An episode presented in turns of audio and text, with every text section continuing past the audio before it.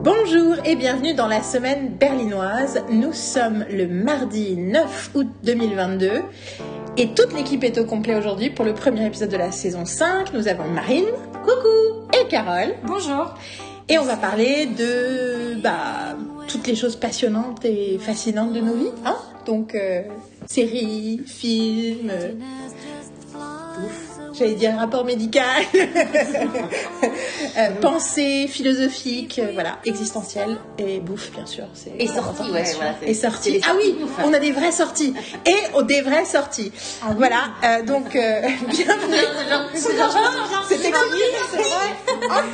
Exceptionnellement, dans la semaine nous, allons- nous sommes sortis et donc nous allons en parler. euh, C'est tout de suite et vous êtes donc dans la semaine berlinoise.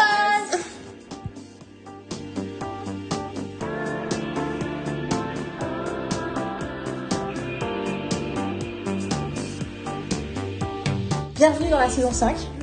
Wouhou Nous avons mis 5 ans à faire 4 saisons. Je trouve que c'est assez honorable. Surtout Ouais. qu'en fait, il y a eu une année. euh, j'avais vérifié tous les chiffres et il y a eu vraiment une année euh, black year, comme qui dirait. Nous n'avons pas fait d'épisode entre août 2020 et septembre 2021. On se demande pourquoi. Bon. En tout cas, du coup, on arrive au premier épisode de la saison 5. Et du coup, effectivement, on est sorti. Euh, on est. On n'a pas réussi à retourner au cinéma, mais on a vu plein de trucs et on a parlé de plein de trucs et on a vécu plein de trucs. Et notamment, euh, moi, j'aimerais bien commencer par euh, un récap parce que. Carole, tu n'étais pas là dans le dernier épisode. Où étais-tu? Que faisais-tu? Que s'est-il passé? Que raconte-nous. euh, Enfin, t'es pas obligé de tout nous raconter, mais en tout cas, dis-nous. euh, Enfin, t'étais où? Ouais. T'as vécu quoi euh, pendant que nous, on était en train euh, de euh, d'aller chez le médecin? Qu'a- Qu'as-tu fait de beau? Donc pendant cette période-là, j'étais en Grèce. Euh, Pas pendant deux mois. Non, Pas parce que la pendant dernière fois deux- qu'ils t'ont entendu, c'était il y a deux mois. Donc, du coup, je pense que tu peux. Oui, oui, oui. J'étais en Grèce quand vous avez enregistré. Non, j'étais revenue de Grèce d'ailleurs quand vous avez enregistré, je crois, le, le 28. dernier, mais c'était la période, 27, la 27. période que vous Ah avez oui, que le C'était le moment où... Ouais. Ah C'est oui. le moment où je rentrais. Je sais même plus parce qu'en fait, C'est le suis pas 27 dans qu'on a enregistré? Ouais, pourquoi? Ah, donc genre, ah oui, donc oui, je dois faire les updates de mon médecin, effectivement. Ah oui. Ah bah oui, c'était la veille du c'est- rendez-vous. C'était la veille du rendez-vous. Mais on va commencer par Carole. Moi, je ne suis pas allée chez le La médecin, donc moi, j'ai rien à vous raconter là-dessus. La mais- dernière fois qu'on a enregistré ensemble, c'était quand On parlait du fait qu'on allait voir Birviglia. C'était, euh, je pense, le 20 mai, un truc comme ça. Ah oui Oui, oui. Avant que toi tu partes à Paris et qu'après on parte Absolument. en, en rafale. Donc moi je suis partie à Paris donc en juin, euh, le 10 juin, un truc comme Ouais, ça, le ah, 9 juin. 9, Je suis restée euh, à peu près 12 jours à Paris. Euh, donc déjà c'était un voyage que j'avais retardé parce qu'au départ je devais partir plus tôt, je devais partir le 1er juin. Et euh, pendant le mois de mai, on avait fait un tirage de cartes. Ouais. Quand est-ce qu'on a fait ce tirage de cartes? C'était pas euh, Écureuil Day? C'est possible. Oui, oui, c'est ça, tout à fait. On a Curator, on a fait un tirage de cartes où on n'était pas toutes les trois. On en très- arrive à un podcast où les gens, si vous n'avez pas suivi les épisodes précédents, vous êtes Ouais, Il y paumés. a des mots connus et tout. enfin, tout- Mais euh, on a expliqué. Et on va pas faire de récapitulatif à chaque fois. Donc, Et D'ailleurs, on- écoutez les anciens épisodes pour Et savoir. on a et l'écureuil Day, c'est le 20 mai, donc vous l'épisode d'après le 20 mai, c'est là où on explique ce que c'est que l'écureuil Day. Vas-y. Oui, c'est un Ouais, et récapitulatif quand même, tu vois. Non, j'ai pas fait un récapitulatif, j'ai T'as été. dit que c'était le jour, ils auraient dû aller voir ça. Yeah, but. Enfin, pour. Attends. Excuse-moi, parenthèse. As a person qui écoute 250 milliards de podcasts, y compris des podcasts qu'elle suit religieusement, mais où des fois elle a raté des épisodes parce qu'il s'est passé du temps, et l'app et l'app podcast de Apple fait chier, même si c'est la meilleure version pour moi. Euh, et du coup, tu- des fois, ils te disent que tu as écouté un épisode, mais tu n'as pas écouté, et vice-versa. Eh ben, je trouve ça toujours très agréable dans un podcast quand les gens te donnent l'info pour aller chercher l'info. Et c'est pour ça que je dis. Dans ce sens-là, ça va, c'est juste. Oui. C'est pour ça que je dis Écureuil c'est le 20 mai. Donc, c'est l'épisode juste après le 20 mai, qui est l'épisode où on explique ce que c'est. Voilà. Ok. That's fair? Oui, oui, oui. T'as pas l'air complètement. C'est bon, j'ai compris, non mais j'ai compris, c'est bon. Mais comment ça, t'as Oui, non, mais j'ai compris, j'ai fait oui la première fois, pas, et non, en mais fait, je sais pas c'est clair, je fais oui, c'est Mais clair. non, mais pas, non, mais avant. j'essaie pas de te faire comprendre. J'essaie de savoir si t'es convaincu par ce que je viens de dire. Oui, tout à fait. J'essaie, je, suis, je suis, je- j'essaie. Tout à fait, J'ai- elle. tu Je dis, j'ai suis- compris j'ai tout à fait compris, je suis tout à fait convaincue. non, mais arrête de dire j'ai que compris. c'est- que c'est- que ça c'est- donne l'impression que c'est, je suis la prof et que Non, je, je fais des trucs pour avancer parce que c'est tout. c'est- Je suis convaincue, je- c'est clair. Que t'es bon, let's c'est go, let's go to Carole now, c'est tout. C'est juste que c'est Je bon là. pas, je voulais pas savoir si t'étais convaincue. Si c'était confort. Arrête de faire cette tête-là! Non, parce que. perds mes lunettes. I don't care, this is what's happening. Euh, J'essayais pas de... J'étais convaincue. You- bien pour les gens. Don't care. T'as dit. I don't care. T'as dit. I don't care that it's... you don't. You, you don't care. Pardon. Non, mais I don't care that it's taking... Ça donne du temps. ça prend du temps. I don't care. C'est ça qui est dommage. Quand un conflit arrive, faut le traiter tout de suite. Donc, Oui, d'accord. Donc, elle care pour les conflits, mais elle don't care que ça prenne du temps. C'est ça qu'elle est. Parce que le truc, c'est I don't Je non, ça va pas sur le truc. c'est Tu es un liar Tu te fous de. Donc, j'essaye pas de savoir si elle était convaincue que c'était une bonne façon d'expliquer le truc.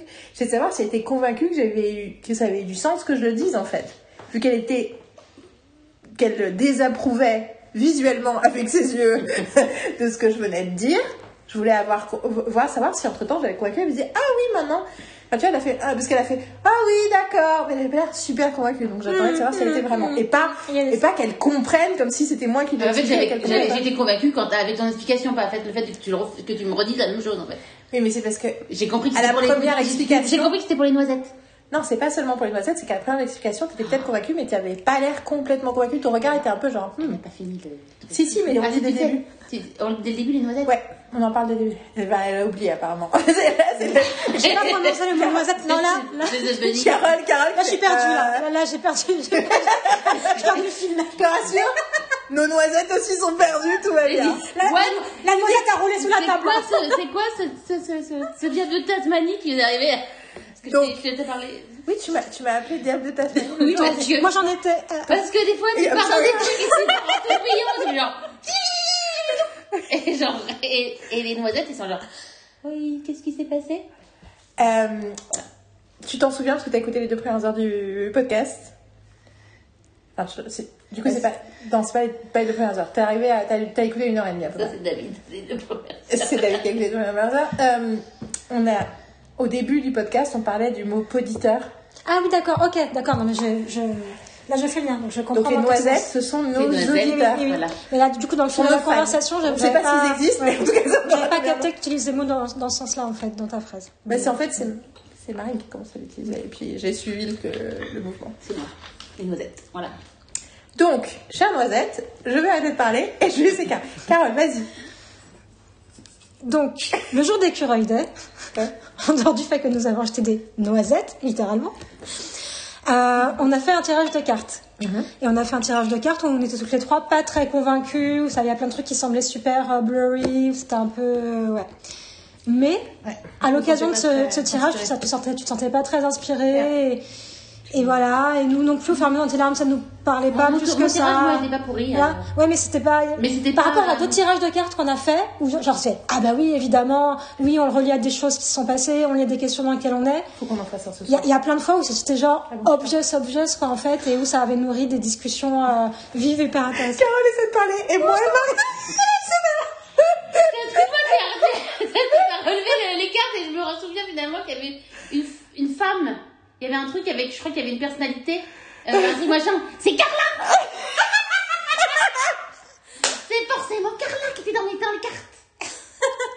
Carla, c'est la bonne de ça, en je vous le dis tout de suite. On avait on n'avait pas les clés pour comprendre, mais en fait il était Non, peut-être mais- pas si blurry que ça. Il y avait un truc avec une nana. Enfin, il y avait un faisait truc- chier, il y Et on, pensait que c'était ma belle-mère. je crois. Ouais, c'est Et puis non, c'était Carla. C'était Carla, c'est forcément Carla. Donc on, retape- on va refaire les cartes et on vous, vous saurez ça dans le prochain numéro. On va faire les cartes ce soir avant Bon, que- excuse-nous. qu'on ait parlé. Vas-y, à toi. ouais, ouais. Donc, on avait fait les cartes. Il y avait plein de trucs. Mais chaque fois, je me fais qu'on fait des trop trop longues. But this is. I'm having Et là, je fun. I don't care. I'm having Ok. Je sais qu'il y avait aussi plein de trucs avec le bateau et l'eau. Et, et t'as dit quand même que le, Le bateau. Il y avait le départ. Le, le bateau, le départ, mais qu'on associe à Paris, le départ. Oui, oui, tout moi j'associe ça. Oui, et toujours. Carrefour n'était pas encore c'est marrant a- on n'a pas, on n'a pas, oui, on n'a pas du tout une lecture littérale, le bateau de Corfou, tu vois, de la Grèce. c'était pas encore- Il y avait un de l'eau et que, et, que, et que dans d'autres tirages qu'on a pu faire avant ces dernières années, c'est vrai que le, le, le bateau, souvent, on l'associait au voyage Bah, vers Paris, aux allers-retours vers Paris. Il y a une carte, c'est l'oracle de Béline, pour ceux qui sont intéressés. Il y a une carte, c'est la carte, c'est le, le- le- les cartes qu'utilisait ma mère, qu'elle m'a données, et on s'en est acheté des nouvelles. Et moi, donc, celle que j'avais était très très vieille et abîmée. Et en fait, euh, quand elle a disparu, j'ai récupéré son jeu de cartes, et de temps en temps, je tire les cartes, même si euh, je suis une hardcore sceptique, mais il y a quelque chose d'assez fascinant dans la lecture de, cartes. Et il y a une carte qui est la carte qui s'appelle l'eau, Et la représentation, c'est un bateau. Et généralement, c'est une l'eau, c'est quelque chose qu'on utilise pour parler de l'étranger. Donc souvent, je pense à la France, même si techniquement, c'est pas de l'autre côté de l'eau, quoique si, il y a le Rhin. Ça marche. Mais euh, donc voilà, je donnais les explications pour euh, nos cam- camarades politeurs. Non, Pour nos petites noisettes. pour nos petites noisettes. J'espère que.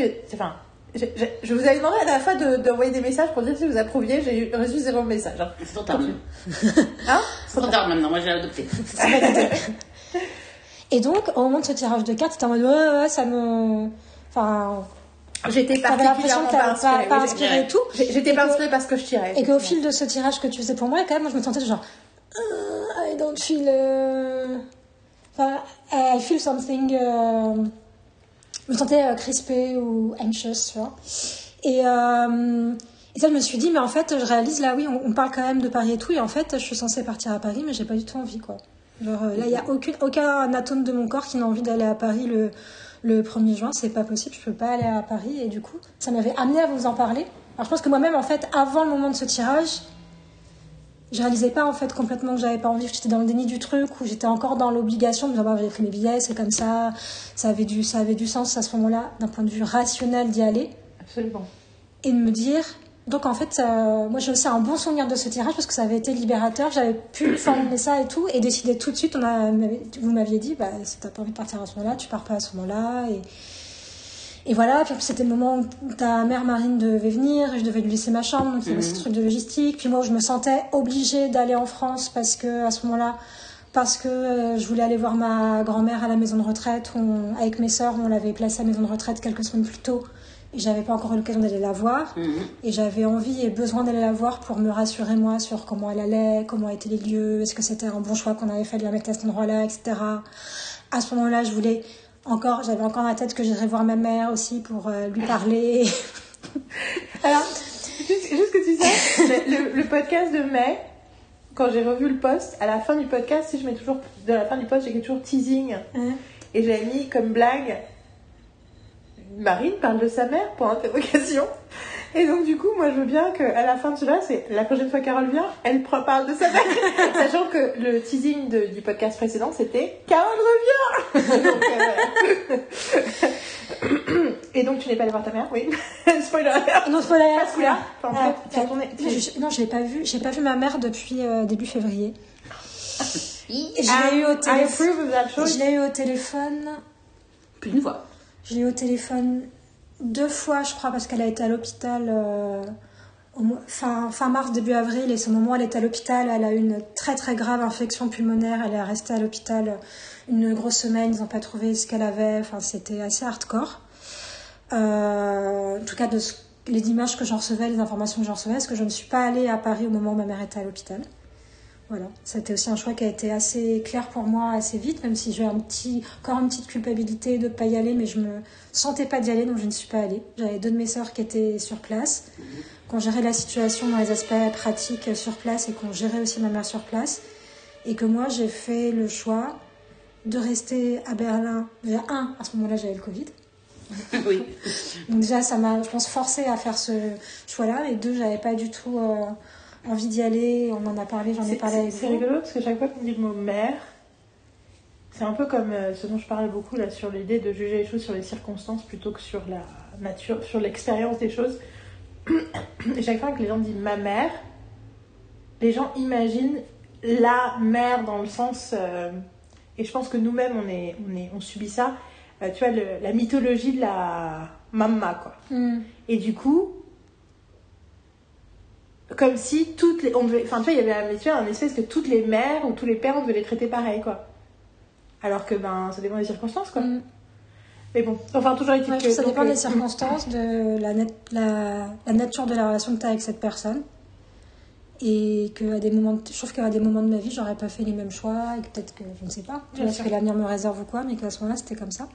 Et que j'ai fait le choix d'être plus émotionnellement disponible pour moi-même et pour mes sœurs à distance, et que c'était ma place de me rendre compte que on avait l'immense privilège d'être trois sœurs qui euh, arrivent quand même bien à communiquer même en étant à distance qu'on se parle beaucoup, qu'on s'est beaucoup parlé, qu'on a pris des décisions ensemble, qu'on a exprimé beaucoup de choses, beaucoup d'émotions à ce moment-là, etc.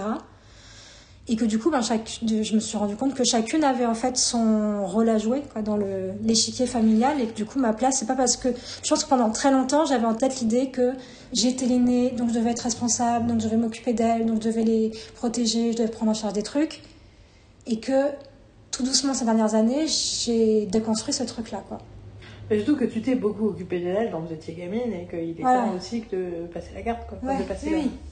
Torche. Enfin. Et je pense que je me suis aussi rendu compte, euh, en particulier avec mes sœurs, on a passé du temps ensemble bien plus qu'avant en partant deux fois en vacances au Sable d'Olonne euh, ensemble euh, en 2020 et en 2021, ce qu'on voulait euh, refaire depuis très longtemps, puisque c'est l'endroit où on a passé toutes nos vacances, euh, beaucoup de nos vacances quand on était petites. Donc on a décidé de mettre en place cette espèce de pèlerinage, de repartir ensemble au Sable d'Olonne. Que je, je pense que moi, ça a été un des moments assez fondateurs pour me, me rendre compte que elles avaient grandi, elles avaient le droit de grandir, et comme s'il y a plein de choses sur, sur lesquelles j'ai envie de les aider, à être plus en accord avec elles-mêmes, à se révéler, etc., il fallait aussi que je leur laisse le droit, d'une certaine façon, de grandir et d'être des grandes, fa- des grandes personnes à leur façon, en fait. Et que j'avais pas euh, à les sauver en permanence. Et quand même, c'était pas bien de ma part de vouloir faire ça, de vouloir les contrôler. D'une certaine façon. Non? À fait d'accord avec toi. Excusez-moi, Ouais, je suis de, les autoriser et, de, et, de, et de, du, du coup me, me faire aussi le cadeau de les redécouvrir, comment elles pensent aujourd'hui, comment voilà, et de me rendre compte qu'il y a plein d'aspects de leur vie qui m'ont échappé dans leur vingtaine et le début de leur trentaine et tout. Et qu'à des moments j'étais en mode mince, j'ai raté des choses avec elles que j'ai pas vécu avec elles aussi dans ces années-là. En même temps de me dire aussi, de réaliser en fait que bah non, je trouve que c'est bien qu'on ait vécu des choses indépendamment de chacun de notre côté, qu'on soit construit de notre côté et de voir que nos chemins se recroisent, se recoupent maintenant et que Quand je t'entends, ça me fait penser à toutes les situations, enfin, tu vois, tous les gens. Genre, moi, je, je suis partie en Russie quand j'avais 17 ans, donc naturellement, j'ai tout le temps des gens qui sont loin de moi, quoi qu'il arrive. Où que je sois, il y a des gens euh, importants de ma vie que, avec qui je partage pas plein de moments. Et euh, encore plus maintenant. Et c'est vrai que je me rends compte, quand tu dis ça, je me projetais dans ces, ce truc de ah merde, réaliser que quelqu'un d'important pour toi a vécu un truc important et t'étais pas là, ou tu t'avais même pas capté, t'avais pas compris à quel point c'était important et tout. Et à quel point, euh, très souvent, euh, la culpabilité fait écran au plaisir d'apprendre quelque chose. C'est-à-dire que si c'était une personne que je connaissais pas, je ferais Quoi? T'es parti au Guatemala pendant trois mois? Et si une personne que je connais, je fais Quoi? T'es parti au Guatemala pendant trois mois et je t'ai pas au courant et je t'ai pas envoyé de carte package et je t'ai pas et je t'ai pas envoyé des messages et j'ai pas suivi toutes tes stories sur Instagram et j'ai pas machin ah, I'm such a piece of shit et que du coup t'es tellement obsé enfin même intérieurement dans ta tête t'es tellement focalisé sur ta culpabilité que du coup ça fait écran au fait de vivre le plaisir de- d'entendre la personne parler du Guatemala. Je ne Mm. connais personne qui était allé au Guatemala, je tiens à le dire. Enfin, Euh, si, je pense que, comment elle s'appelle euh, euh, La petite blonde qui est venue. Kristen ukulélé. Je suis sûre qu'elle est au Guatemala. elle. Bah écoute, elle habite, je crois qu'elle habite en Colombie depuis. Oui, oui, mais elle est 2016. forcément allée au Guatemala vu qu'elle elle a dû bouger. Donc, Ouais. Tu connais qu'elle est au Guatemala. Kristen, elle jouait du ukulélé, j'avais totalement oublié cette- ce détail-là. Bah, c'est surtout euh, ton envie de ukulélé a grandi À cause d'elle. Je sais que je me suis offert ukulélé il y a 3 ans, qui est toujours au-dessus de mon. Tu t'es pas offert un ukulélé. Je me suis fait offert. Ah, oui, oui. Ah, j'ai compris, je me suis offert. je me suis fait offert Ah oui. un ukulélé pour mon anniversaire il y a 3 ans et il est toujours au-dessus de mon armoire. Bon, anyway. Euh, dans sa boîte, donc il prend pas la poussière. absolument. Donc, très bien. Bon, donc finalement, t'es venu le 10 juin. Allez, allez, là, voilà. voilà, voilà. Du coup, euh, du coup finalement, je suis, venue, je suis venue plus tard, il s'est passé plein de trucs et j'ai fait le choix de venir plus tard et j'ai fait le choix de ne pas voir ma mère pendant que j'étais euh, pendant que j'étais à Paris. Je suis restée à Paris Yeah. 10 jours, j'ai décidé de faire. Bon, et j'a- C'est tellement aussi. facile vu que la mienne est morte. C'est tellement facile de soutenir les arrive qui au vont pas voir leur mère. Non, pardon. Non, non, non, elle est toujours en juin. Non mais ça m'a fait beaucoup de bien. Je me souviens que le moment justement on est en juin, on est allé voir euh, Birbiglia ensemble, Oui. où je t'ai dit bah en fait euh, parce qu'en plus j'étais quand même partie en mode presque le couteau entre les dents. Ouais, je vais lui parler et tout ça, on va avoir une, une vraie, une vraie conversation, tu vois, avec ma mère. Dents. Moi, j'imagine trop Carole en petit écureuil dans la savane, enfin pas dans la savane, dans les, dans les, les forêts tropicales, avec les couteaux entre les dents, genre. Sorry. It went to a mental place in my head. Et à ce moment-là où j'étais c'est parce très que Marine est toujours Ah, coincée là-dedans. Je l'imagine plus dans, dans, dans, dans une, une véranda avec des, des trucs plutôt que dans la jungle. Avec le couteau dans les Avec le dents, couteau. dans sa véranda? Oui, parce qu'en fait, je la vois pas dans la jungle, quoi. J'ai du mal à la voir toute seule dans la jungle parce que je fais genre Ah Alors que dans le véranda, bestioles tu fais, tu crois qu'elle est dans la jungle, mais non, elle est pas au Guatemala, elle est dans, dans la véranda, sous le palmier. Voilà, anyway. Tu veux Vu que dire j'ai- juste vu que j'ai une grande pour le passion. photoshoot, tu veux dire. Donc, Exactement. Ah, C'est marrant parce que j'ai toujours une grande passion pour les vérandas. J'ai toujours été fascinée par le concept de la véranda. Donc, euh, yes. I agree. Si quelqu'un d'autre s'occupe des plantes, moi je suis. Moi, ça me fascine. Euh, voilà, et ça m'a fait beaucoup bien quand tu m'as dit, là, on était à la terrasse. euh, je sais pas si c'était avant ou après le spectacle de Birbiglia, parce qu'on a bu un verre Parce que avant. du coup, ça va être Et l'opportunité on a de mangé- de Bélia tout de suite, hein, parce que tant qu'on est dedans. Oui. On a mangé après et tout, et je t'ai dit ça, tu m'as dit yes Enfin voilà, tu m'as félicité de pas y être allée, et ça, ça, ça m'a Et, et- et- renforcé c'est- dans mon et et idée. C'est Et- là aussi la première fois que j'ai fait la blague, c'est tellement facile de pousser les gens à pas aller voir leur mère, euh, leur mère depuis que la mienne est morte. Je crois que c'est là que Ouais, j'ai fait la blague. Mais c'est vrai qu'il y a un côté très genre, c'est libérateur, c'est facile de dire aux gens Non, ne laisse, te laisse pas bouffer par ta mère, vu que moi, je peux pas, she's dead. Pardon, ça me fait rire toute seule. ça me fait rire toute seule, mais surtout parce que ma mère en a fait la blague. Tu sais, c'est ma mère. Un jour, on avait cette conversation, euh, euh, et c'est avec. euh, Enfin bon, je me rappelle que l'idée c'était. Euh, je dis à quelqu'un, utilise maman, la mort de maman comme, euh, comme une excuse. Tu sais que c'est qu'elle aurait été la première à te dire de le faire. Je t'aurais dit, hé, je suis morte, profites-en. Utilise-moi comme une excuse pour pas aller bosser. And uh, yeah, she was uh, kind of. Déjà, elle arrêtait pas de le dire. Elle dit, pendant 4 ans, elle a fait, bah, tu dis que ta mère a un cancer. c'est vrai. Donc, anyway. Tu, tu, tu, Je t'ai pas non, moi, j'étais encore dans la véranda. Ah. Parce que je regardais Marine en espérant avoir un peu de répondants euh, en Non, non, j'étais en train elle de. était, je pensais à une véranda, il fallait que je trouve la véranda, j'avais une véranda dans la tête. Une image, je me disais, genre, ou d'où c'est dire, c'est qui, c'est qui? C'est dans euh, euh, des deux derniers épisodes de NCS. euh, voilà. Ah putain Elle a doublé mon super véranda. J'avais, Ah, ah, je suis à jour, j'ai tout vu. j'avais, À part NCS, elle. T'es encore euh, avant moi, j'étais crois. en avance sur elle, sur une série qu'elle avait jamais vue pendant quoi, 10 ans. And I just got completely. Bah, Il y a une pandémie. Euh, on a regardé des séries entières dans euh, 19 saisons. Time Bon, on parle de Birziglia maintenant avant Ouais. de parler d'autre chose. Hein, Qu'est-ce que vous en pensez? Et après, tu finis ta, ton histoire.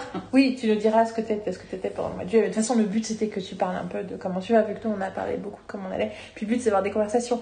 J'ai en plus, même si je continue à dire à chaque fois dans les podcasts, ah c'est dur après de me dire on a trop de pas me dire on a trop parlé machin et tout. La réalité c'est que j'ai écouté, je viens d'écouter un podcast dont je parlais tout à l'heure, qui est un podcast impromptu c'était deux comiques qui étaient censés parler ensemble et puis quelqu'un d'autre est rentré dans la pièce, il s'est passé des trucs et finalement c'est deux heures et demie de conversation totalement euh, spontanée et c'est genre un des meilleurs podcasts pour moi. Enfin, il y a rien que j'aime autant que des podcasts comme ça donc euh, donc c'était le but, c'était de te lancer et que tu parles, raconte ce que tu veux faire. Mais parlons de Big parce que comme ça on l'a fait. Donc on est allé voir, je sais, on l'avait dit, mais je récap pour tout le monde. Donc voilà, c'est le moment où on fait chapitre Birbiglia ou parenthèse Birbiglia. Euh, en fait, je ferais, je comme euh, le podcast d'avant, je ferais Carole nous raconte sa vie, Mike de Biglia. Carole nous raconte sa vie de Le Retour, la revanche. Euh, donc on allait voir Mike de Biglia qui jouait à Paris le 14 juin, qui jouait une version a priori finie ou presque finie de son nouveau spectacle qui s'appelle The Old Man and the Pool, sachant que généralement, en gros, tous ces gros specials qu'on peut voir notamment sur, en, en- partie sur Netflix, on a fait un épisode sur Biblilia en été 2020. euh, regardez, euh, allez euh, rechercher notre podcast, on raconte tous les spectacles de Biblilia dedans. Ou en tout cas, dans le post, il y a tous les spectacles. Euh, à chaque fois, en fait, il passe 2-3 ans à travailler sur les parties du spectacle, je dis ça pour les noisettes, suivre, pendant, alors, euh, dans des comedy clubs, euh, dans des théâtres. À un moment, il commence à être dans des théâtres, et généralement, là, ça fait combien? Ça fait un an, et, ça fait un an qu'il fait des théâtres avec son spectacle et qu'il change des trucs et qu'il fait bouger des trucs. Et un des trucs, c'est que cette année, enfin, ce spectacle-là, depuis 2020, vu à cause de la pandémie, qu'il ne pouvait pas le faire, en- il a fait quelques spectacles en ligne, mais il pouvait pas autant travailler qu'il voulait. Mm. Il, a il a créé un podcast et il a essayé de, de travailler sur ses blagues avec d'autres comiques dans le podcast. Qui est un podcast que j'adore, qui s'appelle Working It Out.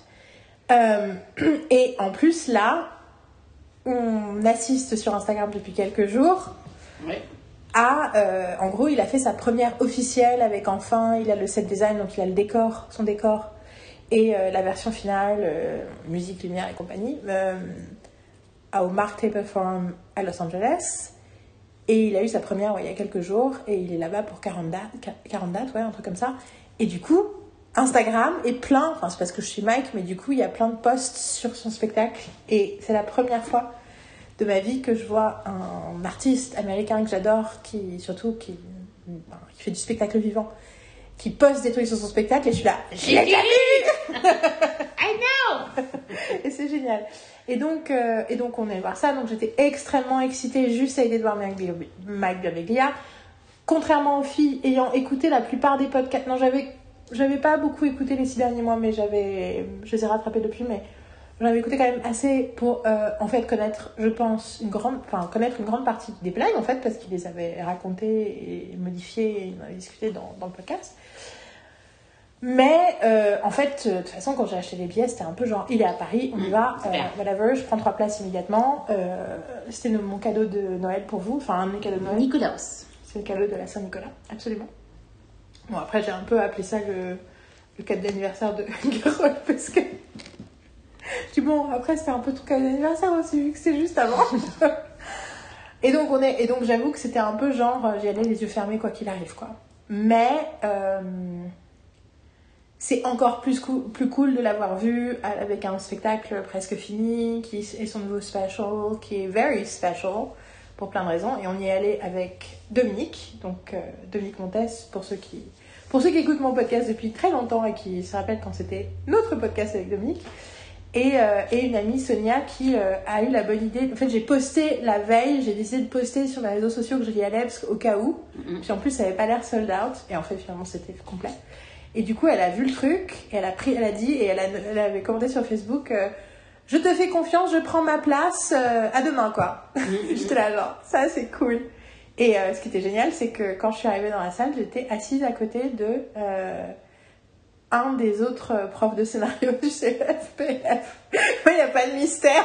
Genre, le prof de scénario hyper populaire, enfin, c'est pas le seul, mais lui, il est très populaire et j'ai plein d'étudiants qui ont fait ses cours et qui comparent une il y a une partie de nos méthodes, notamment notre rapport à la créativité, qui, que les stagiaires comparent beaucoup. Et du coup, je trouve ça hyper drôle que, comme par hasard, on va au même spectacle. quoi. Et, euh, toujours au même rang, quoi. Ouais. En S'il aurait été au troisième rang, tu l'aurais pas vu, quoi. Mm. Bah ouais, non, non, c'est complètement. euh, Puis en plus, je... ouais, enfin, en plus, j'ai un doute parce que je suis pas physionomiste. Alors, sachez, dans la vie, je ne reconnais pas les visages. Je ne connais enfin, très rarement les visages. Et du coup, je doute beaucoup. Et donc, je demande toujours aux gens si je connais les gens. Et donc là, c'était un peu, je lui dis, on se connaît Et il m'a regardé, bah euh, oui, enfin, tu vois, j'ai un peu la honte. Un peu la honte, j'avoue. Mais bon, j'ai rattrapé. En plus, j'ai désespérément essayé de ruser. Parce qu'il s'appelle Philippe. Mais le problème, c'est qu'il y a tellement de Philippe dans la vie que j'étais plus sûre qu'il s'appelait Philippe. Je disais à tous les coups, il s'appelle Marc. Pourquoi tu lui as présenté Carole Ah ouais, elle essayait que je dise essayé. et moi j'ai pas capté en fait, tu vois, j'ai pas capté. Et, Car- et Carole l'a regardé en restant silencieuse et en souriant. Et j'étais là, really? Donc le truc que je fais, c'est Ah, bah justement, mon amie, j'ai pas dit son nom parce que je me suis dit, si Carole est intelligente, I'm sorry, honey, elle, elle va dire Moi, c'est Carole. Elle va comprendre mon appel du pied. Et du coup, Carole, elle a attendu dans un silence très gênant a duré au moins 30 secondes. Parce que selon moi, moi j'ai toi, j'ai pas du tout souvenir de la durée. ça- Pour moi, c'est un fragment de seconde, j'étais tu vois. Carole, et du coup, je me suis retrouvée, je vais alors, donc ça c'est Marine, je suis pas ressentie les autres jours, juste parce que je savais pas quoi dire, parce que I could not. J'étais, j'étais là, à tous les coups, c'est pas Philippe. À tous les coups, c'est pas Philippe. Et je le connais depuis des années. Ah ouais. Je peux pas me permettre de dire I am a very, very smart person.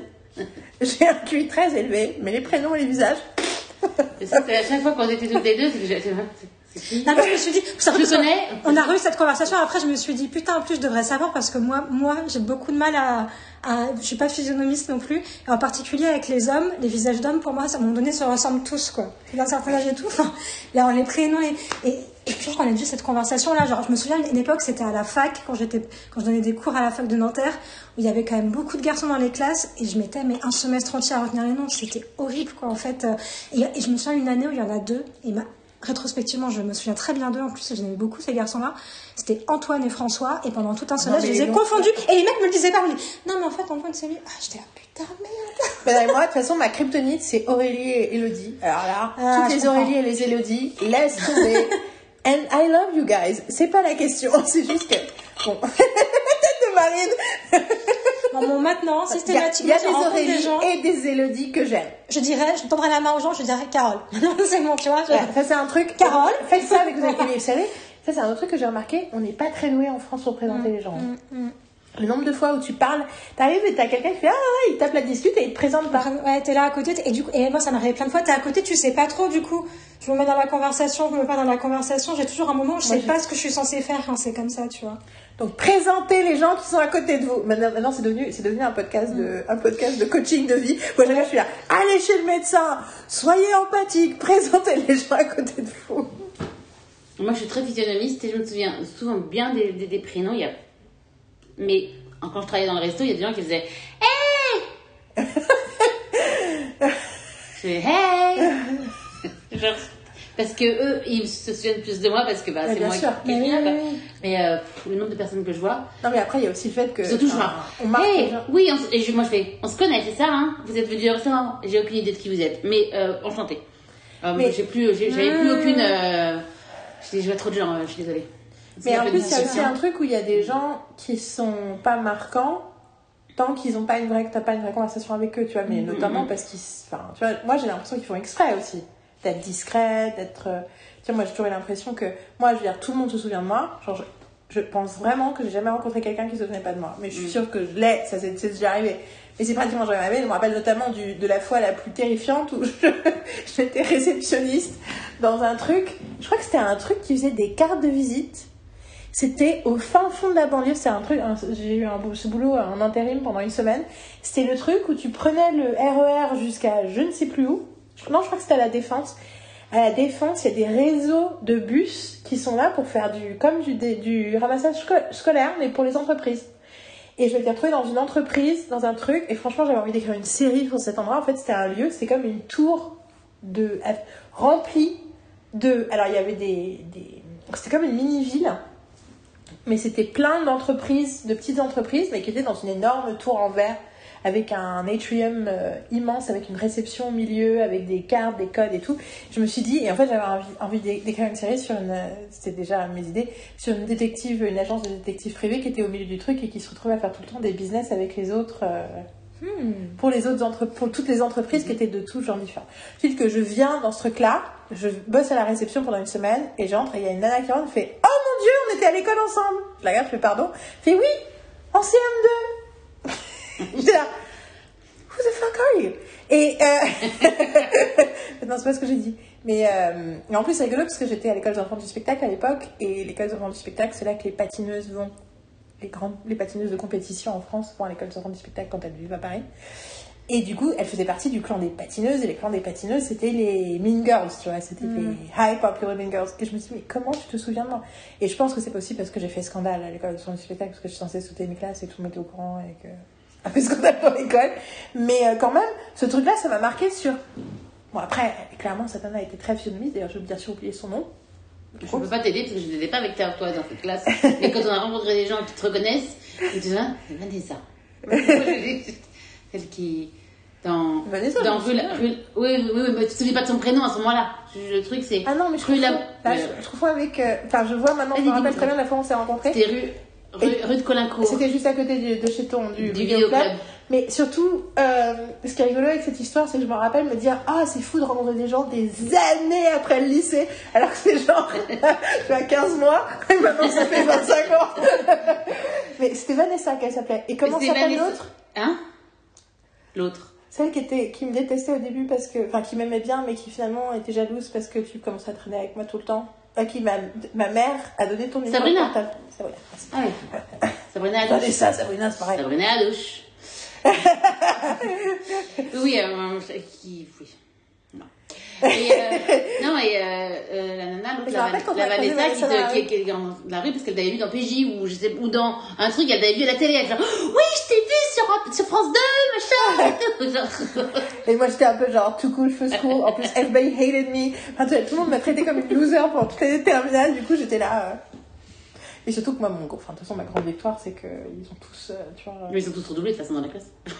Ah non, On c'était pas était, ça. Ah, on, était, on, euh, on n'était pas beaucoup à avoir eu le bac dans la classe. Sérieux Parce que moi, ils m'ont dit, oh, t'as eu le bac, toi Je suis genre, genre, tu sais, j'avais la réputation d'être bonne élève, je suis genre, what. Elle a eu le bac? C'est quoi ta note de bac? You wanna say? Ouais. Non, Because j'ai- it's funny. j'ai Because you're j'ai- eu mon bac au rattrapage. Oui, non, mais c'était pas ça que je te demandais de parler, c'est la, fin- la note finale, c'est ça qui est rigolo. 10. Oui, mais that's, that's, I'm sorry, you're one of the smartest person I Oui, know. oui, oui. je trouve Oui, ça très drôle que t'aies eu ton bac avec 10. Oui, enfin, je l'ai pas, enfin, j'ai eu 9,75. Oui, non, mais- et au rattrapage, t'as récupéré juste les Juste les points. Juste ça parce que je suis tombée sur un truc en anglais et en fait, euh, je sais pas ce qui s'est passé, mais j'ai rien, j'ai fait genre, genre, ils m'ont pas donné les points. Ah non, si, ils m'ont donné juste les points, je crois, je sais même plus. Et puis en, en je suis passée en maths, sans maths. J'ai fait le truc, j'ai pris maths et j'ai rattrapé mes points avec les maths, mais n'importe quoi. Mais non, mais je trouve ça, je trouve ça rigolo, tu es une des personnes les plus intelligentes que je connais, t'as eu ton bac pile avec 10, et moi j'ai eu 10,93, tu vois, c'était pas. euh, T'as pas eu 10,93, t'as eu, J'ai eu 10,93 au bac. t'as eu mention. Non, ça c'était après. J'ai eu mention passable, qui est. Non, même pas passable, j'ai eu 10,93, j'ai été sans mention. Ah, que t'avais au moins 12. Ah non, non, non. Et justement, ça qui est rigolo, c'est que j'ai eu, j'ai eu Ah oui. 10,93 au bac, j'ai eu 11,75 à la première année de Doug, j'ai eu 12, je sais pas quoi, à la deuxième année de Doug, j'ai eu euh, 13 machin à la machin, et, euh, et je, à la première année de, à la licence, euh, et en fait, j'ai fini avec, j'ai fait mon master, j'ai eu 17,15 de moyenne. Et c'est genre, je suis la seule personne où les, les notes augmentent. Pourquoi? Parce que mon intérêt pour les sujets augmente. Parce que, je, franchement, mais de toute façon, le bac, on essayait de réviser, mais sauf que c'était le début de notre amitié. Donc, we were doing, on faisait des choses tellement plus Ouais, intéressantes que le c'est clair, on allait voir- surtout- on allait voir Star Wars. Après, on a eu du bol. euh, Non, on allait voir savoir, on a sorti du je sais. Mais pas, pas on allait voir des trucs, je dis, on allait faire des choses plus intéressantes. Oui, Mais, euh, mais euh, et puis ma mère nous avait tiré les sujets du bac, donc du coup, euh, on a, C'est marrant on a parce lu que qu'un seul je- truc, je- on a lu qu'un seul truc et euh, c'était ça sur quoi c'est tombé. Et tous les autres ont fait chrétien de droit. Et on était là, non, non, non, non, non. Cette anecdote de, La mère, de ta mère qui vous avait tiré le sujet, je l'ai raconté aux jeunes avec qui j'étais en ce jour-là, au mois de, de juillet en Ouais, Grèce. On la parlait des cinquième examens et République, tout. ouais, c'est ça qui m'a sauvé quoi. Et, C'est euh, l'histoire genre- ça m'a tellement marqué cette histoire et ça les a du coup beaucoup marqué et beaucoup fait. Bah, elle, a beaucoup fait tiré, elle a tiré qu'en lettres on aurait euh, Chrétien de Troyes et Calderon et en fait c'était deux questions sur Chrétien de Troyes ce qui n'était pas censé être possible et elle a tiré que euh, en, en histoire ce serait à la 5ème République et donc Marine a lu que jamais Mais sur en la le truc, c'est histoire géo, histoire appris géo, donc t'as deux notes, mais au final, j'ai eu 13, quoi. Mm. Donc j'ai eu une super note en histoire et une mauvaise note en géo. Mais euh, j'ai dû avoir 17 en histoire et, euh, et je sais pas quoi, tu vois. Bah, moi, 11 ça doit, être. 11 que Moi, j'ai- dû avoir 11,5, 12 en histoire géo, mais genre, en géographie, c'était l'agriculture américaine. Et J'ai écrit l'Amérique est un pays où il y a des plantes. Enfin, tu vois, Et Ah, donc, du coup, si mon mi 4, c'est vraiment. La géographie, c'était nul, mais j'ai pu Dans avoir la et géographie, demi. je me souviens d'avoir révisé la carte qu'on a eue dans le bus. Parce que j'étais au lycée à Montigny-le-Gros-Teneux dans les Yvelines et le bac, les épreuves, c'était à Saint-Cyr. Donc on prenait le train et le bus pour aller à Saint-Cyr et dans le bus entre la gare de Saint-Cyr et le lycée Mansart, j'ai regardé la carte, comment par hasard, qui est tombée juste après. Ouais. Genre j'ai dû la regarder 5 minutes quoi, 99. Non, mais je ne donnais pas la je- C'était quoi la carte? De quoi? De quel C'était une carte, c'était une carte de la Chine Ah, c'est ça. avec euh, je sais pas le les matières premières en Chine et tout ça machin. Et j'ai La- regarder mais même pas pays 5 le minutes. je après je me suis dit bon alors de mémoire, il y avait des ronds, il y avait des triangles et tout. faisait des trucs, on va mettre des couleurs. Moi, j'ai fait la veille. Parce que moi j'avais fait la- j'avais fait l'impasse sur les cartes. Je hein, me j'avais rappelle, fait, c'est euh, ça. Elle, la, la veille, elle a dit. Non, parce qu'en plus, la veille, il y avait un truc, il y avait, ça avait fuité. C'était les, les, Oui, les oui, qui avaient a fuité. Et, Et tout le monde en parlait. Et de ce qu'il y avait. C'était quoi les sujets du bac Mais en fait, ça avait tellement fuité. Et c'est pour ça qu'on a eu Calderon. Mhm. Euh, pas Calderon, qu'on a eu Chrétien de France. C'est parce qu'en fait, euh, c'était c'était les 100 ans de l'autre que je peux pas saquer là. euh, Aragon. Aragon. Et. et, J'ai euh, les yeux d'Elsa. Which I hate. Enfin, en fait, moi j'ai essayé de le lire et j'arrivais pas. Du coup, j'ai lu euh, Chrétien de 3 avant tout le monde. C'est pour ça que du coup, je vais répondre aux questions. Et tout le monde avait révisé Aragon. Pas moi. J'ai vu que ça avait fuité. Ah. Anyway, Ouais. excuse-moi, on continue, on continue à. À, à- vois, je dis ça, c'est le chapitre sur le buggy. Mais en parlant du bac, quand même, rester 3 secondes dessus, quelques secondes dessus, c'est marrant parce que tout à l'heure je rangeais des papiers là qui euh, j'avais sortis sur mon bureau depuis un moment. Et je suis tombée sur mon livret avec mes notes de bac. J'ai une a mon li- un, on avait un livret vert avec toutes les notes de première terminale et tout. Et j'ouvre le truc et dedans il y a une lettre. Et, là donc là je redécouvre que ma mère avait, vous allez rigoler, moi ça me fait rire, avait contesté ma note de PS au bac. what the fuck? Je me souvenais pas. En plus, elle avait fait derrière mon dos, mais je sais pas pourquoi j'ai la lettre dans le livret. Elle a contesté ma note. Je, je sais pas, je dois avoir 9 ou 10, un truc comme ça, tu vois.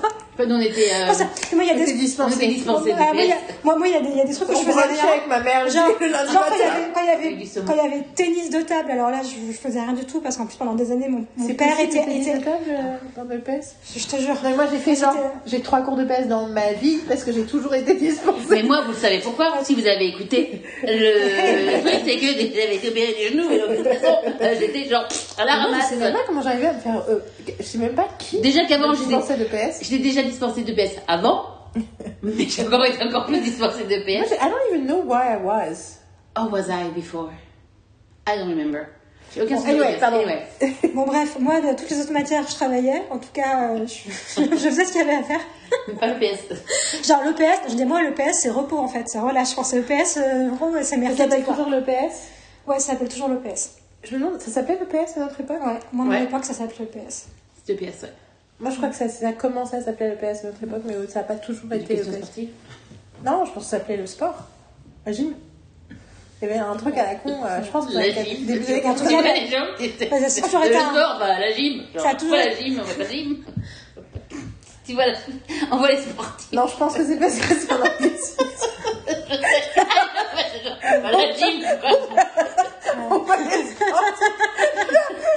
Oh my god! Making fun of me like this for 25 Tu m'as pas years. dit, bon, Oh c'est de l'aérobic, quoi. Tu vois, Non, mais oui, c'est- That's kind of what I was thinking. Ok, continue. I know, but no, Ouais, know je trouve ça, très, très drôle. Je trouve très drôle que ma, que ma mère ait eu l'audace, le culot, d'aller contester ma note d'EPS, qui est la matière où j'avais décidé de la faire. Non, ils lui ont dit que ça n'était pas recevable, ça demande, je sais pas quoi. Voilà. Euh, donc ça, c'était l'anecdote sur Mothers. trucs de bac que j'ai regardé tout à l'heure. Bon, Biglia. Mais baby, hein. En parlant de sport. Bah, moi, je peux. Oui En parlant de sport. Bah oui. Oui. Alors du coup, on va, on va pas spoiler, on spoil. Non, non, on Enfin, si, enfin, on dit ce qu'on On peut dire ce qu'on en a pensé, en Voilà, fait. Moi, en tout cas, c'était mon premier. euh, Vraiment mon premier. Attends, euh, du coup, je vais recommencer parce que du coup, bah, quand je fais que couper le, le truc. euh, Maintenant, on parle vraiment du spectacle de Birbiglia, The Old Man and the Pool. Go. Donc, pour moi, c'était mon premier euh, one-man show, en fait. Enfin, j'ai déjà vu des Avec ma mère. de Dan Simkovic, où j'étais plus stressée qu'autre chose de la voir sur scène. C'est clair. Mais c'est mon vrai. Enfin, je veux dire, j'ai- je suis allée au- je suis allée au théâtre, mais je, je pense pas avoir vu des, euh, Des comiques. des comiques comme ça, en fait. Peut-être j'ai vu des pièces ou c'était peut-être des. Enfin, c'était mon premier euh, vrai euh, comique, en fait. Et en gros, euh, bah, j'ai failli faire pipi dans ma culotte. Euh, j'ai pleuré de rire, mais j'avais pas de make-up, donc c'était bien. Mais euh, c'est génialissime, quoi. Mais de la première, de la première seconde à la dernière seconde, t'es genre, t'as as le sourire qui monte jusqu'aux oreilles et, et t'es tellement heureux d'être là déjà. Ouais. Et, et en plus, j'ai eu l'avantage d'enfin rencontrer Dominique Montet, petit aparté, que je n'avais jamais rencontré. Et, euh, et donc, ouais, non, c'était enfin, c'était c'était génialissime. Et en plus, drôle. euh, moi et Dominique, on rigolait beaucoup tous les deux aussi, donc on était tous les trois. euh, c'était était très euh, communicatif. ouais. Ouais, ouais, ouais. Et non, génial. Franchement. Et, et en même temps, j'ai pas vraiment besoin d'en parler, de dire ce qui, ce qui, pourquoi, ce qui était drôle, etc. C'est juste que le, le spectacle en lui-même était hallucinant, quoi. J'ai pas en plus en plus de vraiment de- d'exemples de, ce dont il parlait ou quoi que ce soit, quoi. C'est juste, euh, c'était magique, c'était magique. Et je suis très contente euh, d'avoir pris euh, des jours de vacances. Connasse. De Carla. Si vous voulez en savoir plus, au prochain épisode, on va parler de Carla. Allez, Ça peut arriver dans la, dans- ça, on- ça peut arriver après avec mes, pour l'instant, ça peut être le. le- avec les updates du genou. Oui, oui. Voilà. c'est bon. Ah non, super. Ouais, moi, c'était la première fois que je voyais un, un one-man show d'un comique américain. Ensemble, on est allé, euh, toi et moi, Yael, euh, voir Laurent Siama, c'était en C'était en- C'est le 2 février. 2 février, Ou le 2 ou 3 février. que j'avais adoré. C'était génial. C'était génial du début à la fin. Vu un on répète, notez-le, euh, suivez-le, allez le voir. Et, et, euh, et j'avoue que là, Mike Birbiglia, je trouve que j'ai l'impression d'être de vivre un truc surréaliste en fait. Là, on est arrivé dans la salle, je crois que la salle était très belle. C'est l'Apollo Théâtre euh, qui est à côté de République. La salle était, était, était très belle, de voir euh, le, le tabouret, etc. Enfin, il y avait quelque chose qui était très traditionnel, je trouve, dans le, la, le setting. Et en même temps, je sais pas, il y a un truc magique qui me dit Ah, en fait, là, il va y avoir Mike Birbiglia en face de nous. euh. Et moi, j'ai pas le même euh, rapport à Mike Birbiglia que toi, mais ça fait un moment donné que je vis avec Mike Birbiglia. Tu m'as fait regarder ses spectacles, ses films. On a écouté des audios ensemble. J'ai lu son livre, j'ai lu The New One l'année dernière que j'ai adoré, qui m'a énormément touchée. Et donc, j'ai quand même l'impression d'avoir un, ouais, une intimité particulière avec lui. Et du coup, c'est bizarre parce que j'ai à la fois me dit, comment dire, pour moi, Big Beglia, c'est à la fois une personne normale, c'est une personne, c'est un vrai être humain, et en même temps, c'est quelqu'un que j'admire beaucoup pour son talent, pour ce qu'il fait, et que j'admire beaucoup pour son écriture, pour sa façon de se mettre en scène, que j'admire beaucoup pour sa façon de parler avec, euh, avec d'autres gens en général, parce que je te disais, comme je disais le jour, été très marquée par un, un épisode de podcast que tu m'avais fait écouter. Et on, on en a parlé dans, les, dans le podcast il y a. Je crois qu'on l'a mentionné il y a deux épisodes quand, on, quand je parlais des podcasts de Mike. Ouais. On a parlé de- du fait que l'épisode avec Drew Barrymore était Barrymore était voilà donc Mais tu, toi, tu m'as dit entre temps que tu repensais. Ouais, j'ai repensé, j'ai repensé souvent à, ce, à cet épisode de, de podcast-là. Donc j'ai l'impression que voilà, Marc Birbiglia a quand même une place particulière dans mon esprit et dans mon, dans mon cœur. Quoi. Donc c'était, j'étais impressionnée de le voir et heureuse. J'avais l'impression, est-ce qu'à des moments j'étais très silencieuse. Et j'étais en mode record euh, puissance 10 000 quoi. Genre il faut pas que mes yeux ou chaque partie de mon corps rate un quart de millième de seconde de ce qui est en train de se passer quoi. J'étais j'étais en suspens, j'étais en alerte, j'étais en suspens comme ça, genre en apnée. et je me suis dit, elle se fait pas chier, j'espère. J'étais- que- J'étais j'étais en j'étais en apnée, tu vois en fait euh, dans Non, le spectacle, c'était euh, tu vois mais je pense que je l'ai- je l'ai vécu de façon très très euh, très très intense. A des moments où j'ai beaucoup ri, j'ai beaucoup ri, il y a des moments qui m'ont énormément ému, qui m'ont énormément touchée. Ou après là c'est le moment, là c'est le moment. Carole ne sait pas si elle continue sa phrase parce qu'elle vient de spoiler, spoiler un truc et de machin. Non, mais sujets, La, profondeur des sujets euh, dont il parle et la gravité de ce dont il parle m'a m'a beaucoup touchée et fait écho à des questionnements humains en général, mais en particulier m'a m'a fait penser à des questionnements personnels, m'a fait penser à des gens de mon entourage plus ou moins proches et des questionnements que eux peuvent avoir. euh, euh, voilà, sur leur rapport à, à leur avenir, etc. Et donc, je m'attendais pas, en fait, à ce que ça me parle autant. Même si, d'un point de vue théorique, je savais, vu que c'est Mike Birbiglia et que j'ai vu ses spectacles avant et tout, mais j'étais pas prête, quoi. Bah, c'est et j'ai aimé ne pas être prête. J'ai aimé euh, l'intensité de ce que j'ai vécu. c'est que donc moi, comme je disais, moi je pense que je connaissais 70% des blagues. Mhm. en tout cas euh, plus ou moins. Ça m'a pas empêché d'être morte de rire et d'adorer. C'est très étrange parce qu'il y a un peu la côté de la confirmation, effectivement. Enfin, tu vois. Et pour avoir passé beaucoup de temps dans les cafés-théâtres dans ma vie, dans des théâtres, bon, déjà il y a le côté, je me rends compte que rentrer dans le théâtre pour moi c'était quelque chose de très familier.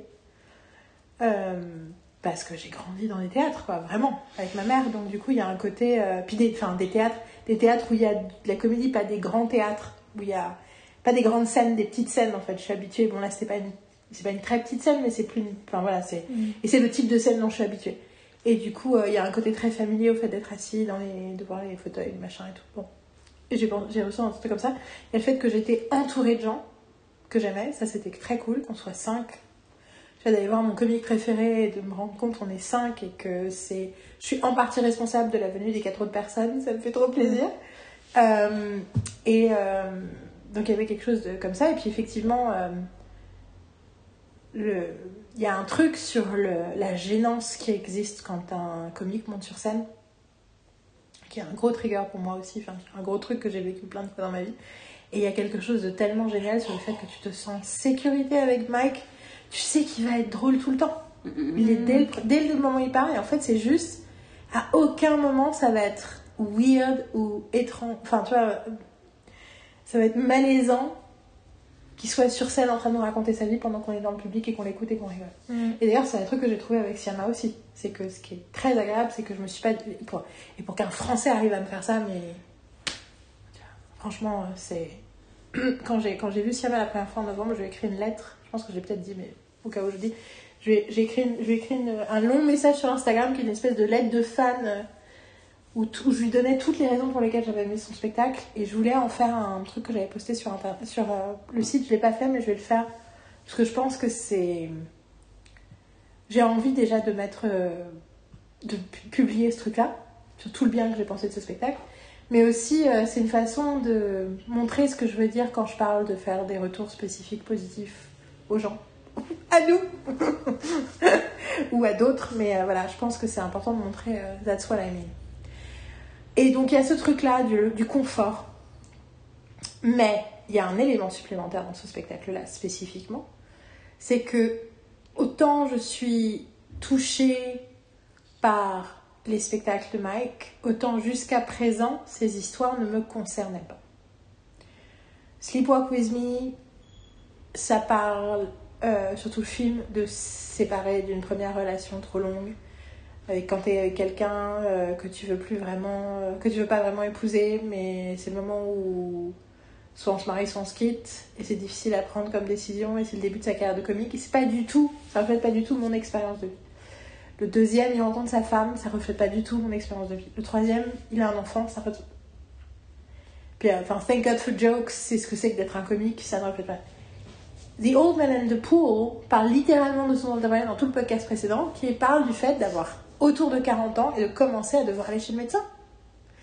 Et un des blagues, je sais plus s'il a fait dans le spectacle, c'est un truc qu'il a fait dans son podcast, vous me direz, mais une des blagues, c'est euh, quand t'es jeune, aller chez le médecin, c'est comme un film, et quand t'es, quand t'es, quand, à partir de 40 ans, ça commence à être comme une mini-série. Bon, ben, on se revoit au prochain épisode. c'est plus une histoire, c'est une suite d'histoires, il y a des cliffhangers à chaque fois. Et, euh, et c'est littéralement ça dont il parle. Dès le début, il parle, en fait, en grande partie, il parle de sa santé. Euh, sachant qu'il a toujours parlé de sa santé, parce qu'il a toujours une santé particulière, parce qu'il a eu un cancer quand il avait 19 ans, et euh, donc a été euh, tout de suite éliminé. En fait, il n'a pas su qu'il avait un cancer avant de se réveiller de l'opération, il lui avait enlevé la tumeur. Donc c'est un truc très particulier. Voilà, il a son, son truc où il, il a une, il a une forme extrêmement violente de euh, somnambulisme. Euh, enfin voilà, il a toujours parlé de sa santé. Mais là, il parle de sa santé d'une façon qui nous parle à nous. C'est clair. Et où littéralement, en plus, il y a tout le truc. Et puis bon, en fait, ça parle de, du coup, ça parle de penser au fait de vieillir. Ça parle de. Et, moi, je connaissais plein de ces blagues sur la santé et tout, mais ce que, en fait, la partie que je connaissais pas, c'était la partie qui donne du sens. C'était la partie où il arrive à toucher à l'existentiel. Quand il... Et je me doutais bien que ce serait lié à sa fille, à des... Mais la façon dont il le fait, c'est tellement subtil, c'est tellement délicat. Comment il, il- il- en l'espace d'une phrase, et comment il holds that silence. Et d'un coup, il dit, et le lendemain, du coup, je suis retournée à la piscine. Et après, j'ai commencé à la piscine. Puis ce truc avec l'idée du vieux, du vieux Oui. vieil homme, enfin, The Old Man and the Poor, du vieil homme, euh, la vue traumatisante de son enfance qui devient tellement autre chose avec la. Enfin voilà. Euh, ça, ça, ce sera pour quand le truc existera sur Netflix, vous pourrez revenir et comprendre ce que je viens de dire. Mais il y a quelque chose de encore plus. Oui, c'était totalement, euh, c'était, totalement exceptionnel, mais c'était aussi incroyablement nourrissant. Mm, mm, mm. Euh, en termes de vie, puis surtout on parle d'aller à la piscine. Tout le truc, c'est en gros, faut aller à la piscine, quoi. C'est littéralement le sous-titre du spectacle. Et, euh, et j'ai toujours pas à la piscine d'ailleurs depuis, mais il y a quelque chose Mais de. t'es allé chez le médecin. Oui, mais j'étais déjà allée chez le oui, Et puis je suis pas allée chez un. Pour le coup, je suis pas allée chez. J'ai pas fait le check-up avec le cardiologue. J'ai encore jamais été dans un cardiologue de ma vie. Par contre, quand il décrit son truc avec le souffle, quand il souffle sur le machin, et que le machin dit Ok, vous pouvez souffler. Il fait Mais en fait, j'ai déjà soufflé. Il dit Franchement, si je ne vous voyais pas, je penserais, en regardant juste ce qu'il y a sur le moniteur, je penserais que vous êtes en train d'avoir une crise cardiaque. et il disait dans un autre podcast que j'ai entendu, il s'est dit Mais en fait, entre temps, je sais que j'ai un. Enfin, en fait, j'ai un problème de souffle. C'est pas juste mon corps, c'est Mhm. mon souffle. Il Et, passe euh, un souffle court, un truc comme ça, il y avait un truc comme ça? Oui, mais, le... mais je suis pas sûre que ce soit ça. Mais euh, en tout cas, moi, je pense que j'ai pareil. Parce que moi, j'ai un truc avec mon souffle aussi qui est chelou. Sauf quand je chante, mais quand dès que je fais un effort, enfin, je fais souffler en bout de... au bout de deux de... de deux marches d'escalier, ce Je qui est dire, je vais dire marche, tu veux dire? Et euh, du coup, c'est terrible quand je suis au téléphone et que je fais un truc, je fais. et les gens sont là, ça va euh. Je suis au dixième étage Alors qu'en fait, je suis. Je suis à la dixième marche, mais je dixième. J'arrive au dixième, attends. Non, mais quand je marche, je souffle. Enfin bon. Euh, et donc, euh, oui, il y a eu quelque chose de totalement. euh, un- Enfin, il y avait quelque chose de magique dans cette soirée. Et c'est vrai qu'il y avait quelque chose aussi de. En plus, oui, on l'a vu à la sortie. J'espérais qu'on le voit à la sortie. Et il est sorti vraiment et tu sentais qu'il voulait se barrer. Et moi, j'avais intelligemment, euh, Marine avait mis dans sa valise le bouquin. Donc j'avais intelligemment le bouquin. Et en plus, sa femme était là. Donc ils ont signé. C'était hyper drôle parce qu'il a fait une énorme signature. Et elle, elle a fait une toute petite signature et lui qui passe son temps à dire qu'elle elle, c'est une introvertie que lui il est. euh, C'est vrai que lui il pensait qu'il était introverti jusqu'à ce qu'il rencontre sa femme parce qu'il fait beaucoup rire. mais euh, et surtout je lui dit euh, mon nom et il dit comment c'est ton nom? Je fais non non mais t'es pas obligé d'écrire. Ça fait rire Marine. Et en fait il a écrit mon nom. It was so nice. Très short mais so nice. Puis il arrêtait pas de... en fait il arrêtait pas de dire thank you so much et il et il te regarde, il te regarde droit dans les yeux. Tu sens qu'il est là, genre, je sais que j'ai que 30, que 10 secondes à accorder à cette personne, mais je lui accorder 10 secondes de Ouais. qualité. Je suis sûre qu'il était en train de courir à l'hôtel parce que là, il a une babysitter. mais euh, c'était là avec leur fille. Mm. Ah bon, c'était, mais c'était incroyable de le voir en c'était à vrai. Paris, quoi. Enfin, Ouais, c'est Ouais. clair. c'est like, euh, c'est bon. Ouais, Paris, euh, Londres et Helsinki, quoi. C'est pas mal. C'est un, un petit, un, un petit voyage sympa, quoi. C'est clair. Ils ont vu Mathilda pendant qu'ils étaient à Londres. Que, euh, sa fille avait appris le soundtrack. Ils ont vu toute l'équipe de Ted Lasso aussi. Oui, ils ont eu toute l'équipe de Ted Lasso. Mais d'ailleurs, dans ces, ce podcast, ces derniers épisodes, j'ai écouté et il n'a pas parlé de Paris du tout. Du coup, moi, je suis curieuse de savoir ce qu'il a pensé de Paris. Ce qui s'est passé? Bon, anyway. Enfin, en tout cas, c'était totalement exceptionnel et merveilleux et fantastique et on a hâte. Et, euh, Et après, il on allait manger des pour pizzas. rattraper et ensuite on allait manger Enfin, des pas moi, mais euh, en tout cas. enfin, On a mangé des pizzas parce qu'il a pas arrêté de parler de pizza pendant lui. Il est sorti Il était dans le et. Dom a fait Pizza? Je fais Oui, pizza. Let's go, pizza. Il aime beaucoup les pizzas. Il parle toujours de pizza. Ouais. Que, euh, c'est un pizza. Et dans son film, il a un truc avec un. Vrai. Dans le film, vous verrez. Et d'ailleurs, euh, là, la. J'avais oublié cette petite Et en fait, c'est rigolo parce qu'il a fait un, le un des derniers podcasts qu'il a fait, j'ai écouté, que j'ai écouté. J'écoute la j'ai l'impression que cette nana était dans The Deep Dive. Et oui, j'avais entendu une conversation avec elle dans The Deep Dive. En fait, elle est très proche de Mike. Et en fait, ce qu'elle raconte, c'est au début qu'on se connaissait, toi t'étais comique et moi je bossais pour Comédie Centrale, mais j'étais pas comique. Et t'as pas arrêté de me dire quand est-ce que tu quittes ton job, quand est-ce que tu montes sur scène, quand est-ce que tu comique. Et tu sais que c'était hyper important pour moi que tu dises ça. Il y a plein de façons dont t'entends à quel point. euh, euh, Enfin, c'est quelqu'un. En fait, je suis totalement hallucinée par le nombre de gens qu'il connaît déjà. Il y a toujours un truc genre. euh, Pareil, j'ai écouté le podcast où il parlait. son, podcast quand il était, il était avec Michael G. Fox. Et Michael G. Fox qui lui fait Mais tu sais, Mike, j'adore ton travail, tout ce que tu fais, machin. Tes spectacles sont toujours incroyablement poignants, machin. Il me dit Mais en fait, tout le monde est fan de Michael G. Une fois de plus, elle n'a rien d'original. Mais. euh, et là, pour le coup, son- c'était génial parce que. euh, je, je crois que je t'ai envoyé à. Je sais pas si j'ai envoyé à toutes les deux ou juste à Carole. Mais deux mois, le truc de Si, Gossip. si, si, bien sûr, génial. j'ai même répondu. Enfin, j'ai liké. Et ben, et- et ils, avaient un truc euh, news de gens qui avaient été, euh, de célébrités qui avaient été vues. Et en fait, c'était toutes les célébrités qui sont allées voir la première du spectacle de Mike. Donc, euh, Ewan McGregor qui est avec sa fille. Oui, du coup, toi, t'as pas vu, mais donc, Mike a présenté pendant une semaine, pendant trois jours, Jimmy Kimmel Live. Et un, une des interviews qu'il a eues, c'est avec Ewan McGregor pour parler de, de la nouvelle série Obi- série Obi-Wan.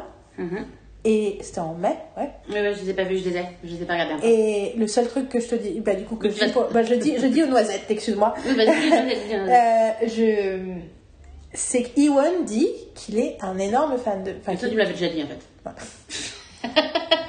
Genre, oui, non, tu m'avais Ok, can, Non, non, non, can you non, not mais- kill my story in the Non, middle of it? You can tell me- pas, ça je veux dire. Oui, oui, non, mais you can wait for me, parce que là, you just kill my momentum. Donc, Ewan, bah oui, I know. it matters. How you tell a story matters? C'est le bickering podcast. Je ne regarde pas Marine parce que c'est un regard particulier. Après, pas me. Donc, Ewan a dit que euh, à Mike, il était fan de lui il lui a dit Ma fille adore. Enfin, t'es la comique, t'es le comique préféré de ma fille, une de ses grandes filles, qui s'appelle Clara, en plus, je crois. Et qui, euh, elle dit Un jour, elle m'a fait écouter ton album dans la voiture et on a te- j'ai tellement ri à un moment que j'ai dû m'arrêter pour pas avoir un accident. Dû m'arrêter au bord de la route. Et du coup, il était à la première avec sa fille. Euh, il y avait Zoé Deschanel et son mec, il y avait euh. Charles, il y avait Jimmy Kimmel, il y avait euh, Jack Black, Mhm. il y avait. euh, il y avait encore d'autres gens. Il y a plein de gens. Il y avait plein de gens et c'était. En même temps, c'est LA. Oui, non, mais. Et il y a 40, et il y a 40, euh, tu disais, il y a 40 40 euh, choses, donc il va y en avoir d'autres déjà. Bah après, il y a le côté, ils sont allés à la première, je pense qu'il y avait une fête et un truc et tout. euh, mais euh, c'est cool, quoi.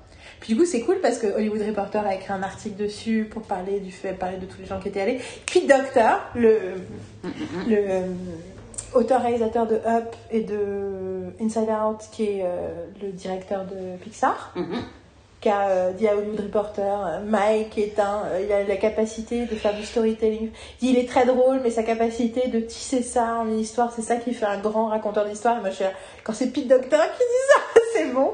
Donc, ça m'a fait, ça me fait trop plaisir qu'il y ait un petit côté genre, euh, the event, event of the summer, c'est d'aller voir Mike Birbiglia. We did And we did before them! Ah ah Non mais c'est tellement, enfin c'est la première fois que ça m'arrive et c'est tellement bien.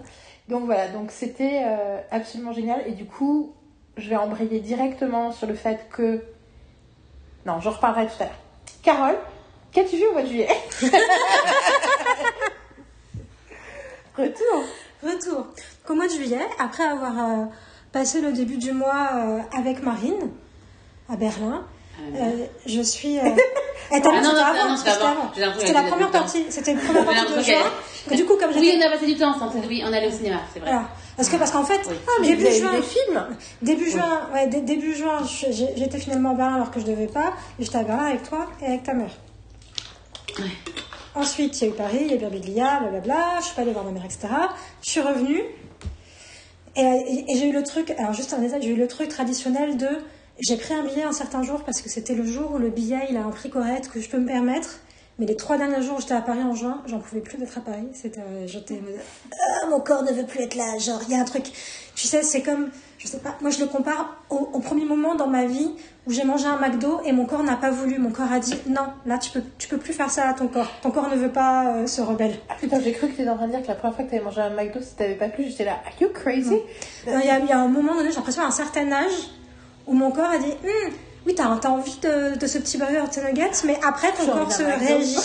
Genre, réaction chimique, tu vois. Et là, ça me- j'ai eu ce truc-là de réaction chimique les, les, les trois, jours, euh, les trois jours de Ah, peu plus, tu parles du McDo de Paris, donc j'ai vraiment pas envie de McDo. Parce Moi que j'ai en trop McDo de Paris, genre- Oui, non, mais maintenant j'ai envie d'un Big Mac euh, au bout de la rue là. Pardon, sorry. Go ahead. Et D'ailleurs, j'en avais parlé avec ma psy, ce côté. euh, ah, ah, ah. elle m'a dit, euh, elle m'a dit euh, C'est l'âge. oui, et- et elle me dit, euh, non, non, pas par rapport au McDo, par rapport aux trois jours, trois jours à Paris, ton corps, ton corps te fait l'effet, te fait l'effet McDo. t'as- t'as- t'as- Elle- elle- elle- McDo, burger, elle est Big Mac, elle est, elle est, elle est bout de la rue. Il s'équilibre, hein. Elle m'a dit que oui, mais ça va pas être froid, si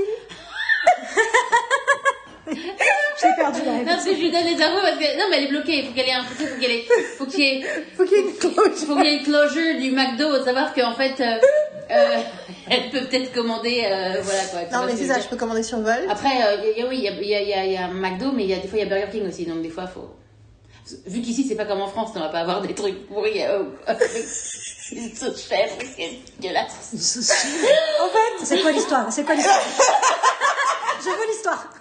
non, mais en plus, c'est hautement, mais hautement symbolique parce que c'est le dernier repas qu'on a eu dans cet endroit-là.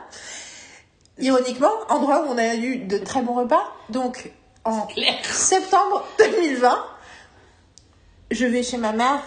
Octobre. Septembre. C'est les Octobre, parce que j'étais pas à Paris en, en septembre. Donc, je finis par aller chez ma mère. Donc, à l'époque où habitait euh, encore euh, son mec et euh, et il y avait son enfant et le meilleur ami qui étaient là. Ils étaient tous les trois, voilà. Et euh, dans l'appart. Et moi, je suis venue pour récupérer les affaires de ma mère, sachant que ma mère avait essayé de quitter Paris un an plus tôt et était partie deux trois mois. Du coup, elle avait elle avait trié toutes ses affaires. Et lui, elle, elle, n'y avait pas grand chose, mais tout ce qui restait euh, objets, vêtements, enfin tout, trier tout ce qui restait quoi. Et donc du coup, euh, j'ai fait une ou deux, j'ai fait un jour toute seule, et ensuite, au tout début où je suis arrivée à Paris, je suis allée pour regarder comment c'était, et ensuite j'ai euh, Marine était à Paris pour m'aider, et donc elle est venue passer une journée avec moi. En fait, en une journée, on a on a tout rangé, j'avais commencé à ranger et, Et puis il il c'est y a plein de trucs qui s'est présenté à nous pour pouvoir en plus résoudre les problèmes de, Oui, c'est ça parce de que fringues euh, qu'on qu'on peut pas garder. Tu vois, on a gardé certaines choses, on peut pas garder. Finalement, ils avaient un. dans, dans la dans Dans, l'immeuble de- chez- de chez mon père, il- le, le lendemain matin, il récupérait les, il y avait les, les secours catholiques qui venaient pour récupérer les fringues. Je fais bon, bah, on va tout mettre dans un taxi, c'est très bien, et on mettra les trucs dans l'entrée.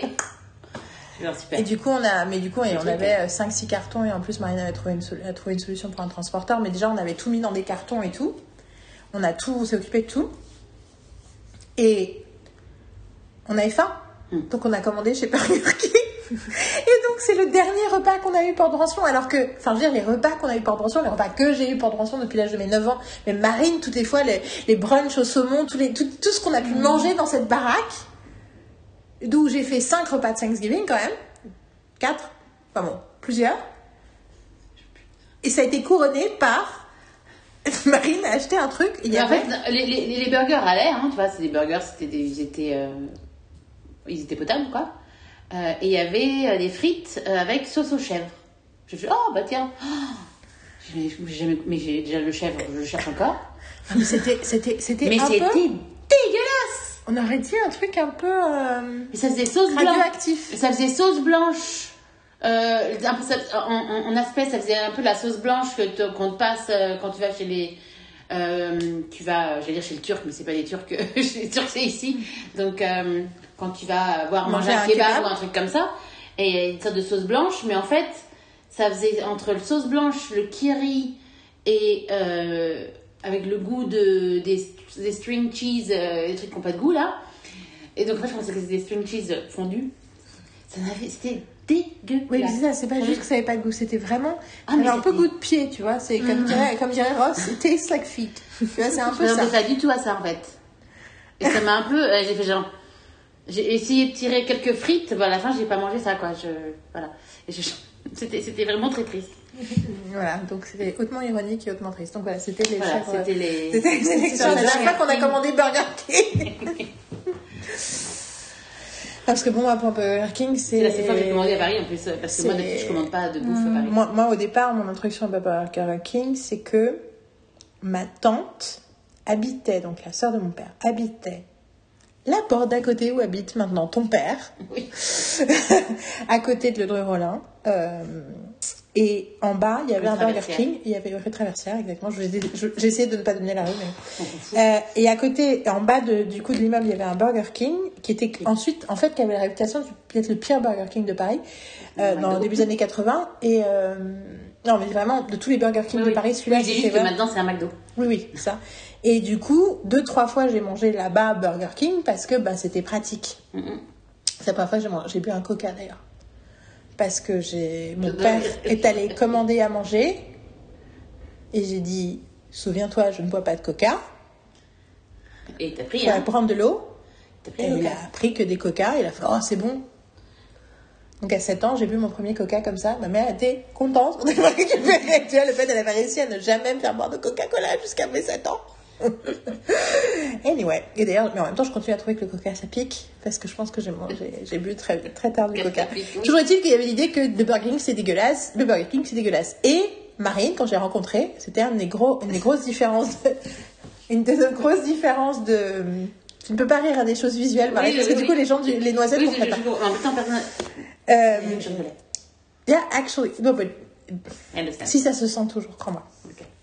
Euh, et, euh, et quand au début de notre amitié avec Marine, il y avait, c'était un peu un point de contention parce qu'elle, elle trouvait que Burger King c'était délicieux et que c'était terrible qu'il n'y ait plus de Burger King en France. Et j'étais là, are you crazy? Burger King c'est dégueulasse. Elle me disait, mais non, avec les oignons. Et moi j'étais là, mais je déteste les oignons parce que ma mère déteste les oignons, donc je déteste les oignons.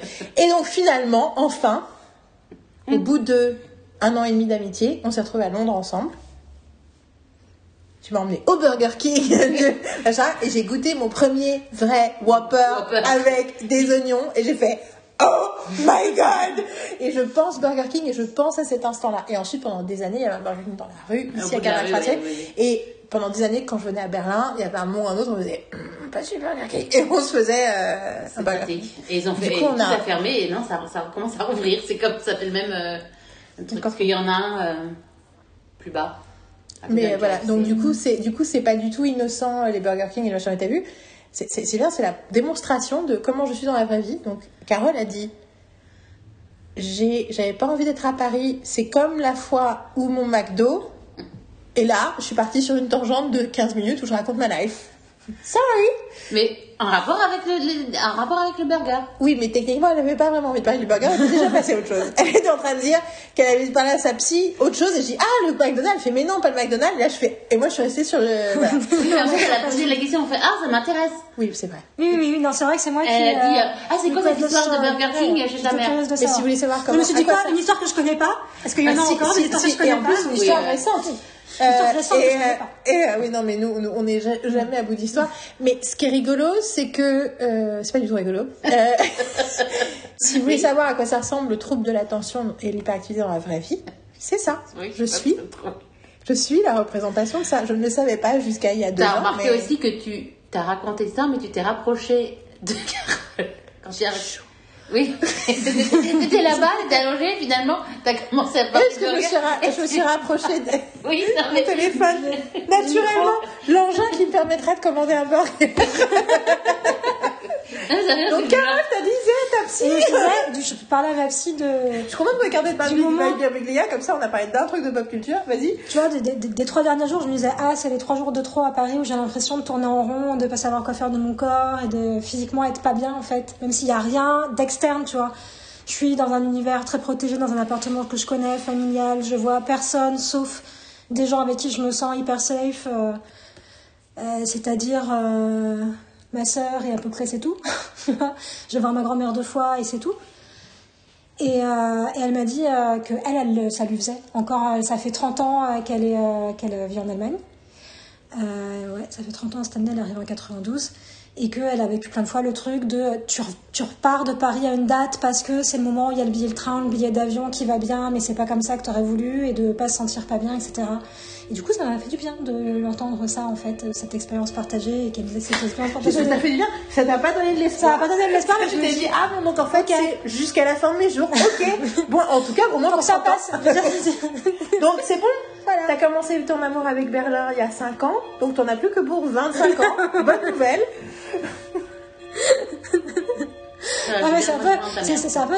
Non, mais Carole, vous n'avez pas fait un truc de mal, n'allez pas penser, comme vous pouvez penser très bien. C'est, c'est, enfin, ça a du sens que vous vous sentiez dans ce moment, à ce moment-là, Ouais, comme ça, clair. etc. Je suis en train de penser, là, les, les doigtettes, ils font Hum, c'est la deuxième fois que l'église sonne depuis le début de ce podcast. Et on a toujours pas parlé de série.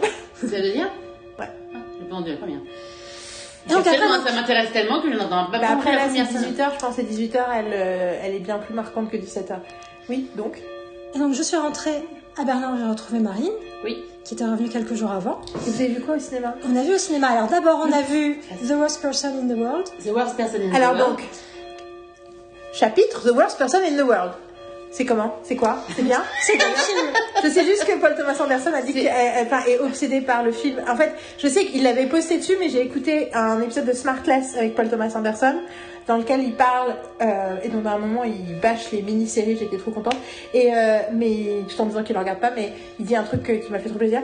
Et euh, mais en tout cas, il dit moi et ma famille, on est obsédés par The Worst Person in the World en ce moment. On écoute la musique tout le temps, on a vu le film et tout. Donc voilà, c'est la seule.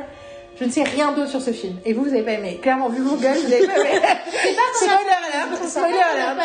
C'est qu'on partage pas cet enthousiasme euh, Non. démesuré. Donc, c'est un film de Joachim Trier, Norvégien. norvégien. Ouais. Euh, Non, mais Non, ça mais passe aucun cas avec les Scandinaves. quand, quand, faut- quand- bien moi, à chaque fois que je le vois, je me dis, Hum, je le laisserai pas dormir dans la baignoire. Joachim, Je Joachim, le ouais, ouais. Elle, elle, elle- Attends, regarde les photos sur internet.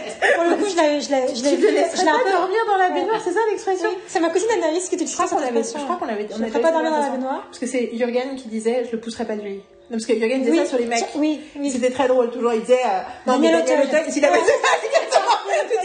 Daniel Auteuil dans La fille sur le pot, comme quoi, tout est lié.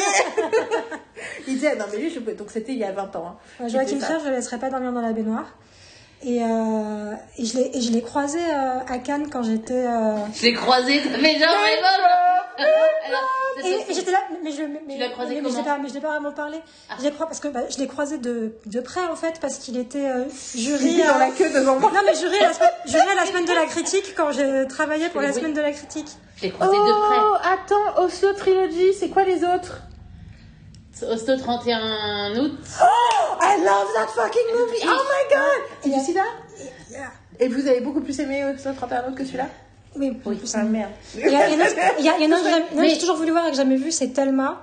Mais ça avait l'air un peu torturé, donc On j'ai jamais osé, en fait, j'ai- jamais osé aller voir. Notre jour- la journée. Vois, je euh, partais plutôt avec des bons a priori, tu vois. Genre La- euh, la vibe de le mec euh, en général et de ce que je savais de lui. Mais la journée euh, au cinéma, dans, euh, là où je, où je suis censée bosser, euh, euh, il- Kino, ils ont fait une rétrospective euh, pendant la, jour, la journée euh, nord- de, de Norvège. Donc en fait, il y avait euh, tous, les, pas, pas tous ces films qui passaient, euh, à part Thelma, parce qu'ils n'ont pas eu les droits.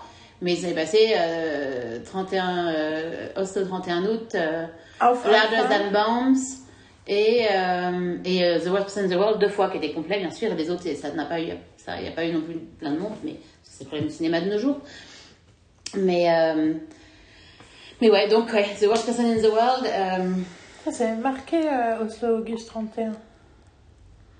Enfin, donc euh, voilà donc euh, c'est euh, je regardais Ça regarde commence- Wikipédia et je vois, et je vois Odyssée euh, 2001, Odyssée de l'espace, je fais quoi Et en fait, non, c'est ses influences.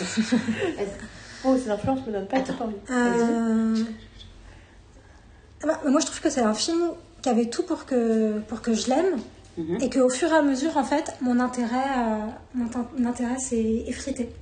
C'est effrité. Et surtout, la fin du film fait que, euh, rétrospectivement, il y a plein de choses que je trouve belles dans le film qui euh, perdent de leur force et de leur sens parce que la fin est hyper, euh, est hyper décevante, quoi. Donc, c'est le parcours euh, d'une jeune femme qui a euh, une petite trentaine d'années, mhm. c'est ça? Bah, en fait elle commence plus jeune tu la vois au départ elle t'explique Ouais, au début, tu la vois plus une jeune, assez d'années à peu près en fait euh, la façon dont elle Et elle après, vit tu- ses, ses, ses, ses, années de à l'université tu vois et, et ses amours en fait et ses amours et après tu vois euh, deux grandes euh, deux grandes histoires d'amour euh, qu'elle vit euh, structurantes de son de, de son existence et toutes les questions qu'elle a c'est sur son questionnement identitaire par rapport à elle elle s'aime pas et euh, et, euh, Elle pense qu'elle est the worst person in the world. et elle pense qu'elle est the worst person in the world alors que quand tu la vois j'ai pas même pas une seule seconde alors le titre le titre du film en français c'est le Ju- Julie en 12 chapitres. Parce que le film, effectivement, en 12 chapitres. Donc, Julie en 12 chapitres, ça fait très, ça fait très euh, film, euh, titre de film Nouvelle Vague, je trouve. Julie en c'est 12 des chapitres. films de l'autre là qui a toujours trois personnes dans son équipe technique, maximum. Euh, un des réalisateurs les plus légendaires français qui est toujours à chaque fois tu regardes le générique, il y a cinq noms et c'est fini. Parce qu'il fait du cinéma vérité euh, en, dans les collections directes. Le truc avec machin, la bibliothèque et l'arbre. Il y a un de ces titres de films, c'est Bidule, l'arbre et la bibliothèque. Le genre, un des réalisateurs les plus connus français de l'histoire de cinéma français. Voilà. Je pense que c'est oui de la plage des trucs comme ça Peut-être, mais, mais j'ai, mais j'ai jamais vu Pauline plage, je sais pas qui Manu- c'est. Mais il y a machin et la bibliothèque, Et le maire, la bibliothèque et l'arbre. L'arbre et la bibliothèque, non Vous connaissez pas ce film? Si ça me dit quelque chose, mais j'arrive pas. à- Genre, je sais, là, j'ai un trou, je sais pas. En tout cas, c'est le truc où il, à chaque fois, il y a, tu vois, il y a personne. Il y a un mec au son, un mec au. Tu Parce que après, pour le coup, moi, je- ça m'évoque beaucoup de mecs dans le cinéma français. Tu vois, ça me fait penser à Jacques Voyon aussi. Tu vois, ça me fait- Je pense que c'est Oui. Eric Romer auquel je pense. Oui. C'est lui qui a fait le film. euh, C'est lui qui a fait Maestro. non Non, Maestro parle d'un film qu'il a fait. Maestro est inspiré d'un Oui. tournage de Romer. Oui. C'est ça. C'est inspiré de Romer. J'étais là. Oui, non, effectivement, c'était pas ça. non non non non, non, surtout qu'on a beaucoup aimé Maestro Oui, mais j'aime beaucoup Romer. oui oui mais Enfin, j'aime beaucoup Romer. Bah, bah, un film sur deux, quoi. excuse-moi, Un film sur deux, tu c'était pas forcément très clair ce que tu viens de dire avant donc Non, il y a des je films. réagissais plus au- je Mais le réagissais truc plus avec au à la bibliothèque, moi, ça m'a je réagissais plus à ce que tu venais de dire avant genre ah oui c'est le mec et machin machin donc je veux dire oui mais en fait Non, non, c'était mais bien c'est- mais c'était pas pour dire du mal. Mais c'était pour. Ok, c'est bien, c'est je bien que tu le- euh, par contre, tu le je me souviens plus pourquoi je t'ai interrompu pour dire Parce que titre que j'ai dit, le titre me fait penser en français. Ah oui, je deux cette chapitres. nouvelle vague, etc. Oui, je en 12 chapitres, on dirait un film d'Eric Romer. Voilà, c'est ça. Le, le, enfin, le titre un peu de. Non, mais le film a vraiment des trucs. euh, Enfin, je veux dire, c'est. c'est super bien filmé, il y, a des- il y a des scènes absolument sublimes. euh, euh, une scène, une scène euh, où elle court et t'as t'as, t'as- t'as la vie qui est figée en fait. Oui, Cette scène, elle court pour aller retrouver un mec, un euh, mec et en fait toute la vie est figée, il y a qu'elle qui bouge et en fait elle, elle se et il y a je veux dire il y a, il y a vraiment quelque chose de superbe cette rencontre avec ce mec est absolument génialissime. Mm. Je trouve ça superbe. Ah Mais- oui, oui, oui. et tu vois, Parce qu'elle est, elle est d'abord avec un, elle, elle est en couple avec un mec Avec encore un mec, qui ouais. est euh, caricaturiste et qui fait des espèces de bandes dessinées euh, super misogynes. Ouais, ouais, tout à fait. Il y a- il y a une scène assez jubilatoire où après le mec se fait bâcher sur une émission de télé. T'es peu en train de beaucoup spoiler là, par contre. Les- Oui, oui, c'est quoi une I kind of want to Ah. see the film. Du coup, enfin, peut-être one day. Enfin, tu vois, non, mais que je veux bien que vous me racontiez sans me raconter euh, les scènes, tu vois, que, voilà, que, que vous parlez du film. euh, Vous pouvez parler des thématiques du film et tout ça, ça me dérange pas, mais je préfère euh, garder quand même, euh, surtout les moments jubilatoires. Donc le truc, c'est donc. Oui, vas-y. Est-ce que, du- non, est-ce que du coup, envie de dire un truc? Bah, tu raconté un truc précis par rapport au fait qu'il y avait deux. Il y avait, des, fait. il y avait des très belles scènes. Il y avait des très belles Il y scènes, a et on deux, parlait de deux histoires d'amour et il y a le moment elle rencontre le, le deuxième. Oui, oui. oui. Voilà, enfin, bah, voilà. non, du coup, je, du pour- coup, je vais rien dire. Non, Je non, mais je vais, que- je vais continuer, je vais, je vais continuer dans ce que je disais, qui est qu'en gros, le euh, fait que, effectivement, je trouve euh, que euh, j'ai pas détesté le film du tout, j'ai même bien aimé le film, c'est juste que le message qui, qui, qui passe dans le film, enfin, le message qui est donné euh, ne me convient pas en fait. Cette, ce- cette, cette, cette fin ne me convient pas, et en fait, euh, c'est en gros, euh, bah en fait, c'est bullshit quoi. Je suis pas d'accord quoi. Pourquoi est-ce que. euh, pourquoi ça devrait être comme ça quoi? Et je fais non quoi. Donc, euh, et en fait, pour moi, ça me, ça, ça, ça, ça me gâche un peu le. Et en plus, par rapport à tout ce qui se passe, par rapport à la recherche qui se passe pendant le film de cette personne, je trouve que le, fi- le final est un peu genre, ben, finalement, à quoi ça sert? Euh, c'est- le fameux syndrome à nouveau de toutes ces fins de merde qu'on a, que moi, je, en tout cas, j'ai l'impression d'avoir trop longtemps accepté. Mm-mm. Genre, oh bah oui, mais c'est comme ça dans la vie, machin. Et qui en fait, euh, maintenant, on a décidé qu'on n'acceptait plus Ouais. des fins de merde. Du coup, ça, vraiment, moi, ça me donne vraiment l'impression du, du soufflet qui retombe d'un coup, quoi. Genre, ah ok, tout ça pour ça. C'est quoi le truc récemment qu'on a vu où j'ai pensé à la même chose J'ai fait, bah en fait, la fin fait que c'est naze. Ah bon, ça me fait ça souvent remarquer. Donc le film de Romer s'appelle L'arbre, le maire et la médiathèque. Ah là Ah, de- Genre, complète Non, non, non, non, non, non, je sais pas, je sais pas, je sais pas, je connais, c'est que... Non, mais c'était tellement drôle, excuse-moi. Je, je veux bien croire que c'est pas ça, mais c'était hyper drôle comme effet. Genre, ah Genre, bibliothèque, l'arbre, le verre, ça te dit rien, mais médiathèque, ah bah tout de suite C'est la... Moi, En plus, c'était le mot les- milieu que je- pourquoi ça m'a...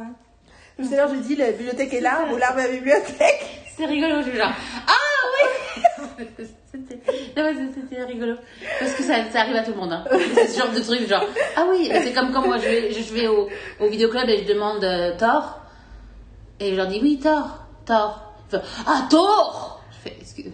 Je veux dire, En plus, je crois que t'as dit Thor. Oui, j'ai dit vraiment- Thor, je l'ai dit à l'anglaise, après je l'ai dit à la française, mais je l'ai pas dit à l'allemand, donc il a pas compris le Thor.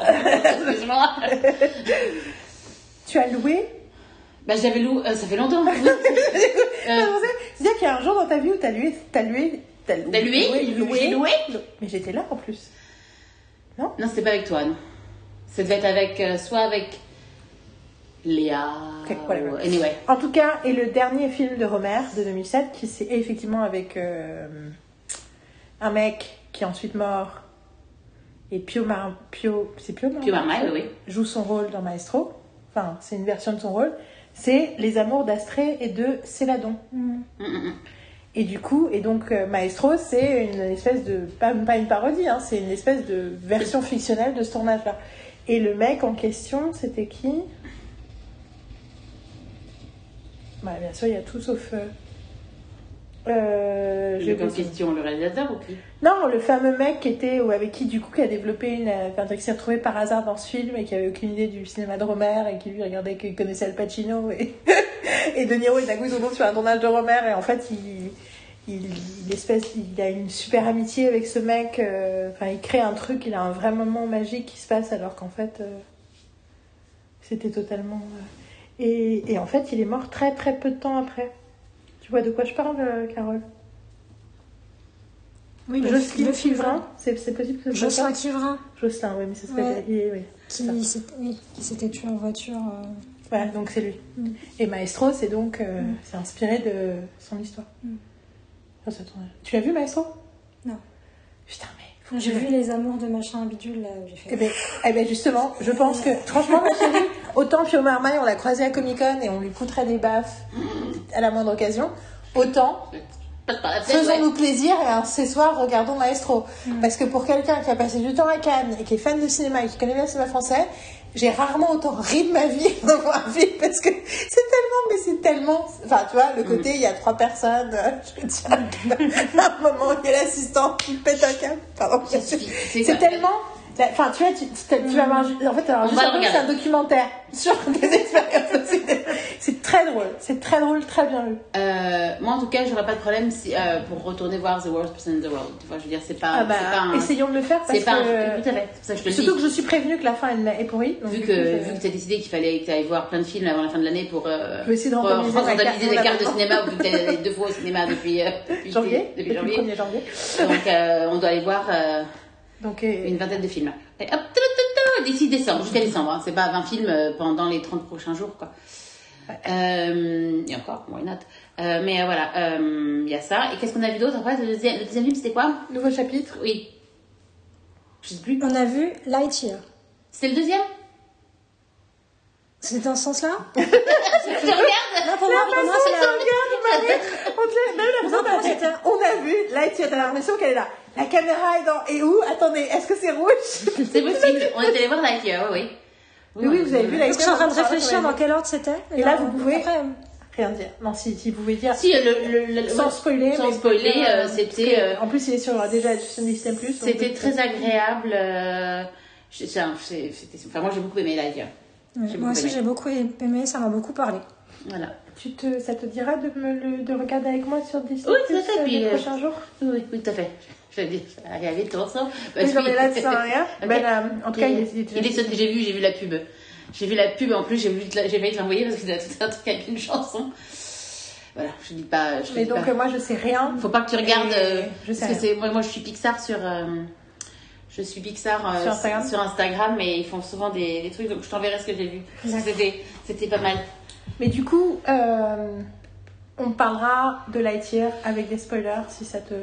Oui, tout à Quand tu seras plus là, quoi. Mhm, mhm. Tu pourras toujours Et reprendre. du coup, je serais très curieuse de, de savoir D'avoir ton point de vu, vue, euh, d'avoir ton point de vue. Tout à fait. Thank you! Euh, J'adore que vous avez pas vu Guillaume s'est redressé. Thank you! Maintenant, tu as 30 secondes. Non, mais j'ai essayé de le faire entendre dans ma voix. Tu as 30 secondes pour parler de la graisse. Attends, on a Ah pas non, fini c'est- non, il y a la encore un attends. euh. Ah, Excuse-moi, la fois que vous l'avez dit, on aurait dit que c'était le dernier film que vous avez non, vu. non, non, parce que justement, j'ai dit, ah, je sais pas le sens, dans le sens qu'il y en a un autre, et du coup. Ah non, je crois que c'était donc, Excuse-moi, I'm so sorry. Comment j'ai dit genre, genre, c'est non, c'est pas moi qui parle, alors même si je vous interromps, j'arrive à faire une digression de 15 minutes. Vu que c'est pas moi qui parle, tout de suite, je suis là. Bon, bah, next, hein, move on. Et après, on a vu Elvis. Ah oui, on a vu Elvis. Oh my god, j'avais oublié. Ça, donc ça, je ne sais Et on a, vu un, on a vu un autre film après encore. Hein.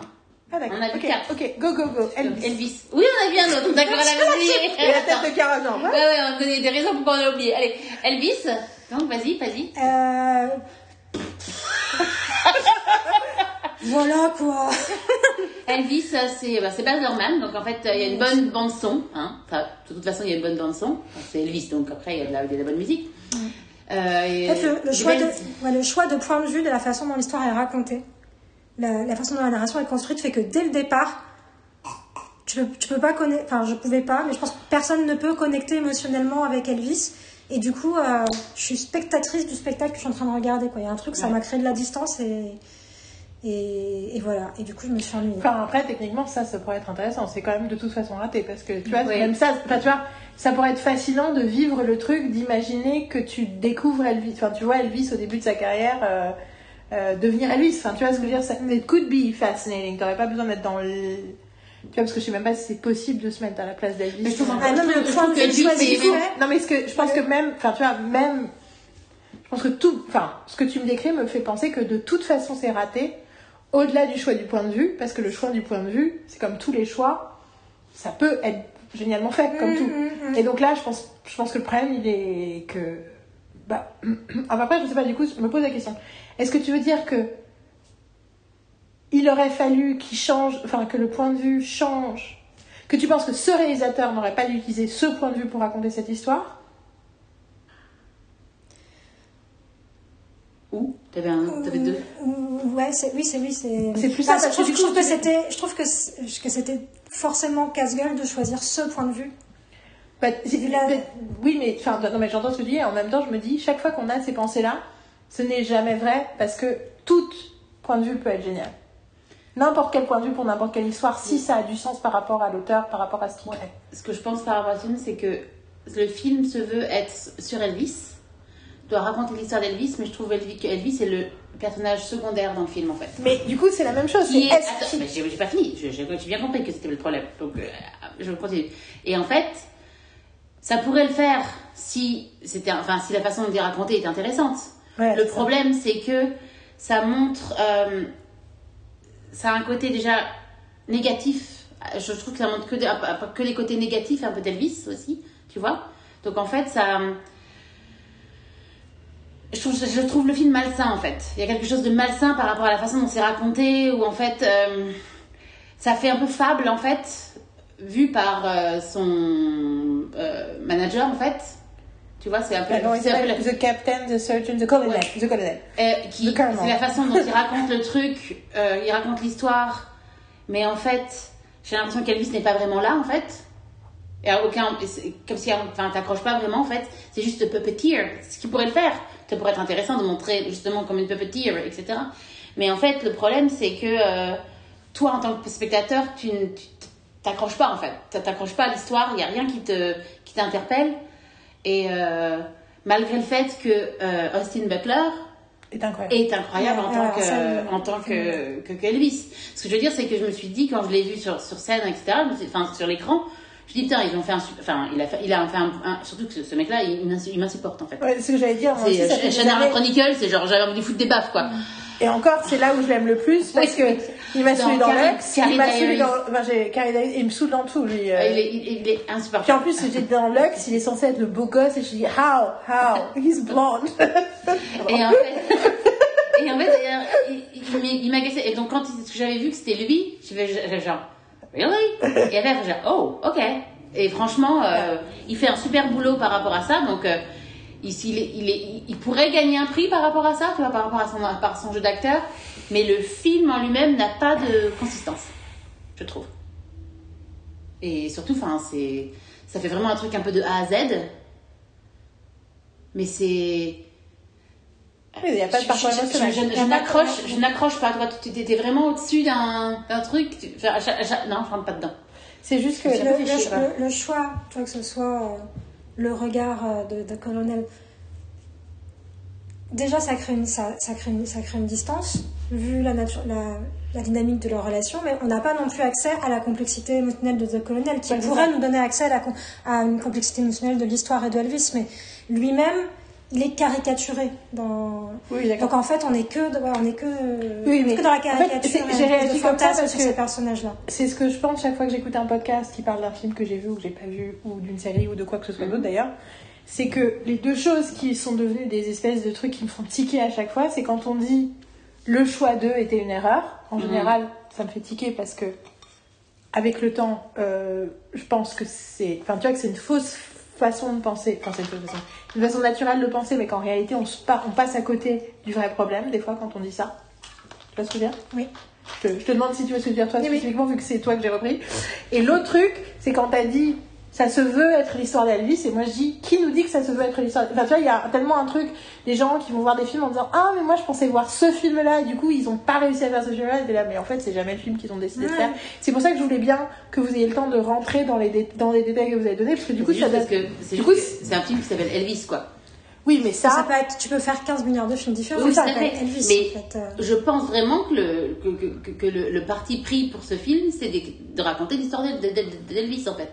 Bah après la façon dont, on s'approche, avions- je pense que je pense vraiment qu'il a essayé de raconter. euh, Après, euh, en fait, mon ça- problème, c'est que Buzz Lerman, depuis son premier... Baz Lerman, Buzz, à cause de Lightyear. euh, euh, Baz Lerman, depuis son premier film que j'adore, qui s'appelle Ballroom Dancing, Strictly Ballroom en anglais dans le texte, Mhm. euh, qui est un film génial, tous ses autres films, y compris Roméo et Juliette, ce sont des films où j'ai ressenti ce que vous décrivez. La distance, veux dire, moi, Moulin Rouge, je ne comprends pas. Après, Roméo et Juliette, je crevais d'envie de le voir pendant des années, parce que vu que j'avais vu euh, à 12 ans, j'avais vu euh, Strictly Ballroom, euh, c'est sorti, j'avais 15 ans, j'étais pile dans l'âge, j'étais fanatique de Claire Danes, euh, enfin voilà, euh, Nicole m'avait dit qu'il fallait que j'adore Leonardo DiCaprio, donc j'étais bien, j'avais, du coup j'avais la musique, j'avais rendez-vous avec quelqu'un pour voir le film le jour de sa sortie, et ils ont, ils ont décalé la sortie d'une semaine, du coup je l'ai pas vu, du coup j'ai vu plus tard, avec Nicole qui a passé 45 minutes, euh, les 45 minutes, elle me dit faut que je fasse pipi, faut que je fasse pipi, faut que je fasse pipi. Donc j'ai eu l'impression de ne pas avoir vu le film. Mais je me rappelle déjà à l'époque de ne pas réussir à rentrer émotionnellement dans le film. Et quand j'ai vu Moulin Rouge, dans le. Dans le C'était chez Boris et. Et. Her, Florence. Florence, avec Léré et Gilles et. Thomas, absolument. Et, euh, et on a regardé, et on a resté en plus assez tard. Moi je me regarde avoir le film et j'ai dit, et en plus alors déjà j'étais Ah, parce qu'ils avaient, ils avaient, un, ils avaient un vidéoprojecteur. Ouais, c'est ça. J'étais offusquée. Parce qu'au début, il y a Eric Satie qui entre en poids- pamoison quand il entend l'autre chanter euh, la mélodie du bonheur. Et j'ai fait What the fuck? Genre, Eric Satie, la mélodie du bonheur, elle fait Ah, c'est brillant Enfin, genre, euh, bon, après, je me dis, bon, enfin, non, mais tu vois, déjà, ça, ça m'a énervé. Bon, après, il faut dire qu'à l'époque, j'habitais des musiciens classiques, donc j'étais snob euh, de musique classique, mais quand même, j'étais là, non, mais genre, l'autre, il fait Ah mon dieu, tu as chanté un truc incroyable, parce que j'ai fait The Hills alive with the sound of music. Et. Donc, moi, j'étais là, déjà, j'étais hors du film. Ensuite, la deuxième chanson qu'il chante, c'est euh, Nature Boy, qui était une de mes chansons préférées. Du coup, j'étais là, How dare they Enfin, tu vois, une chanson de Nat, King Cole. Enfin, donc, donc, déjà, voilà. Et je me rappelle avoir dit, à la fin du film, j'ai dit, j'ai l'impression d'avoir vu un film qui s'appelle Massacre à la tronçonneuse de bonnes idées. c'est... Donc, j'ai plus jamais vu film de Baz Luhrmann depuis. Je crois que j'ai résisté à tous les films de Baz Luhrmann. Mais tu l'as, hein, des, des boulins rouges, etc. Bah oui, mais c'est moi, je suis encyclopédiste, j'aime bien avoir les choses, mais ça me... Ok. Mais oui. D'accord. Et, euh, mais du coup... euh, Qu'est-ce qu'il coup- fait après? Bah, je sais que j'ai pas vu Gatsby. C'est un animal qui fait ce bruit I don't know. Mais il y a eu un accident. En fait, il y a, un, il y a eu un gros bang. Donc je sais qu'il y a something horrible just happening in the street. Bon, je vais Et, ça faire me. une ça pause, me- je vais faire une pause d'enregistrement. It's over. Ok, écoute. So, sc- ouais, so scary. Ok, donc c'est- ça Je, je ne vais pas me lever et me regarder ce qui se passe par On dirait une expérience de Baz Luhrmann. Vous voyez ce que je veux dire? Quelque chose de très violent, de très sonore, fait beaucoup de bruit, et vous sortez traumatisé. Ouais, ça m'a- ça m'a- ça m'a- ça m'a. J'ai l'impression de mettre, de mettre près et une, une baffe dans la gueule. Ah. Anyway, oui. Donc, euh, il y avait quoi comme film Il y a eu après? Gatsby, que j'ai pas vu. Ah, que j'ai lu. Mais je trouve que Ga- Gatsby, il y, avait, a hum, quelque chose qui ressemble, je trouve. Oui, dans dans la question du point de vue de la narration qui m'avait dérangé, pareil, qui m'avait mis à distance. Et en fait, je trouve que Elvis, ce que je pouvais reprocher à, à Gatsby euh, à ce niveau-là, bah, Elvis, c'est la même chose à la puissance 10 000. quoi. Et euh, je sais pas s'il y en a eu entre les deux. C'est pas lui qui a fait un film qui s'appelle Nine? Un truc chelou qui se passe en Italie Avec plein de stars dedans. Euh, je ne sais pas. Attends, je vais, je vais, je vais faire un petit aparté. Enfin, en tout cas. Ah, mais il a pas fait aussi Australia? Si, je crois que j'ai vu. Australia. On a vu Australia ensemble. J'ai complètement oublié l'histoire de It was great. I mean, not great, but great. Ah oui, Australia, il y a marqué là. Non, Euh, si, j'ai vu Australia. Et Australia, I liked it. Bon, c'était trois heures pour raconter une histoire qui aurait pu durer une heure et demie. C'est euh, une des nanas euh, qui était agent de- d'acteur de, Supernatural qui a, un- qui a fait un bout de panel dans, euh, dans une, euh, dans un- une convention Supernatural qu'on a fait et qui parlait de trucs de storytelling, machin, et elle parlait du fait que les hommes avaient du mal à raconter des histoires émotionnelles. Elle dit Avatar, il faut que ça dure trois heures et demie pour qu'il raconte une histoire d'amour. Juste parce qu'il faut qu'il remplisse de plein de trucs cool visuellement pour pouvoir raconter une petite histoire. Et à chaque fois, je pense à ça. Chaque fois, je me dis, putain, mais les mecs, mais ah, genre, arrêtez avec tous vos trucs là pour faire genre, c'est pour noyer le poisson de vos émotions. mais Australia, tu l'as vu? Il y a des émotions dans Australia. complètement oublié. Vraiment, j'ai oublié. Je sais qu'il y a euh, Hugh Jackman et, et, Nicole Kidman, mais je ne me souviens pas de l'histoire. Putain, tu te rappelles pas de la fin où ils courent et ils croient, machin et tout. Dans le truc dans le doc où tu crois qu'ils vont jamais se retrouver, t'es là. Ah et, et- Je ne m'en souviens pas. J'ai J'avais oublié de l'existence. Pourtant, j'adore l'Australie, j'adore Nicole Kidman, j'adore Hugh Non, non, mais c'est beaucoup trop long. Mais franchement, Ça dure combien de temps? je pense que ça dure deux... Franchement, dans mon souvenir, ça dure 2h50. 2h50. Je me rappelle surtout qu'on allait le voir. C'est pas... Non, c'est pas celui-là où on allait le voir et je croyais qu'on allait voir un truc. Ah non, c'était... Mais c'est avec moi que tu l'as vu, t'es sûr? Ah, J'ai vu à Berlin. Et... euh, C'est 2008. Ah, c'est. Oui, c'est 2008. Ah, j'ai peut-être pas vu à Berlin alors. Je l'ai vu, hein. Je Ah, le voir avec attends. Léa. C'est pour ça que j'ai dû le voir avec Léa. Euh. J'ai grave dû le voir avec Léa. Combien de temps ça dure? Où est-ce que t'as écrit, toi? Ah oui, c'est là. Attends, je descends, tu dures. Attends, hop. Tu peux me le dire, s'il te plaît, un jour? Un jour? 2h45. Oh, oh, Mais, euh, Définitivement, tu l'as pas vu avec moi. hein. Euh, et du coup, ça me fait penser la fois, on va au cinéma et je croyais qu'on allait voir le film où Nicole Kidman était dans le désert. Did I see it? Marine Oui. Où Nicole Kidman est dans le désert. Il y a un film où Nicole Kidman est dans le désert. J'ai jamais vu le truc, ça s'appelle Queen of Something. Queen of Desert. Mais- Queen of the Desert. Et donc, oui, je- C'est pratiquement, c'est ça qu'on a déjà eu une conversation. on était dans le Rollberg et on était, Ah, je me souviens on était dans le Rollberg à l'époque, on allait assez au cinéma pour regarder pas mal de bandes annonces. Et je suivais pas toujours ce qu'on allait voir au cinéma. Tu vois, c'était un peu genre, tu connais l'esprit, Marine me disait d'aller au cinéma, on allait au cinéma. Et donc, enfin, I, I did express stuff, tu vois, je, quand on, regardait les, les bandes je disais, ah, je veux voir ça, je veux voir ça, voilà. Et donc, on est dans la salle de cinéma. Et je dis, et pendant la- les, les pubs, je me retourne vers Marine et je fais, c'est quoi le film qu'on voit? C'est le truc avec Nicole Kidman dans le désert. Elle me fait, no. Elle dit, non. C'est Queen of the Desert. C'est ça. Elle dit, non, on voit King of Cups. Tu penses à Queen of the Desert. Je sais pas si tu vois ce que c'est, King of Cups. C'est King of Cups, là? C'est le film J'aurais de préféré voir Queen of the Desert. Tree of Life. Comment il s'appelle? Le mec qui a fait Tree of Life. Euh... Qui a un nom. euh, J'adore. Terrence Malick. C'est le film de Terrence Malick où Christian Bell marche en rond pendant tout le film. Et du coup, c'est vrai que je m'attendais à un truc épique dans le désert avec Nicole Kidman et c'était pas vraiment le délire. Mais c'est vrai que j'ai bien coup Marine genre no, c'est comme si on voit le truc avec Nicole Kidman. On a fait non. Qu'on a d'ailleurs jamais vu. Oui, on n'a jamais vu. Mais non, c'est non, ce n'est pas Queen of the Desert, c'est King of Cups. Moi, je vais juste pas. C'est Night of Cups. Ah, C'est pas King, C'est pas c'est un Night. Mais Night avec un K. Je tiens à préciser pour Oui. les noisettes. Night of Cups. Ah mon dieu. Mais parce qu'en fait, il y a plein de films. Enfin, il y a des films que j'aime en fait. J'adore Tree of Life. J'adore Pocahontas. Qui s'appelle. Est-ce que ça s'appelle vraiment Pocahontas? Non, ça s'appelle. euh, Ça s'appelle pas tout Pocahontas. C'est tu parles Ah, tu sais, de Rance Malik qui s'est.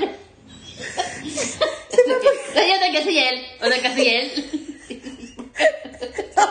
C'est The New World. C'est The New World, mais c'est l'histoire de Pocahontas. C'est pas, j'ai pas délire. C'est Pocahontas avec Smith là. Qui est joué par Christian Bell aussi, non? Attends, Terrence Malik. Non, c'est Colin Farrell. Where are you? Le problème, c'est que Yael, ça va vite. Elle est partie, elle est déjà là. Partie, elle est, loin, déjà là. Elle a déjà fait les 100 mètres, les 100 kilomètres. Et nous, on est encore tout dessous au premier kilomètre. Le truc de The New World, c'est que je l'ai vu avec un des grands amours de ma vie, avec qui j'ai toujours une relation compliquée. Et c'est un film sur un amour. euh, Tu parles de quel film? Celui The New World. The New World. Ah, ça s'appelle The New World. Ouais. C'est c'est l'histoire de Pocahontas. Ok. Et Terrence Avec euh, John Smith. Oui. Ok, d'accord. Ok, ok. Je, je, Et il y a un des mecs de Twilight, un des loups.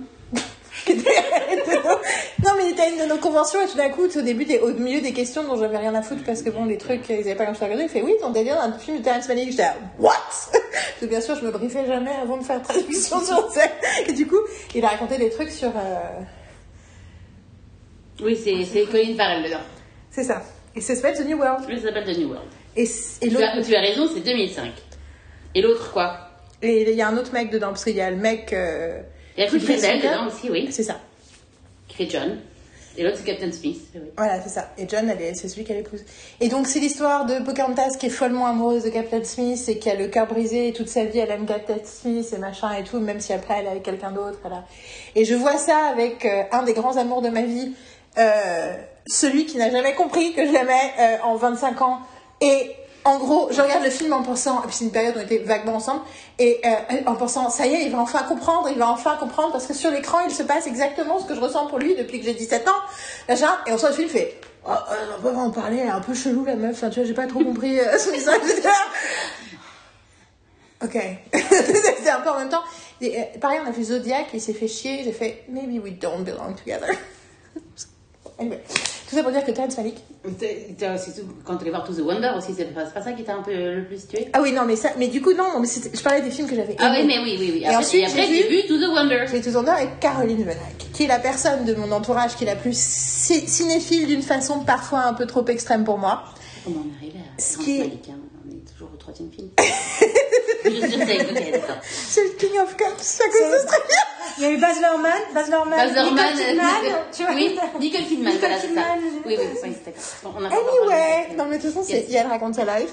Euh, c'est pour mes futures mémoires, c'est, t'imagines les pauvres gens qui vont voir avec Vas-y, donc, Anyway, the Wonder avec Caroline. donc je vais voir avec Caroline, donc Caroline qui est quand même euh, tu vois, critique cinéma professionnelle, qui a des goûts parfois un peu plus... Non mais tu vois, dans ma tête, à l'époque, tu vois, on est en 2000, lesquels 2007, 2008, un truc comme ça, peut-être un peu plus 2009, 2010. 2012. Ça y est, elle vient de se souvenir du film 2012, To the Wonder. 2012, voilà. Et du coup, dans, à l'époque, à l'époque, j'ai encore beaucoup de de problématiques d'insécurité par rapport à mon à mon ma capacité, euh, enfin ma situation de cinéphile notamment parce qu'à l'époque j'avais encore le truc des les films que j'aime c'est pas les films les plus, plus prestigieux entre temps bon j'ai un peu reconsidéré les choses mais j'ai que je vois ça et donc je, je et en plus Caroline aime être concentrée dans un film donc je ne parle pas pendant les premières 45 minutes du film Mhm. Et donc j'imagine que Caroline était, est totalement euh, estomaquée par la magnifique euh, grande, grandeur de ce film. Et adore ce film et est complètement euh, hypnotisée par euh, la brillance. Pendant que moi je suis là. C'est- horrible. c'est horrible. En plus, il y a Ben Affleck dedans. Ils n'arrêtent pas d'éviter de filmer Ben Affleck. C'est très dérangeant. Euh, Enfin, il y a plein de trucs. C'est insupportable. Et il y a trois voix off, dont une en français par une russe. Mon Dieu, quelle horreur. Et il y a la voix off de Ben Affleck, je crois. Et il y a la voix off en espagnol de. C'est Javier Bardem? Je sais pas, j'ai pas vu. Ou c'est. Je crois que c'est Javier Bardem. Tu m'en as Enfin, il y a- parlé, il y a ça un prêtre- il y a un qui parle espagnol et du coup, son truc. Et à un moment, donc on parle d'un truc et on revient et tout d'un coup, on voit la chose, fait Ah, Seigneur, machin et tout. Et là, je fais. Oui, c'est Ravi Bardem. Et là, je dis le fait, le bruit, je fais. et il y a Caroline qui fait. Caroline. Oui, oui Caroline. Je suis entendu Carole. Non, j'ai dit Non, on a Caroline. dit Caroline. Ah, ok, d'accord. J'ai dit là, il y a Caroline qui me dit tout bas Je crois que je vais mourir. And I've never laughed so much in my life. Mais surtout, je me suis jamais sentie aussi proche de Caroline. J'ai fait, donc on est bien sur exactement la même longueur d'onde. je crois que je vais mourir. Mais c'est vraiment. Tout seul. Et pourtant, je m'étais bien retenue sur ce film-là. Mais oh là là là. Et non, et donc To the Wonder, c'est vraiment une purge épouvantable. Et sachant qu'en même temps, c'est un peu un film sur l'autodétestation de Terrence Malick vis-à-vis de lui-même.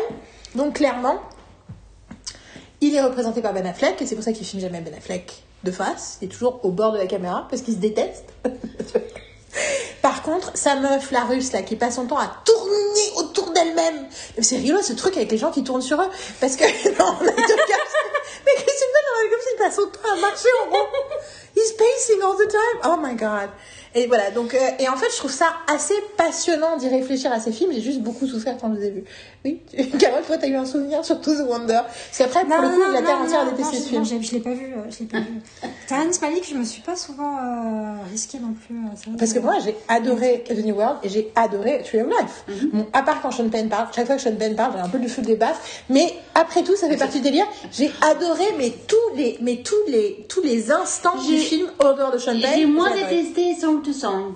On va tu, oui, oui. Le, c'est pas son dernier, parce que j'ai vu qu'il y en avait un autre qui s'appelle The Hidden Life, un truc comme, un truc comme Et je crois que Song to Song, c'est en fait, c'est une trilogie personnelle avec To the Wonder, Song to Song et Night of Cups.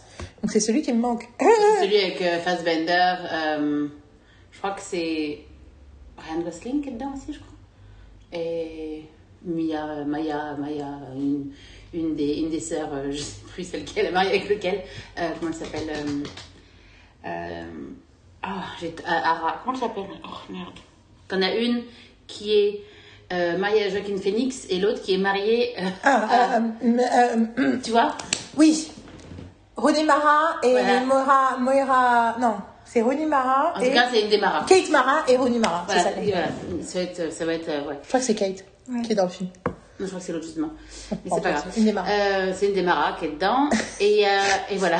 Je veux dire, c'est comment, comment on pense au. fi- au- Oh, nana. C'est Euh, maintenant on est vraiment en, en unplugged quoi, on est vraiment unscripted unplugged. Et en fait, tout à l'heure, quand j'ai fait. Ah C'est parce qu'en fait, je me souvenais quel était le quatrième film qu'on avait vu. Arrête, Oui, oui, je me suis- Après, je me- à un moment donné, je me suis dit. À un moment donné, à un moment donné j'ai lâché la rampe, hein, parce qu'en fait, j'étais en mode, là, t'as peur pas qu'il y a trop d'anglais d'ouvert, moi je sais plus où je suis. Il y a plein d'un film que j'ai pas vu en plus. ce, qui est très, ce qui est très mauvais signe pour les noisettes. Quand tu me dis ça, ça m'inquiète un peu pour les Non, parce noisettes. que, parce que j'étais quand même, j'étais quand même dans Moi j'ai l'impression que les gens, les gens arrivent à suivre. Mais si tu c'est toi, t'es dans la même pièce que nous et t'arrives pas à suivre. C'est vraiment Moi, je suis dans mon idée quand même. Ah, mais il y a un quatrième film. Ouais, un Putain, quatrième putain, film. moi, j'ai- dans ma tête. Putain, c'est quoi? Et tout d'un coup, attends, attends. Oui? Et tout d'un coup, je me dis, attends, pense, t'es allé au cinéma avec Marine. sais, C'est comme quand t'as perdu, sais, comme quand j'ai perdu quelque chose, fait, alors attends, tu vas refaire le chemin dans la pièce. Où est-ce que t'as fait Ouvre ton sac, nanana, nanana. Quel est le geste que tu as fait Euh, Reconstitution. Regarde dans ma tête, reconstitution. Pense à une le salle de cinéma. fait- Pense à une salle de cinéma. Et là, je fais Ah, je vois une salle de cinéma du passage avec des sièges jaunes. Ah, je revois Marine qui s'énerve parce qu'il y a des trucs qui sont restés, des détritus, des gens qu'on bouffait dans la salle et ça n'a pas été nettoyé et que le personnel du cinéma n'a pas nettoyé. Je viens de voir Marine, Marine Ah, qui ils ont des trucs du coréen, attends, euh, c'est bon. Là, ils avaient, ils, ils avaient laissé, etc. machin. Et qu'on se demande, tiens, dans, le- parce que le passage a été refait, le cinéma est magnifique? Et on se dit, tiens, les poubelles, elles sont plus au même endroit, etc. Donc on avait toute une conversation sur les poubelles et que maintenant, il y a des poubelles avec le tri sélectif dans le couloir avant d'arriver à la salle pour les salles qui sont euh, au sous-sol. Voilà. Euh, tu sais, posé la question, est-ce qu'on met les bouteilles est-ce que c'est quoi Est-ce que techniquement c'est encore Elvis? Tu vois ce que je veux dire? Et tu vois les gens qui voulaient pas être spoilés d'Elvis. Est-ce qu'ils méritent pas d'écouter ce passage depuis tout à l'heure? Donc du coup, il faut que je crée un numéro, un nom de chapitre qui est digression cinématographique après qu'on ait parlé d'Elvis. Tu vois? Et donc dans ma tête, je me vois flotter, toi, je, je, je vois Marine, c'est genre, genre euh, tu vois, t'es- t'es t'es- t'es dans un rêve, t'es- ou genre, je sais pas, truc d'hypnose. Mhm. Ok, je vois le truc, je me suis levée aux toilettes, je suis Caméra revenue. subjective. Et là, caméra subjective, tu vois. Et, Et là, et là, et je vois le film. hein. Ne dis toujours pas le titre. hein. En, en plus, je sais même pas si je peux dire le titre. Je sais, je, je- Là, je vois, je fais, ok, il y a les bandes annonces. Et là, je fais, mais oui, on a vu un film allemand. Mais qu'est-ce que je te dis Ne dis pas le titre, ma Mais chérie. c'est pas un titre. Oui, oui, non, non, mais ce que je veux dire, c'est que je vais introduire pour que tu puisses parler du truc, je veux finir Elvis avant. So I'm, I'm just saying, you did- tu nous as donné le préambule, mais voilà, je veux dire, donc du coup, Elvis, faut pas le voir. Non. Non, c'est pas la peine. Même pas, Non, non, non. même non. pas pour. euh, Non, même et pas- puis euh, personnellement, euh, Ilkino euh, l'a mis à leur affiche, donc ça voulait dire qu'il ne faut pas le voir. Euh, Vous sentez que le rapport entre Marine et ses employeurs a changé. Euh, ok, donc maintenant, next movie, go. Film allemand, t'as dit? Et donc, un film allemand, en noir et blanc, Qu'ils appellent. Est-ce que c'est sur, un, sur, un, sur un poète euh, rebelle? Est-ce que, je, que que, peux, est-ce que je peux deviner? Est-ce que je peux deviner? C'est Libba Thomas? Exactement. Ah Alors du coup, c'est quoi ce film? Parce que du coup, j'entends le titre depuis Oui, ben- plusieurs mois, mais je ne sais toujours pas de quoi parle ce film. Alors, ce film parle de euh, Thomas Brach, qui est un, euh, un écrivain euh, révolutionnaire, tout ce que tu veux, allemand. Poète? Du coup, t'as dit. Poète, poète, poète, poète, ouais. Pourquoi? Torturé. Torturé. Joué par l'excellent, euh, l'admirable euh, euh, Chou, comment il s'appelle euh, euh, Qui joue dans System c'est- Ah. euh, The Hottie Mathias. Non, s'appelle non, c'est pas Mathias. C'est euh, Andreas Chou, un truc comme ça. Attends, je vais te dire. Il s'appelle Andreas, le mec. Qui encore une fois est. euh, je- je- je C'était te dis- horrible dans Alex dis pas, j'ai pas dit un truc comme Andreas. J'ai pas Il s'appelle Andreas, je vais bah non, je dis mais, euh, comme euh, Anton, comme Albrecht. c'est son prénom, c'est Albrecht. Toi, tu me tends Albrecht Chou. En même temps, il s'appelle Chou. Toi, tu fais un truc, il s'appelle une Chou. C'est quoi son et ça s'écrit comment Chou ou Albrecht? Chou. Albrecht, je sais l'écrire. S-C-H-U-E. S C H U. U-H. Non, S-C-H-U-H. Chou. Albrecht Chou. Et en fait. euh, euh, c'était lui qui était dans Alexandra Platz et qui était horrible. C'était la-. Oui, c'était euh, le- le- le- Disgusting. Et on était là, can this be the hottie from the other movie? Et- La système Spranger pour les gens. Ça s'appelle comment en français ça s'appelle le Ça s'appelle Benny. Benny. Ouais. Albrecht. Les noms allemands de temps en temps. Donc ce mec, on l'a vu dans. Enfin, moi, je trouve que je l'ai vu dans trois films. Donc System Springer, Alexanderplatz Et, et Lilo Thomas. Il et à est chaque fois, il est incroyable. Il est incroyable. Dans, des, dans des styles euh, hyper différents de jeu et tout, je- il, est, il est fascinant. Donc rappelez-vous. Albrecht, Chou. Vas-y. Et le film Et le film. Et le film qu'on voulait absolument voir, parce qu'en plus ils l'ont, ils le passaient aussi au cinéma où j'étais. Et en fait, on voulait voir une version avec des, des sous-titres anglais. Parce qu'il y a, euh, vu la, la bande-annonce où c'est super rapide et euh, c'est un poète, il parle tout le temps. C'est euh, genre, je dis, putain, moi je veux des sous-titres anglais parce qu'en fait, je vais pouvoir suivre ce qu'il dit parce que de temps en temps, euh, il va te faire, il, il, il te, il te, euh, il te cite ses poèmes, etc. Et je suis genre, what the fuck are you saying? et, genre- même des vagues de sous-titres, je suis genre, des fois, je suis genre, ouais, pardon. Et, euh, et c'était, euh, comment dire, Carole, je t'en prie. C'était une expérience du cinéma allemand. Ça fait un moment que j'avais pas vu un film allemand euh, de, de C'est le premier cinéma. film allemand que tu vois, on parle vraiment allemand. Enfin, en C'est le premier film ouais, en- que je vois en comprenant de l'allemand. Le dernier film allemand, je pense que j'ai vu, c'était. Euh... Berlin Express. Oui, il y a Bernard Sonnenfeld. C'est toujours avec lui. Mais non, c'est Pfeffer Corner que le. Après, ouais, ouais, ouais, mais c'est c'est pas. hum, je crois que c'est- c'est pas. Je sais pas, je sais pas si c'est sorti. C'est d'où ça sorti au cinéma les plus Corner. Parce que, Oui, non, mais- moi, les, les- ces dernièrement, quand j'ai regardé des films allemands, ça c'est des films avec des enfants, des pré-ados, des histoires de détectives, des films gentils. Des films sur des qui passent sur Disney Plus. Qui passent sur Disney Plus, Allemagne et tout ça, donc je kiffe de regarder Donc, soit regarde que en allemand, enfants, je voilà. regarde des téléfilms pour enfants, soit que en allemand, soit avec les sous-titres en allemand. j'en ai même trouvé. Oui, Oui, d'ailleurs, moi j'ai envie de voir celui que tu m'as- elle me l'a donné. euh. j'ai regardé Die Drei, Mhm. j'ai regardé, et il y en a deux autres que tu m'as téléchargé, euh, les deux. euh, On pas- ouais, on pas podcast. What are you saying? Non, c'est quelqu'un qui nous l'a donné, ma chérie. Et on a des DVD, attends, c'est bon. Je veux dire, j'ai demandé à moi, tous les enfants que je connais, là, ils m'ont trouvé plein de, plein de films pour toi. Anyway.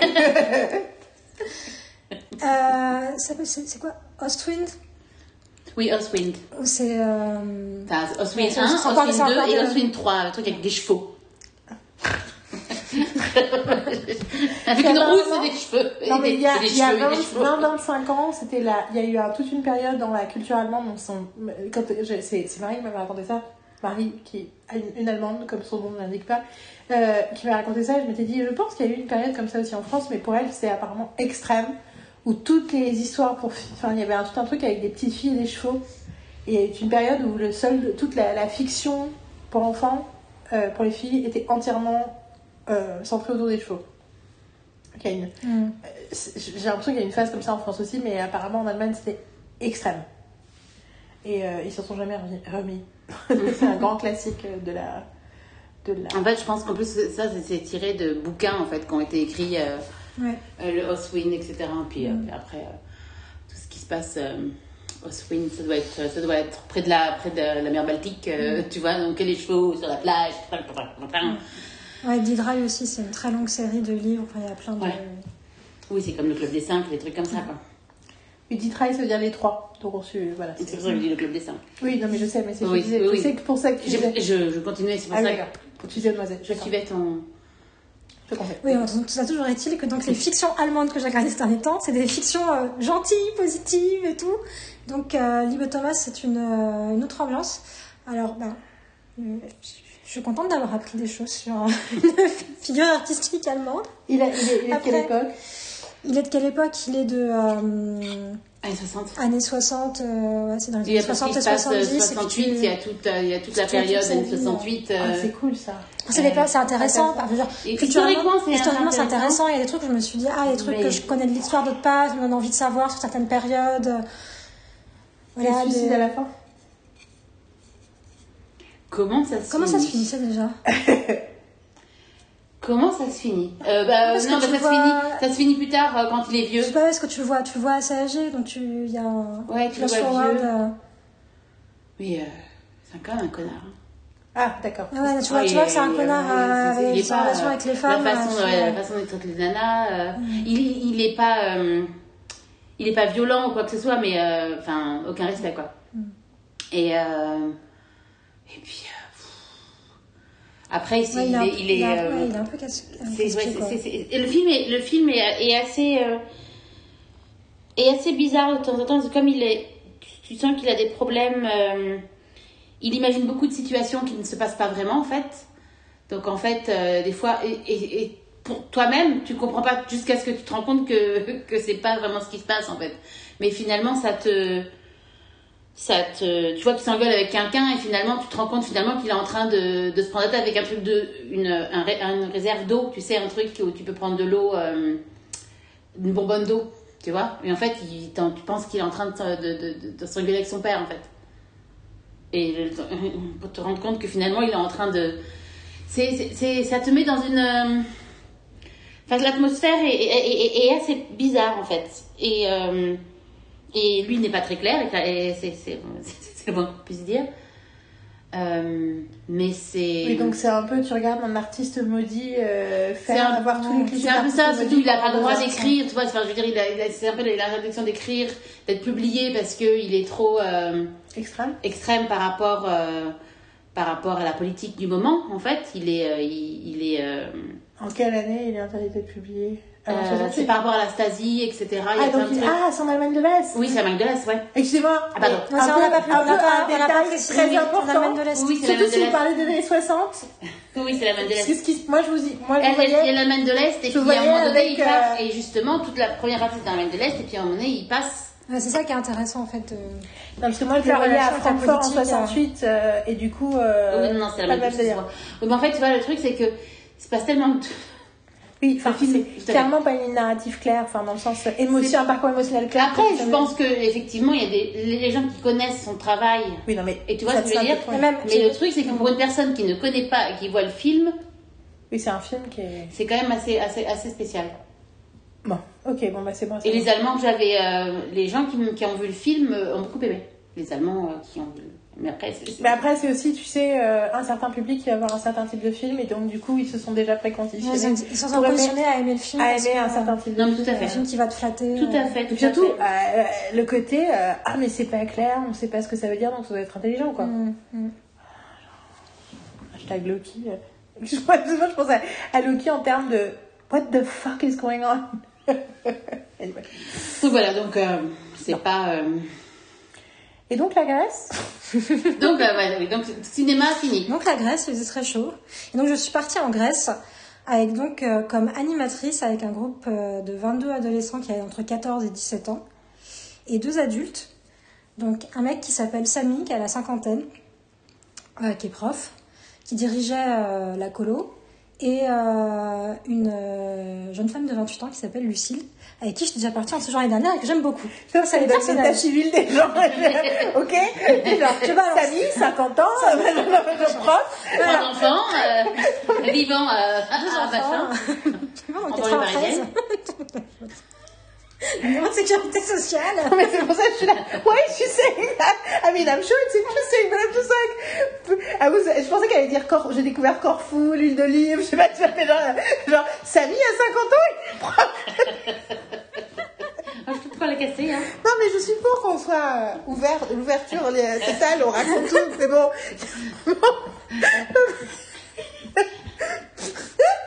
mais du coup, on raconte aussi ça. J'ai raconté ça en live. Il y a des années, j'aurais fait. J'aurais fait des espèces de signes chelous et tu m'aurais dit quoi, quoi. non, je truc.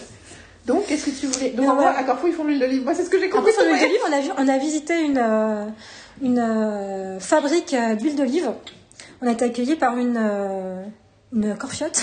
De, de, de quel âge Elle fait comment ça. Je sais plus comment, comment elle s'appelle. Mariée deux fois, divorcée depuis trois ans.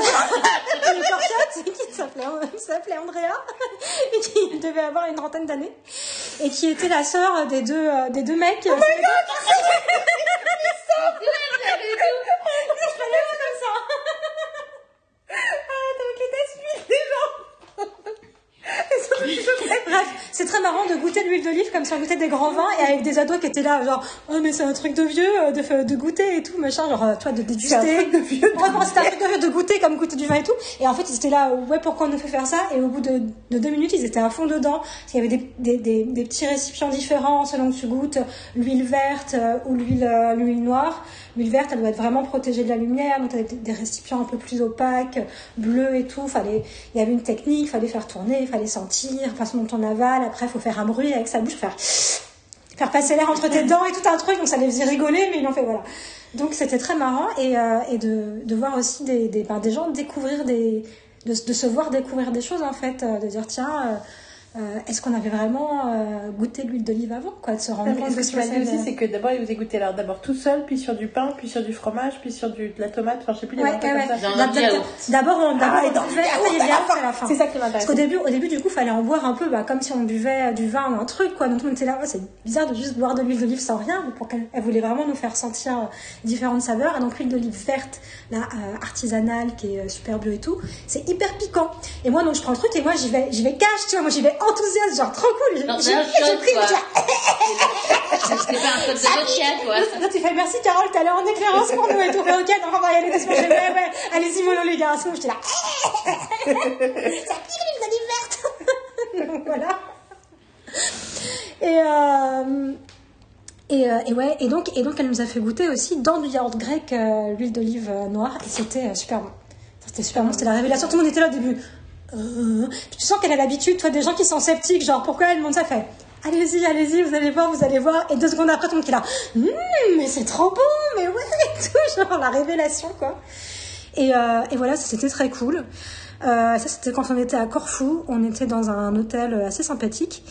Et avant, pendant une semaine, on était en bateau. Et c'était la première fois de ma vie où je passais du temps sur un bateau en dehors de juste faire une petite excursion d'une heure ou au large de l'Atlantique des Sables d'Olonne ou euh, de, de prendre un ferry pour aller en Corse, quoi.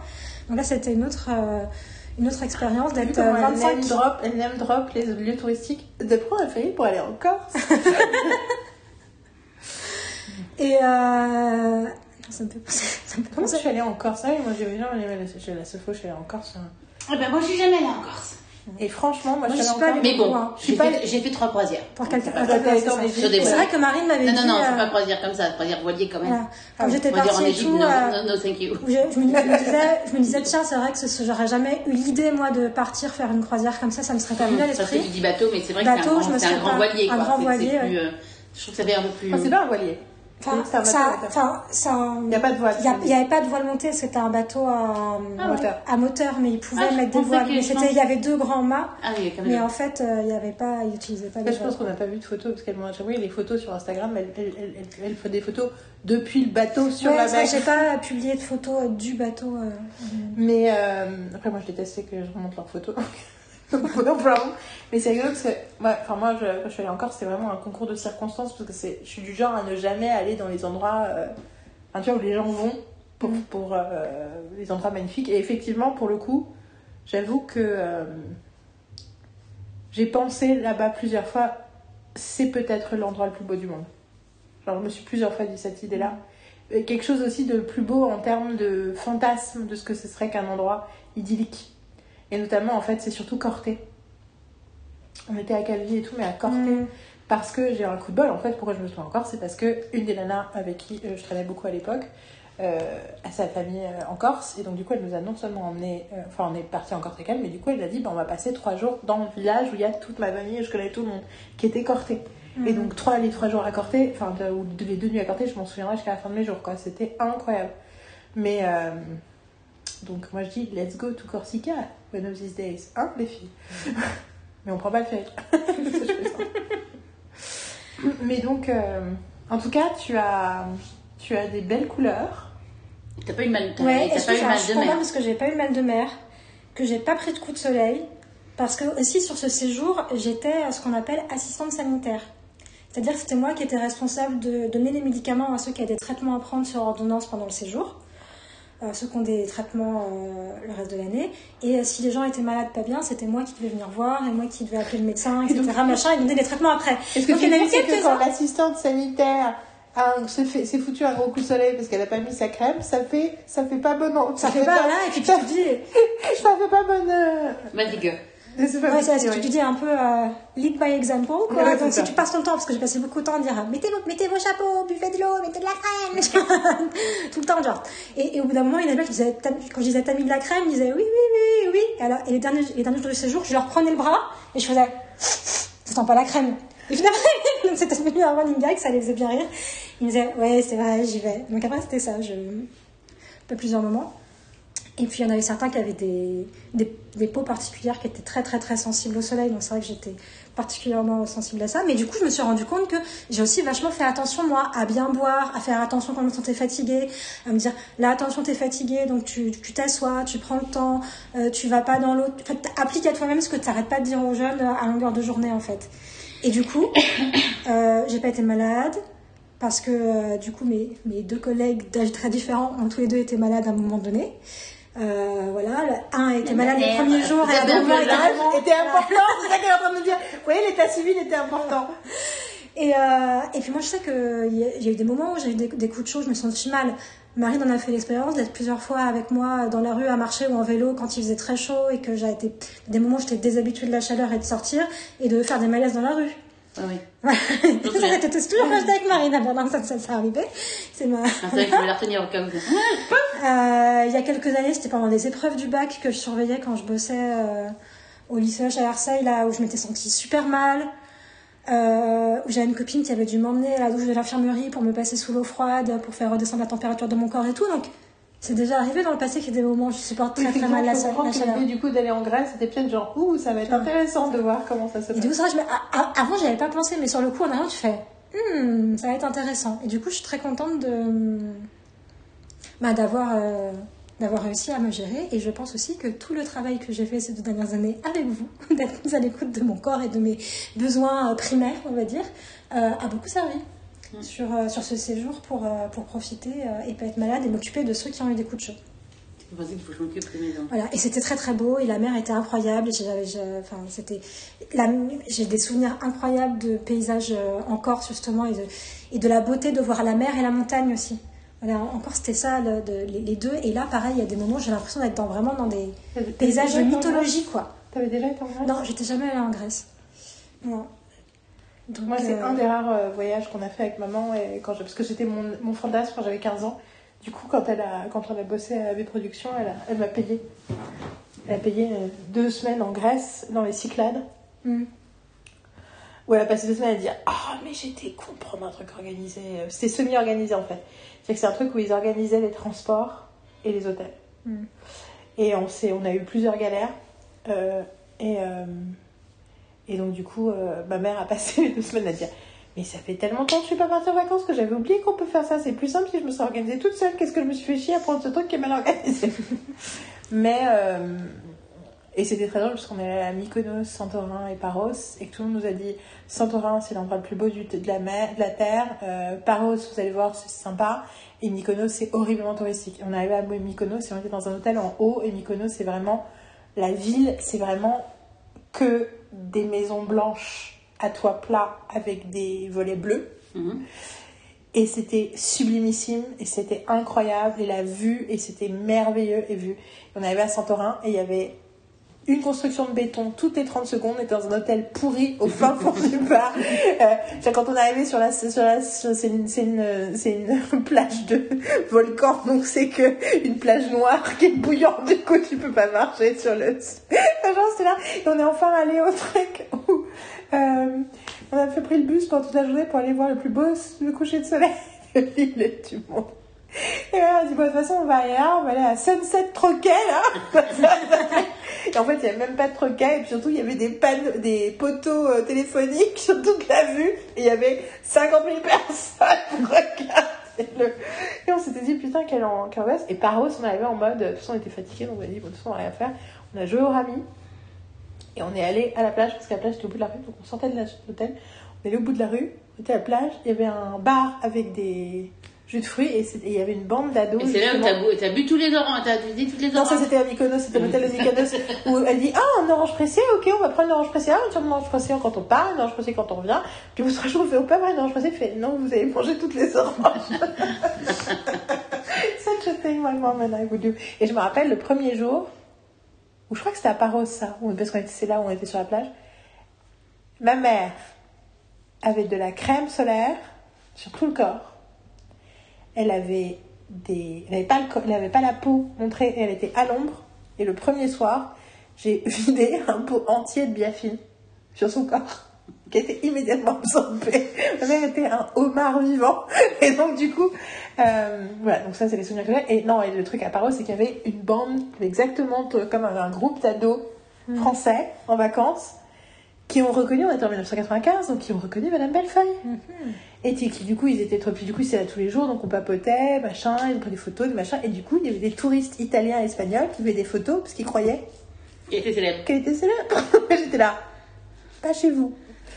Mais euh, voilà, donc du coup, mais du coup, j'ai un souvenir très euh, sentimental de la Grèce, mais notamment aussi.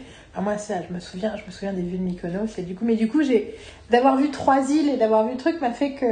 Bien, j'avais oublié aussi, il y a le moment euh, le, le, le trajet de taxi le plus terrifiant de l'histoire de l'humanité. Parce qu'en plus, il y avait un truc. Non, je crois que ça a commencé, on arrivait à l'aéroport. On a attendu 8 heures pour l'avion. Je pense que c'est- un truc, un truc comme ça, c'est des trucs charter. Et on a fini par arriver à l'hôtel. À, genre, on est arrivé à l'hôtel à 5 heures du matin et faire partir à midi, je sais plus, qu'un truc comme ça. Et quand on est, et en fait, le, le taxi arrivait jamais pour nous ramener ou nous amener au bateau. Et en fait, le, finalement, quand le taxi est arrivé, donc, on- je sais pas si vous avez déjà été, du coup, si toi, tu avez fait ça, mais donc, les taxis à Athènes, vous voyez les chauffards italiens, Ouais. x 10. Ouais. Bienvenue à Athènes. Et le mec gueulait en grec en plus, tu vois, du coup, donc. euh, It was the most terrifying experience of my life. Mais en tout cas, il y avait un côté très, ça faisait très film de vacances, tu sais, où t'as l'expérience où tu fais. Donc Et voilà. bah, tu vois, sur l'île de Corfou, Donc ça, c'est mon souvenir Ouais, de la Grèce. Grâce, on était à Corfou et dans les îles Ioniennes, donc c'est des petites îles en dessous de Corfou, euh, sur la côte euh, ouest de la Grèce. Euh, et Corfou, c'est bien, pendant très longtemps, c'était vénitien. Donc ça ressemble beaucoup à l'Italie en fait. C'est pas le côté euh, grec euh, quand on a en image l'image euh, les petites maisons ouais. blanches et bleues et tout ça, voilà. Et ça, moi, je, je le savais. Il y en avait certains des, des jeunes, comme on dit dans l'animation, des jeunes qui le savaient et d'autres pas, toi, qui avaient dans l'image de la Grèce avec les maisons blanches et tout, et qui ont été surpris aussi de découvrir d'autres d'autres aspects, parce que ça, oui, t'as l'impression d'être à Venise, ou parfois, dans certains endroits, t'as l'impression d'être dans le vieux Nice, quoi, en fait, euh, quand t'es dans, dans Corfou, c'est marrant. Mhm.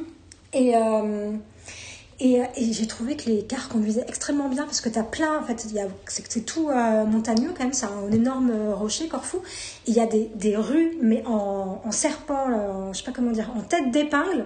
C'était impressionnant, tu te dis, mais comment ils arrivent à conduire là-dedans en fait? C'était Mhm. hyper impressionnant. Je- oui, je puis de devoir manœuvrer avec les cars parce qu'en fait le, le virage est tellement serré qu'il faut qu'ils fassent une manœuvre en arrière pour pouvoir vraiment tourner et tout C'est ça. quoi, Et- ça me rappelle. euh, ça et c'était, ah, moi j'étais, fascinée en fait de, les, de, de voir Ça me, ça me fait comme tout d'un ça. coup, je me souviens effectivement le côté de faut pas se mettre dans le car du côté de l'eau. Enfin, en fait, t'as envie d'être du côté de l'eau pour voir la belle vue. Mm. Et en même temps, it's kind of freaky. À Véronique Arras, moi. Ah, de- J'ai un truc qui passe après de l'eau.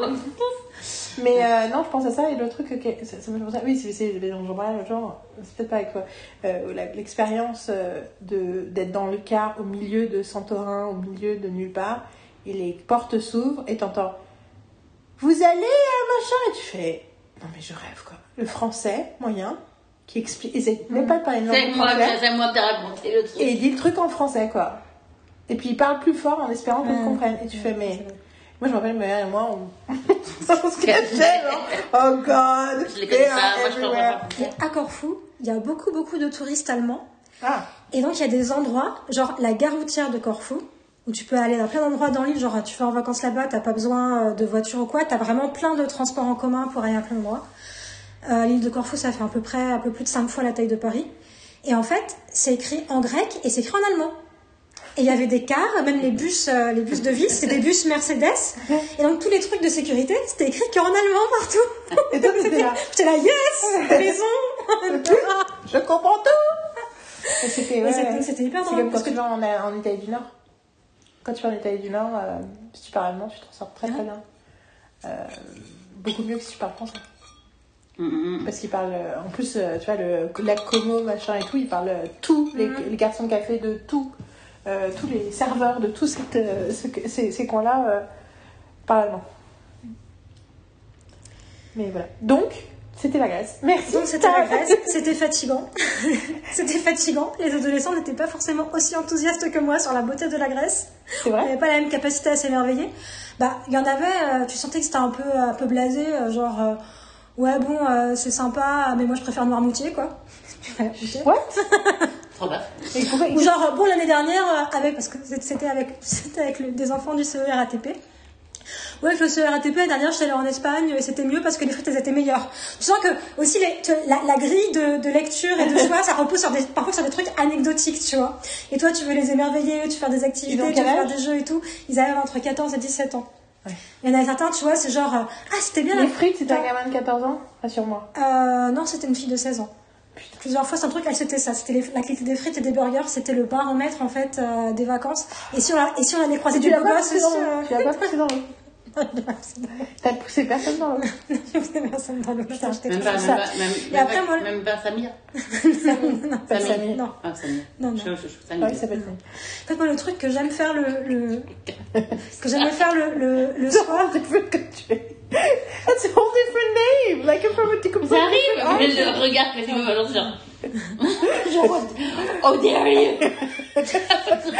Elle a fait un quart d'heure sur son état civil. I'm joking, sorry. excuse-moi, mais il y, a, il y a tellement, elle, elle parle de tellement de personnes que tous les prénoms se mélangent. Tu m'excuseras. Genre, l'autre. Je prendrai une photo la fois de, la, de, de son regard, genre de jugement, genre, parce qu'elle dit Samir, elle dit Samir. Genre, l'homme prof de 50 ans pense qu'il sait tout.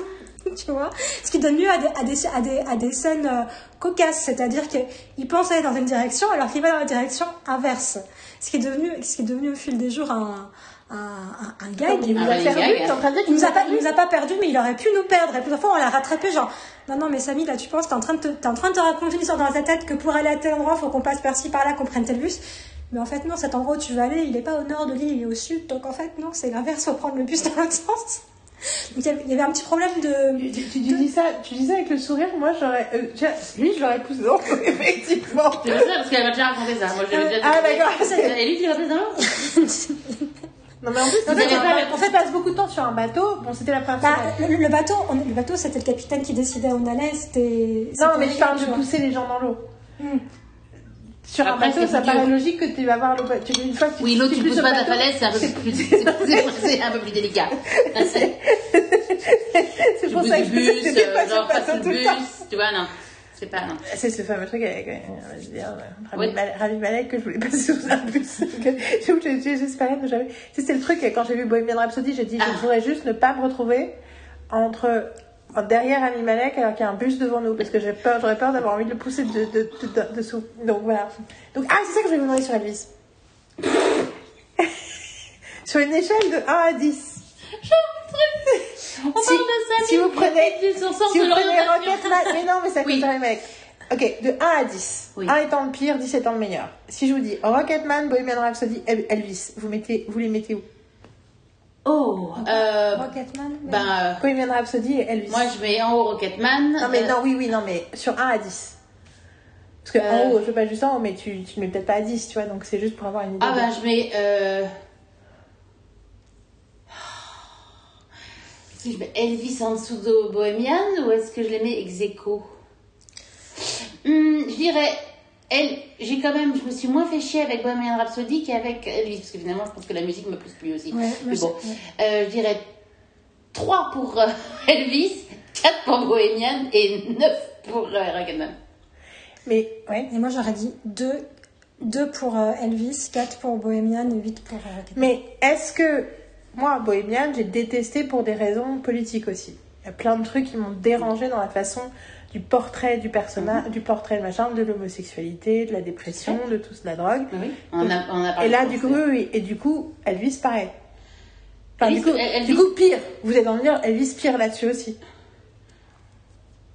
Oui, parce que je- ce que je disais, c'est que il y a- côté négatif. montrait, je disais que c'était que, que négatif, ça montrait, ça montrait aucun. J'avais aucune. euh, Il y avait rien de positif par rapport à Elvis en fait. Je il n'a pas eu une vie facile, tu vois. Je veux dire, je- le truc c'est que même si la personne n'a pas vécu des choses faciles et enfin, tu peux le montrer comme quelqu'un de d'agréable quoi. Bah, tu peux montrer son humanité, quelle qu'elle soit, quoi. Et en fait, je trouve qu'il y a non, il y a pas de non. Donc, Bohemian Rhapsody montre plus d'humanité. Ouais. En plus hommage oui, à oui, Freddie oui, Mercury oui, que- oui, Ok, oui. d'accord. Oui, Ok. parce des moments où il, il, tente de montrer un peu la conscience sociale qu'il peut avoir et tout, mais on passe super vite en fait. euh, donc, euh, on lui donne pas de limite. C'est pourri. Bah, de toute façon, tu m'avais dit de regarder Bohemian Rhapsody, alors là, tu me dis de pas le regarder, donc ça veut dire Mm. quelque chose. Ouais. Tu m'avais dit Bohemian Rhapsody, you can enjoy the music. Which was true. Et je suis contente de l'avoir vu, surtout. Et parce que tu l'as pas vu, t'aurais, en plus, t'aurais, t'aurais peut-être eu une attente. Ouais. Tu aurais dit, tu te dis, oh, ça doit être bien en plus. Tu, tu aurais été plus dans un côté positif alors que tu l'as vu, tu fais genre, ah non, ok. Ah, mais- T'as plus, je l'ai retrouvé le voir avec toi, en T'as plus, combien? Oui, c'est clair. là-dessus. 8. Donc, euh, ok. Donc, euh, Samy, il fallait pousser. Sa- Samy n'a pas le sens de l'orientation. Euh, Il y a des gens qui évaluent la- la- le plaisir qu'ils ont à être en vacances dans un endroit à la qualité des frites. Pourquoi pas Et du coup, ça fait aussi. Voilà. Et après, par contre, il y en avait certains. Au début, j'ai l'impression qu'ils étaient, en- Non ils étaient beaucoup. Non, non, Ah parce oui, que, alors. mais non Non, parce que noyer les gens, ça demande beaucoup d'énergie et tout. Moi, j'ai juste envie qu'ils soient hors de ma vue, donc je les Mm. pousse dans l'eau Ouais, il semblait qu'il y en avait qui étaient. Marine, Marine fait un geste vers l'idée de mettre la, la tête des... C'est pour ça que nous, on fait pas des accompagnements, parce que je pense que ce serait moins bien. Puis t'as, t'as des jeunes, tu sais, ils te posent une question, ça m'a fait penser, genre comme quand, comme quand j'étais prof en collège ou en lycée, où quelqu'un lève la main et tu dis Ah, une question, un intérêt, et, et, tu dis oui, et me dit Non, mais c'est pour savoir si je peux aller aux toilettes. Et moi j'ai toujours un peu le moment de déception de me dire Ah, en fait, la personne est intéressée, elle veut interagir avec moi. En fait, non, c'est pour une question vachement matérielle. Exactement. Je pense que je l'ai raconté dans le dernier podcast, mais c'est quand Marine s'est penchée vers moi au début de Thor pour me dire Ah, faut que je te dise. Et je me dis Ça y est, la question que j'ai posée sur, sa, sur, son, sur son état émotionnel il y a deux heures Mm. a fait le, le tour de sa tête. Et maintenant, elle va me parler de ses émotions et elle me dit J'ai récupéré tel film. Et j'étais là. Hmm. je crois que j'ai raconté Et podcast. du coup, sur ces jours, ça me l'a fait. Aussi, cet Et effet-là. du coup, je l'ai regardé et je lui ai dit, euh, chaque fois que tu me dis, il faut que je te dise un truc, je crois que tu veux me parler de tes émotions. et en fait, tu me dis un truc, tu me dis soit un truc sur la maison, soit un truc sur euh, de- le- notre emploi du temps, la vie et tout. Et à chaque fois, je suis là, oh. Moi, ça m'a fait plusieurs fois, genre, sur le bateau, et comment, et là, ils veulent me poser une question, genre, Carole, comment ça s'appelle déjà la prochaine île où on va Et tu dis, là, tu vois, on était à Paxos, on va aller au petit Paxos, c'est tout ça, machin. Je non, mais ma question, c'est, le bateau, le bateau à l'arrêt, le moteur, il va rester allumé ou pas?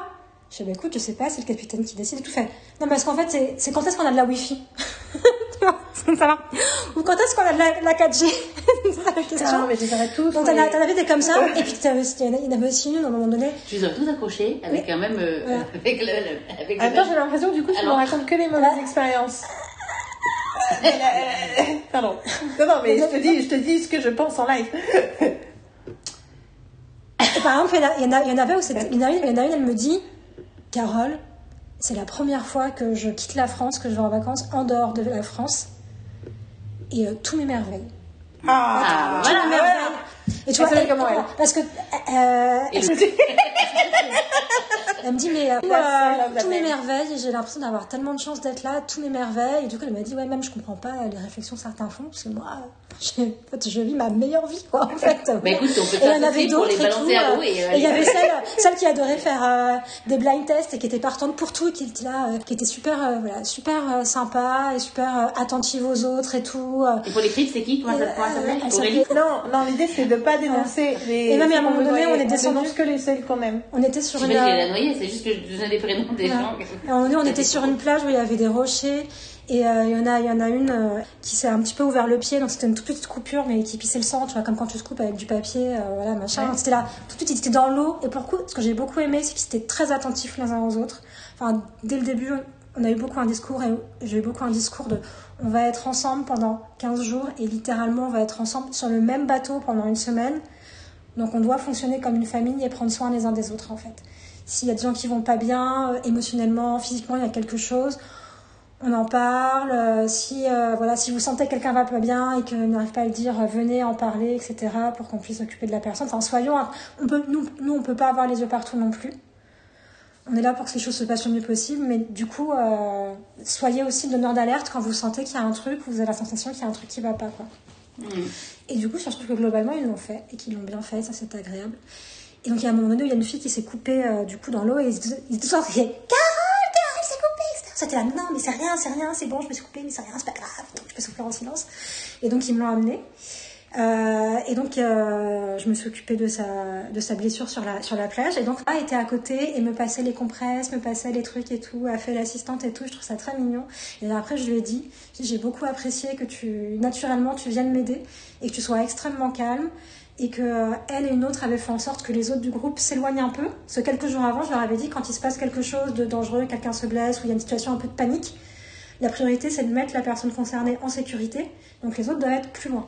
On doit créer de l'espace qu'on c'est apprend en premier secours. Déjà, un périmètre de sécurité, puis aussi que la personne qui doit intervenir pour les, les premiers secours, la personne qui doit appeler euh, le 15 s'il y a besoin, puisse le faire en se concentrant sur la C'est le situation. 15 en Grèce? En Grèce, c'est le 112. D'accord, parce que j'étais là. Pourquoi le 15 J'étais là. Le 15, en France, c'est le 15. Parce que moi, C'est le. c'est- c'est- C'est pour ça que je, Ouais, ouais. je demande des sous-titres. Ouais. Mais je trouvais ça drôle. En Europe, je, me suis douté qu'en Grèce, c'était pas le 15. Oui. Parce que le truc général, c'est ce que je te dis, le truc général que tu apprends quand tu fais des formations de premier secours. Ah, non, mais I don't know, you Ça, didn't context. enfin, je l'ai dit, mais je l'ai dit un petit peu vite tout à l'heure. non, mais tu l'as, t'as dit, t'as dit, t'as dit que tu leur avais expliqué comme ça, mais tu n'avais pas précisé le contexte que ça te venait, que toi que t'avais fait des formations là-dessus et que tu savais euh, que t'avais appris ça comme ça. Mais ça, enfin moi, ça me fait penser à, euh, à toutes les séries que je regarde et je dis oui, c'est ce qu'il les séries aussi. Donc de mettre en sécurité, et je leur avais dit après, je leur ai dit, je trouve, euh, je suis très fière, enfin, vous pouvez être fiers de vous, et moi je suis très contente de comment vous avez réagi, que Eva, Eva a été blessée, vous avez, vous, avez, vous avez tout de suite, vous, pris en compte sa blessure, Euh, vous l'avez raisonné pour qu'elle vienne me voir alors qu'elle ne voulait pas, vous l'avez, vous l'avez amenée, et après il y a des personnes qui ont fait en sorte que... Et ben, elles étaient très contentes euh, que je leur, que je, que je leur dise aussi. Et, je je pense que ça, c'est des moments qui, qui créent du lien, en fait. Euh, qui étaient des moments. Bah, au-delà de Même s'il y a des moments où crée- certains étaient euh, voilà, en mode. Non, mais au-delà de créer du tout, lien, c'est que tu- ça crée des modèles, quoi. C'est-à-dire qu'ils vont se souvenir du fait que la fois où ils ont fait ça, ça a été validé et ça leur a. Tu vois, c'est important. Mais euh, non, non, mais je pense que tu fais euh, God's work, darling. C'est juste que moi, je voudrais pas le faire parce que j'aurais vu les étrangler toutes les trois secondes. Enfin, pas les étrangler, mais du coup, moi, moi, je me rappelle, en fait, moi, je me rappelle quand j'étais ado et que j'étais dans des groupes comme ça, j'avais envie de, de les pousser dans l'eau. Et moi, je me rappelle très bien euh, mon voyage à Venise, euh, en terminale, où Marine n'est pas allée à Venise parce qu'elle s'est dit je connais personne dans le voyage. Et si on avait été, on aurait fait le carnaval de Venise ensemble. Mais on se connaissait pas encore, même si on dans la même classe. Et, euh, et où j'ai volontairement, assez rapidement, je pense même le premier jour, commencé à perdre les autres. C'est quand j'étais dans la foule, tu vois, bon, on se faisait en petits groupes. Bon, il y avait de toute façon, il y en avait qui étaient toujours les cool kids, donc je faisais jamais, bah, moi j'étais toujours dans le groupe des nerds, ça va vous étonner. Et du coup, j'étais dans le groupe des nerds. Puis en fait, assez rapidement, j'étais là. Ah. Je me rappelle très bien d'avoir littéralement fait le truc de tu marches avec un groupe et à un moment, je commence à marcher euh, à l'envers. C'est qu'ils continuent à marcher en avant et moi je marche à reculons. Puis tu sais, je me mets dans une allée. je, me, je me cache et j'attends qu'il passe. C'est bon, il me cherche pas, tout va bien, au revoir. Et euh, être tranquille toute seule dans les Venise juste parce que moi, juste les groupes, je supportais pas. Et puis après, j'avais trouvé une nana qui était d'accord avec moi, et du coup, je passais toutes mes journées avec elle. Mais euh, qui est d'accord avec moi, enfin, tu vois, qui avait aussi un problème de connexion avec tout le monde, et du coup, on s'est retrouvés à. En plus, du coup, ils avaient tous bouffé au McDo, on allait dans les petites trattoria, manger des trucs pour rien, enfin bon. Mais du coup, j'ai un. Je pense que dans l'idée d'être animatrice, enfin, tu vois, j'ai pas l'intention de le faire, mais quand je me projette dans le fait que tu le fasses, je pense à quel point c'était compliqué pour moi d'être dans le groupe. Et je pense que j'aurais le même problème parce que euh, ben, ça me trigger à mort euh, les ados qui ont des comportements d'ados normaux. Mais moi, ça me. Mm. Enfin, tu vois, ça me, ça me met le côté euh, oh, moi je préfère les frites. Enfin, tu vois, moi j'aurais besoin de faire une leçon de morale de 20 minutes euh, après ça, sinon je. Sinon, je me jette à l'eau. tu vois ce que je veux dire? Et je pense pas que ça aide l'ado ou qui que ce soit. Tu, tu as fait la leçon morale Non, non, On a parlé de la curiosité par rapport à la nourriture, de machin, etc. Ça faisait aussi partie de l'expérience d'aller à l'étranger, tu vois, d'être euh, curieux. On, a- on peut ne pas aimer, on peut avoir peur de goûter des trucs et tout, mais d'être dans la curiosité. Et ce qui est marrant, c'est que celle qui se plaignait tout le temps de la bouffe, en plus, t'avais l'impression que quand elle mangeait, Tu vois, elle était contente. On a, ah, on a trouvé un truc où là, il y a un peu de choix pour tout le monde. Tu vois, là, il y, a des, des salades, il y a des trucs pour les végétariens, il y a des trucs pour les gens qui ne mangent pas de porc, euh, il y a des gyros, il y a des pizzas. il y a- Enfin, tu un peu des trucs qui peuvent plaire à des jeunes. Et à chaque fois, on disait, elle était pas, elle, avait, après, il y en avait une, elle n'était pas contente. Et c'est celle qui a une révélation quand on est allé à la fabrique d'huile d'olive. Elle avait jamais mangé de tapenade. Et on arrive, et donc Andrea là, leur ramène à tous de la tapenade à goûter pour les faire attendre avant de commencer la visite. Leur ramène des bouteilles d'eau, et elle était là, non, non, mais c'est bon, j'ai l'eau dans mon sac. Je fais, si tu prends, c'est gratuit. Genre, t'es la réflexe. Tu prends, il fait très chaud, c'est de l'eau, c'est gratuit. On pense au groupe, on pense à la famille. Toi, t'as pas besoin d'eau, mais peut-être que ton copain, plus tard, il aura besoin d'eau. On prend. C'est gratuit, on prend l'eau. Et la tapenade, pareil, on prend, tu dis pas non, peut-être qu'il y a quelqu'un qui va aimer. Et donc cette fille qui, toujours j'ai la tête sur la bouffe et tout, elle goûte la tapenade et puis elle, me elle fait des têtes bizarres, genre, hum, saveur que je ne connais pas, etc. Machin. Je sais pas trop ce que ça signifie. La visite se passe. À la fin de la visite, on fait la dégustation des huiles. Elle était à côté de moi. Et là, elle me dit Non, mais Carole, la tapenade, mais c'est la première fois que je mange ça de ma vie, c'est incroyable. Et dans ma tête, au début, je me dis en train de se foutre de ma gueule parce que oui, qu'elle arrête pas de se, elle arrête pas de se plaindre de la bouffe depuis le début. Alors que quand même les autres, il y a des trucs parfois ils aimaient pas et tout, mais que globalement ils étaient quand même bonne pâte et tout machin, et reconnaissants, et ils remerciaient le cuisinier sur le bateau parce que je, je leur avais, je leur ai parlé de l'importance de, de remercier les gens qui font la cuisine pour toi et tout. Je leur ai parlé de Troy et bon, voilà. Troy qui est le, le, le sujet euh, sous-jacent de tous les podcasts à présent. Un jour tu écouteras le podcast, tu vois qu'on parle de toi dans chaque podcast. Et là, et là, et là, elle me dit non mais en fait c'est incroyable la tapenade, j'adore, c'est délicieux, j'imaginais pas aimer ça et tout. Plus tu regardes, elle me dit, parce qu'elle me dit mais ça, ça ressemble à rien. C'est vrai que c'est pas d'aspect, c'est pas le truc le plus joli de la terre et tout. Et là j'étais voilà. Et là ça fait aussi partie en fait des moments merveilleux quand t'es en clair. colo avec des jeunes. Tu te dis cette fille qui euh, qui me saoule, mais bon et tout. Nanana, t'es là, je suis dans la pédagogie et tout. Donc même si elle me saoule, je vais Je, je ne vais pas pour le coup, je vais pas, tu vois, je, je vais pas la foutre dans l'eau. Puis bon, il y en a d'autres qui compensent et tout, qui font que. Et là, il y a ce moment de grâce de, elle découvre la tapenade et elle adore. Et en plus, elle partage son enthousiasme avec moi. Elle m'en parle le lendemain, etc. Bon, après, elle se replaint quand même des frites, quoi. Mais du coup, je me souviens de ce moment de la tapenade. ben, pas cher de tapenade, mets ta frite dans ta tapenade. Voilà. Ça sert de tapenade, fais de la sauce. Voilà. Euh, Enfin bon. Bon bref, donc c'était... euh, Mais et donc il y a un moment moi, que j'adore euh, sur l'écolo et que en fait je me suis rendu compte que j'adorais, parce que j'aimais beaucoup faire ça quand je travaillais en internat, c'est passer dans les chambres le soir pour savoir ce qu'ils retiennent de leur journée. Et leur demander qu'est-ce que c'était pour toi le plus beau moment de ta journée, quel moment qui t'a le plus marqué, euh, si un moment que tu... Voilà, qu'est-ce que tu gardes de ta journée, que tu voudrais revivre, et un moment que t'as pas du tout aimé. Je vois le film, tu sais, le film qui raconte le truc, et je vois le personnage de Carole qui ça, il fait Alors, c'est quoi les Et les autres ados font Attention, il y a Carole, euh, euh, spécialiste S sentiment, qui va débarquer, faut qu'on fasse notre rapport. Bon, alors, vous pas de truc que fait penser à la, fin du raconter, tu vois. à la fin du spectacle de Joey euh, dans Frage, quand ils se bon, non, euh, tu prends la lumière, hein, ce coup-ci, moi, euh, t'as pris la lumière la dernière fois, moi, ce coup-ci, c'est moi qui prends la lumière, qui prends le maquillage. You're in a play! Et ça me paraît- Et là, je me dis, bon, attention, euh, Carole arrive, il va falloir qu'on lui dise des trucs, euh, des trucs, des trucs sincères. euh, mais- J'ai trouvé un beau caillou L'eau était bonne Bon, parfois, t'as des gens qui disent des trucs fake, mais disent aussi des vrais trucs auxquels Ah tu non, t'y mais je sais attendais pas pas. Non, parce que- Il y a vraiment des gens qui Non, disent c'est moi. Bah parfois, genre, il y a des moments, elle m'a dit genre ça et tout, j'ai aimé et tout. Je pense que c'était, elle voulait se débarrasser de moi, elle fait, c'est Carole, mais on va encore me demander comment s'est passée ma journée.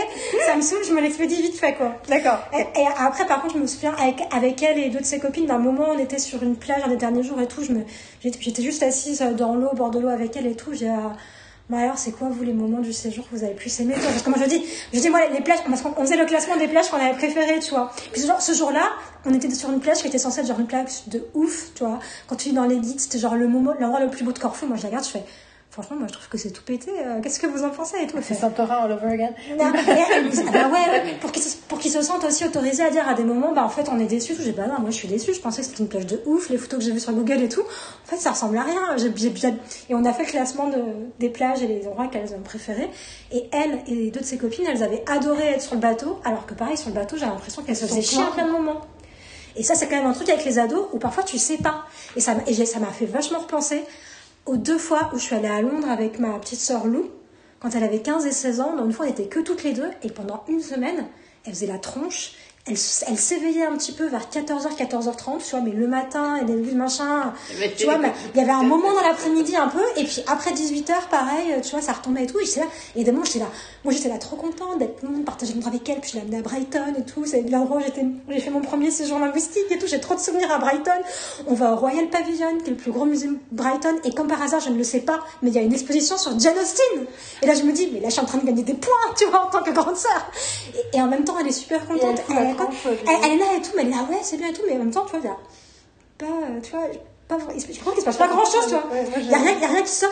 Et, et genre, deux, trois ans plus tard, elle me dit, ah, mais Carole, qu'on allait à Londres toutes les deux, c'était incroyable, c'est une des meilleures vacances de ma vie, qu'on a fait fait ça. Et elle en parle, et je vois, genre, même là, ces dernières années, elle était en prépa, et des fois, j'ai rencontré ses copines de prépa, elle fait, ouais, quand je suis allée à Londres avec Carole, mais tu sais, Carole, tu te souviens, je fais, j'ai l'impression que tu t'es fait chier pendant une semaine, alors qu'en fait, Non mais moi ça c'est un truc, en fait j'ai aucune, c'est rigolo, j'ai aucune tolérance pour ça. Enfin j'ai aucune tolérance. Yeah. Mais j'ai aucune tolérance pour ça parce que je n'ai jamais été comme ça. Aussi pour des raisons euh, de développement problématiques, hein. c'est-à-dire que ma mère ne m'a pas, je n'étais pas assez émotionnellement sécure avec ma mère pour faire ce genre de choses. Moi j'ai tout. Toi c'est pareil. Non, non, c'est, je, sais- c'est, c'est, je, je sais que tu n'as aucune tolérance à ça, parce que quand on était à, euh, à New York, je, je ne parlais pas. Et disait, bon, ça te plaît Oh my god Ou c'est, Can you say something? Can you, can you express something? C'est vrai que les premiers jours, J'ai- I was La première eating semaine- it. La première je- je- semaine- Je n'exprimais pas, de- je- je n'exprimais pas grand chose, mais. Mais c'est pas que t'exprimes feeling pas it. vraiment, c'est que la, la première semaine, au-delà du fait que t'exprimes pas grand-chose, you looked like you were going to the laundromat. Donc du coup, effectivement, Est-ce qu'il y a à pas partir du de- moment où ça fait 20 ans Was not- qu'on parle d'aller à New York ensemble, j'ai l'impression que je t'emmène dans ce voyage qui va être life-changing. Et, mais non, mais en plus, pour le coup, quand je disais j'ai aucune tolérance là-dessus, je parlais des ados, hein, je parlais pas Oui, de, oui. de- de toi, j'ai pas pensé à toi. Oui, mais moi- effectivement, mais maintenant quand que tu me le dis, ça ça me c'est, c'est, c'est- je le vois très bien. Mais effectivement, et après, pour le coup, ça a bougé. Et le fait que je te dise ça aussi, ça a permis aussi que tu exprimes plus de choses. Non, tout à et fait, tout à fait- et- tout à fait d'accord. Et euh, ce voyage à New York qui est je te resté. signale euh, que vu que tu dis un truc, j'ai dit genre, Ah, en fait, c'est ça que parce que euh, c'est pas, comme ça qu'avec les ados. C'est en gros, Mais je pense qu'en général, j'ai aucune patience pour les gens qui. Mais de toute façon, enfin, bon, on revient à la même chose. hein. Les gens qui expriment pas leurs émotions, les gens qui tirent la gueule. euh, Et ça veut pas dire que moi je tire pas la gueule. Ça m'arrive très souvent de tirer la gueule, machin. Mais bon, déjà, moi je suis bien, je suis cyclotimique, donc très rapidement, ma mood change. Elle s'empire, puis après elle s'améliore et tout. Mais l'idée des gens qui sont pas dans la gratitude du moment, en fait, ça me rend taré. Et du coup, c'est vrai que j'ai un peu l'impression que life is wasted on them. Alors, bien entendu, en réalité, ils sont pas là pour me faire une performance de leurs. Enfin, tu vois, techniquement, c'est ça. Mais il y a quand même un truc. euh, Mais après, entre-temps, en plus, pour le coup, la science le prouve, le fait de pas exprimer les choses, ça change ton, ton expérience des choses aussi. Donc, euh, c'est pas complètement absurde de, de prendre ça au sérieux. Mais de la part des adolescents, je pense que c'est spécifiquement ça. C'est que moi, j'ai toujours été choquée par euh, les ados et les gens qui se comportent comme des ados et qui font qui disent pas ce qu'ils pensent qui disent rien qui disent ah, tu me. parce que moi j'ai jamais été comme ça parce qu'il n'y avait pas la place pour moi d'être comme ça dans ma, ma relation avec ma mère mais aussi j'avais pas envie d'être comme ça et puis effectivement le sentiment de la gratitude à la reconnaissance du moment passe enfin tu vois est tellement une évidence que euh, et en même temps je suis sûre que si ma mère euh, était là pour que je raconte Grèce elle dirait euh, I'm pretty sure she did say that. Qu'il y a des trucs que je faisais la gueule. Et puis, ou la fois qu'on allait sur l'île de Jersey et je me suis endormie dans le bus alors qu'elle a payé une fortune. Le bus, elle fait Réveille-toi Regarde par la fenêtre Donc, je suis sûre qu'elle a eu des. Que, bien sûr. Enfin, en plus, il y a un truc euh, physiologique dans l'adolescence qui fait qu'on a des trucs avec des nos moods et nos machins et tout. Mais, mais quand tu décris ça, j'ai juste envie de me dire. Oh je les aurais, je les aurais secoués, et, euh, même quand tu décris, euh, tu vois, t'as Lou, tu vois, euh, genre, j'a- j'a- tu vois, et alors que même si je peux comprendre pourquoi c'est comme ça, c'est, en fait, c'est dur à vivre. Je trouve que c'est dur à vivre. Après, je pense qu'en plus, il y a mon, mon- mes propres problématiques avec le désir de validation de l'autre, qui fait que être, avec, être avec quelqu'un qui est stoïque, c'est très dur pour moi. Et tu vois, le truc avec Lou, quand on était à Londres, bah, je pense que sur le coup, en plus, je l'ai laissé faire, tu vois. Et je pense que je la laisserai pas faire de la même façon aujourd'hui, tu vois, d'être en mode euh, resting beach face euh, toute la journée. Et. Bah, tu lui dirais, en fait, Je que dirais, en que- fait, que je ça dirais, t'impacte. je dirais, bah ouais, ouais, je dirais, Tu bah, dirais, mais c'est ça. ouais, ça me rend triste, ou je comprends pas, ou voilà. Enfin, je, je, je, me dirais, je pense que je, ref, je, je, je ne gérerais pas le truc de la même façon aujourd'hui. Et qu'en même temps, d'avoir cette expérience avec elle, c'est vrai que là, du coup, je me suis dit, ah oui, rappelle-toi le truc avec Lou. Et du coup, là, c'est vrai que j'étais un peu proactive de aussi aller les voir le soir pour leur poser des questions et savoir comment ils vivaient le truc et tout. Parce qu'en plus, euh, il y a aussi le truc de. euh, ben, vous n'êtes pas non plus. euh, je sais pas si je leur ai dit comme ça, mais vous n'êtes pas non plus des entonnoirs euh, qu'on remplit. Genre, nous, on a prévu un truc pour vous et. et voilà, et on vous dit tel jour faut faire ça, on va à tel endroit. Non, c'est cool si vous vous dites aussi, bah ça j'ai bien aimé, j'aimerais faire plus, ça j'aime pas et tout. Enfin, de construire ensemble euh, les choses. C'est là que c'est intéressant. Puis le reste de l'année, le reste de l'année, il y a plein de moments où vous êtes dans la contrainte, où on vous oblige à faire des choses que vous voulez pas. Là, vous êtes en vacances, donc votre voix mérite, enfin, votre je veux entendre. euh, J'ai en, train- j'ai en train aussi réalisé qu'une des raisons probablement pour laquelle j'aimais pas ça chez les ados, c'est parce que moi, alors avec ma mère, c'est en Grèce, c'était autre chose, parce que je, suis sûre qu'il y a eu des moments où Hmm. mais euh, je- il me semble à Mykonos les premiers jours, euh, parce que justement j'avais parlé de la Grèce pendant tant longtemps, mais du coup j'avais aussi le truc de, c'est la première fois que je gérais le fait d'avoir un fantasme dans la tête et de le voir en vrai, quoi. Mais, euh, mais je pense aussi au fait que dans les quelques séjours linguistiques que j'ai fait, parce que je parlais à Venise, on était avec, euh, j'étais avec une des nanas, mais aussi la moitié du temps on était avec le prof et sa nana. parce que moi je suis l'ado, enfin j'étais l'ado et je suis toujours, qui justement veut raconter tout ce qu'elle pense et tout ce qu'elle ressent et tout ce qu'elle voit pendant l'excursion, pendant le voyage, ouais, donc, et qui est complètement, euh, qui en fait, tu vois, qui justement, qui est dans le sur, euh, le sur euh, partage et épanchement à la limite de, où les moniteurs sont là, les animateurs sont là, ok, it's okay, it's a little too much information. Genre, non, parce que quand on est dans ce musée-là, il s'est passé ça, mais tu te rends compte que veut dire ça genre, comme, En fait, comme je suis dans ce podcast. Mais du coup, il y avait aussi l'idée que c'était presque. euh, pour moi, il y avait l'idée de quelque chose de très clivant, que les autres ados soient pas comme ça, tu vois. Du coup, euh, donc, euh, toi et moi, on se serait si bien entendu si j'avais été ton ado. Et puis, puis, puis, je- puis j'en, ai eu sur la colo des comme ça aussi, tu vois. J'ai aussi des ados qui étaient beaucoup euh, avec nous, etc., dans le partage, dans l'échange et tout, et qui, euh, et qui au début du, toi, au début du séjour disaient, je suis très solitaire et tout, mais qui en fait avaient envie d'interaction, mais d'autres types d'interaction et d'être beaucoup avec nous.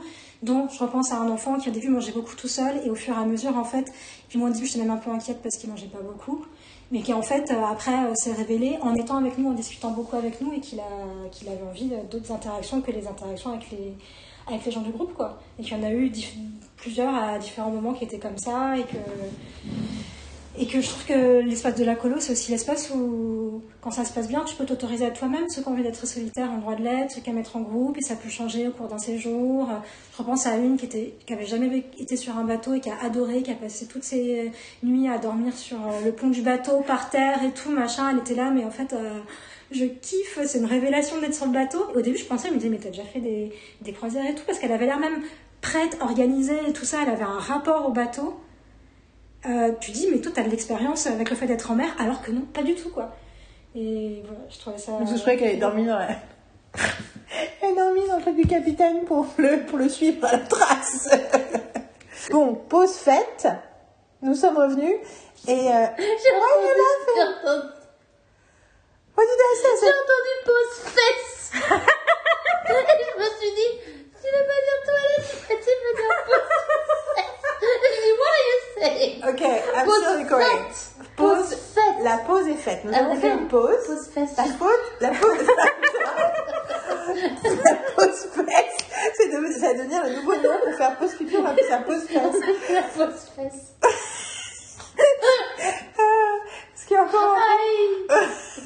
Donc, pause faite, on a fait aussi un petit euh, récap pour se rendre compte que ça fait un peu, un peu plusieurs minutes qu'on parle.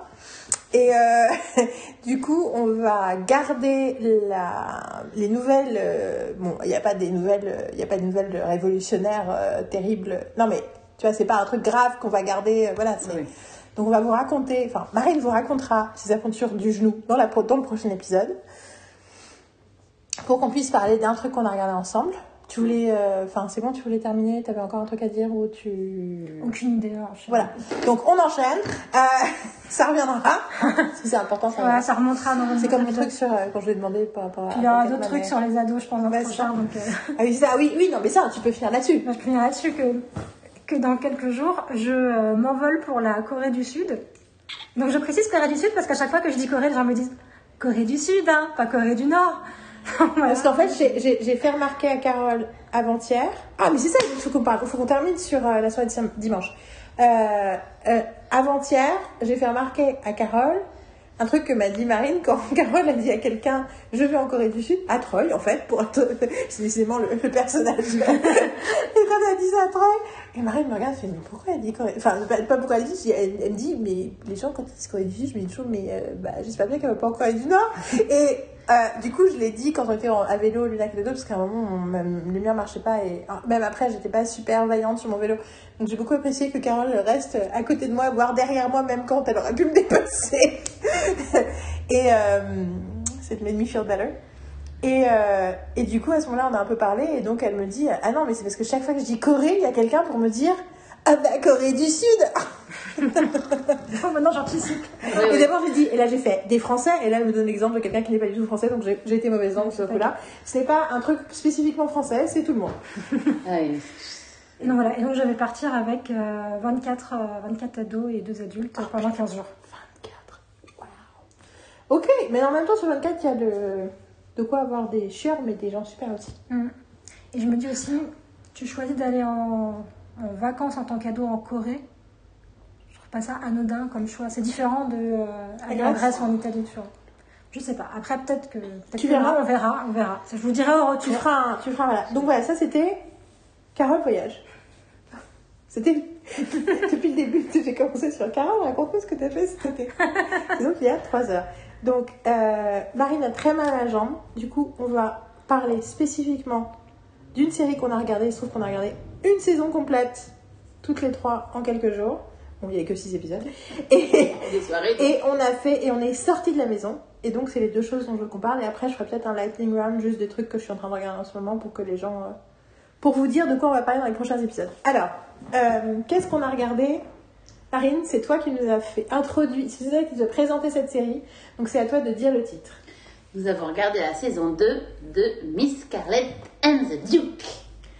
Qui est une série dont je n'ai jamais entendu parler à part par toi. Et d'ailleurs, quand je l'ai conseillé à plusieurs personnes, euh, donc, ah, Juliette, Juliette va être intéressée par la saison 2.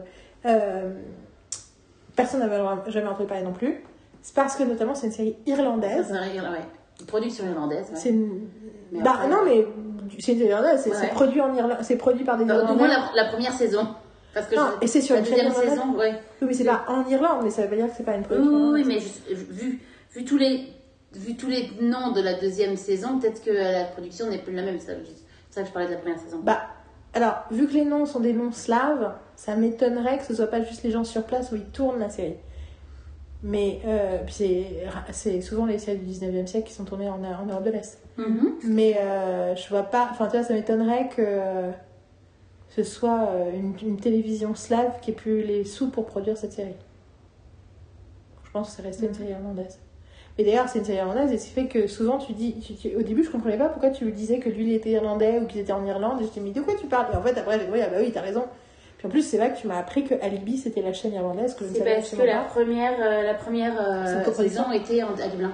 C'était en Irlande en fait. C'était à Dublin, tu veux dire? Ils, ont- C'était, c'était tourné en ils l'ont Irlande. produit. en- Ah d'accord. ok. La première saison était en Irlande. C'était, censé être Londres, mais c'était, c'était tout au Dublin, euh, Wicklow et mais un autre. Ah, ça, c'est Dublin, quoi. C'était à Dublin. C'est pour ça que je- j'étais restée dans la tête qu'il y avait un truc irlandais, tu vois. Et il est clair que je pense que la deuxième saison n'était pas en Irlande. Mais euh, Ah, non, bon. mais ça reste une série irlandaise. Tout à fait. Enfin, je... Après, ils disent que c'est les countries d'origine, c'est United States et United Kingdom. Euh, United Kingdom, en même temps, enfin voilà quoi. Mais ce que je veux dire, c'est. C'est quel- sur quel. euh, C'est l'UMDB. Ah oui, donc donc je suis pas sûre que ce soit. Vu qu'il n'y a pas euh, beaucoup d'informations. euh, Mais euh, en tout cas, c'est une chaîne irlandaise mm, euh, qui s'appelle Alibi, Alibi. dont je n'avais jamais entendu parler. Euh, et euh, c'est une série qui a commencé début de... C'est une série de 2020. Euh, ça a commencé, c'est une bonne question. On était en pandémie. hein. Oui, 2020, euh, euh, début septembre 2020. Et du coup, Marine l'a trouvée. Elle m'a dit de la regarder. Ensuite, plus tard, elle a dit à Carole de la regarder. Et la saison 2 vient d'arriver.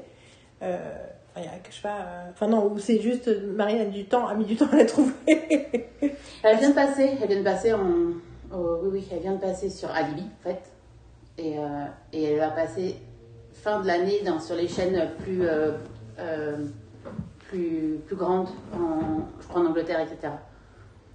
Et, Donc, le nom. et donc l'histoire, je vais pitcher Peacock. rapidement. Peacock? Pic- Un truc comme Peacock, c'est américain. Oui, enfin, c'est oui, c'est mais- le streaming service de NBC.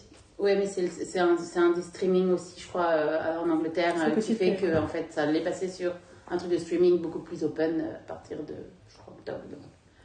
Donc, je vous, je vous pitch Miss Scarlett and the Duke. Enfin, pas à vous, parce que vous avez vu la série. Léon Donc, Noisette. Miss Scarlett, voilà, c'est Miss Scarlett. C'est une jeune lady pas très riche, mais qui est quand même qui a un rang social euh, respectable, dont, qui a grandi toute seule avec son père et euh, la Ivy, qui est la, la cuisinière, gouvernante, bonne. Enfin voilà, on est, on est dans l'intendante de la maison.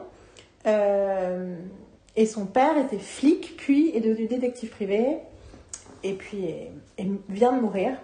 Et Miss Scarlett a décidé de reprendre son affaire et d'être détective. Et puis de toute façon, elle, elle a toujours, quand elle était petite, elle adorait euh, apprendre comment euh, être un bon détective avec son père. Et puis quand elle a grandi, il a essayé de lui dire non, tu dois être une lady, tu dois bien machin. Et puis maintenant qu'il est mort, elle en profite pour aller à fond euh, dans ses intérêts pour le métier de détective.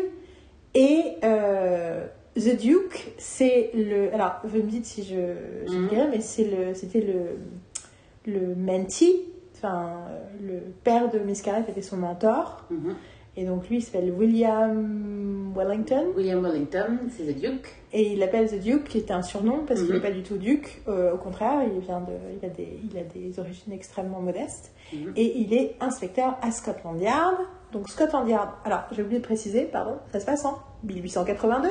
Enfin, je suppose, je suppose que la première saison c'est peut-être 1880. Je pense que, parce que là ils ont dit, à un moment ils ont parlé de 1857, ils ont dit a 25 ans 18 en 1857.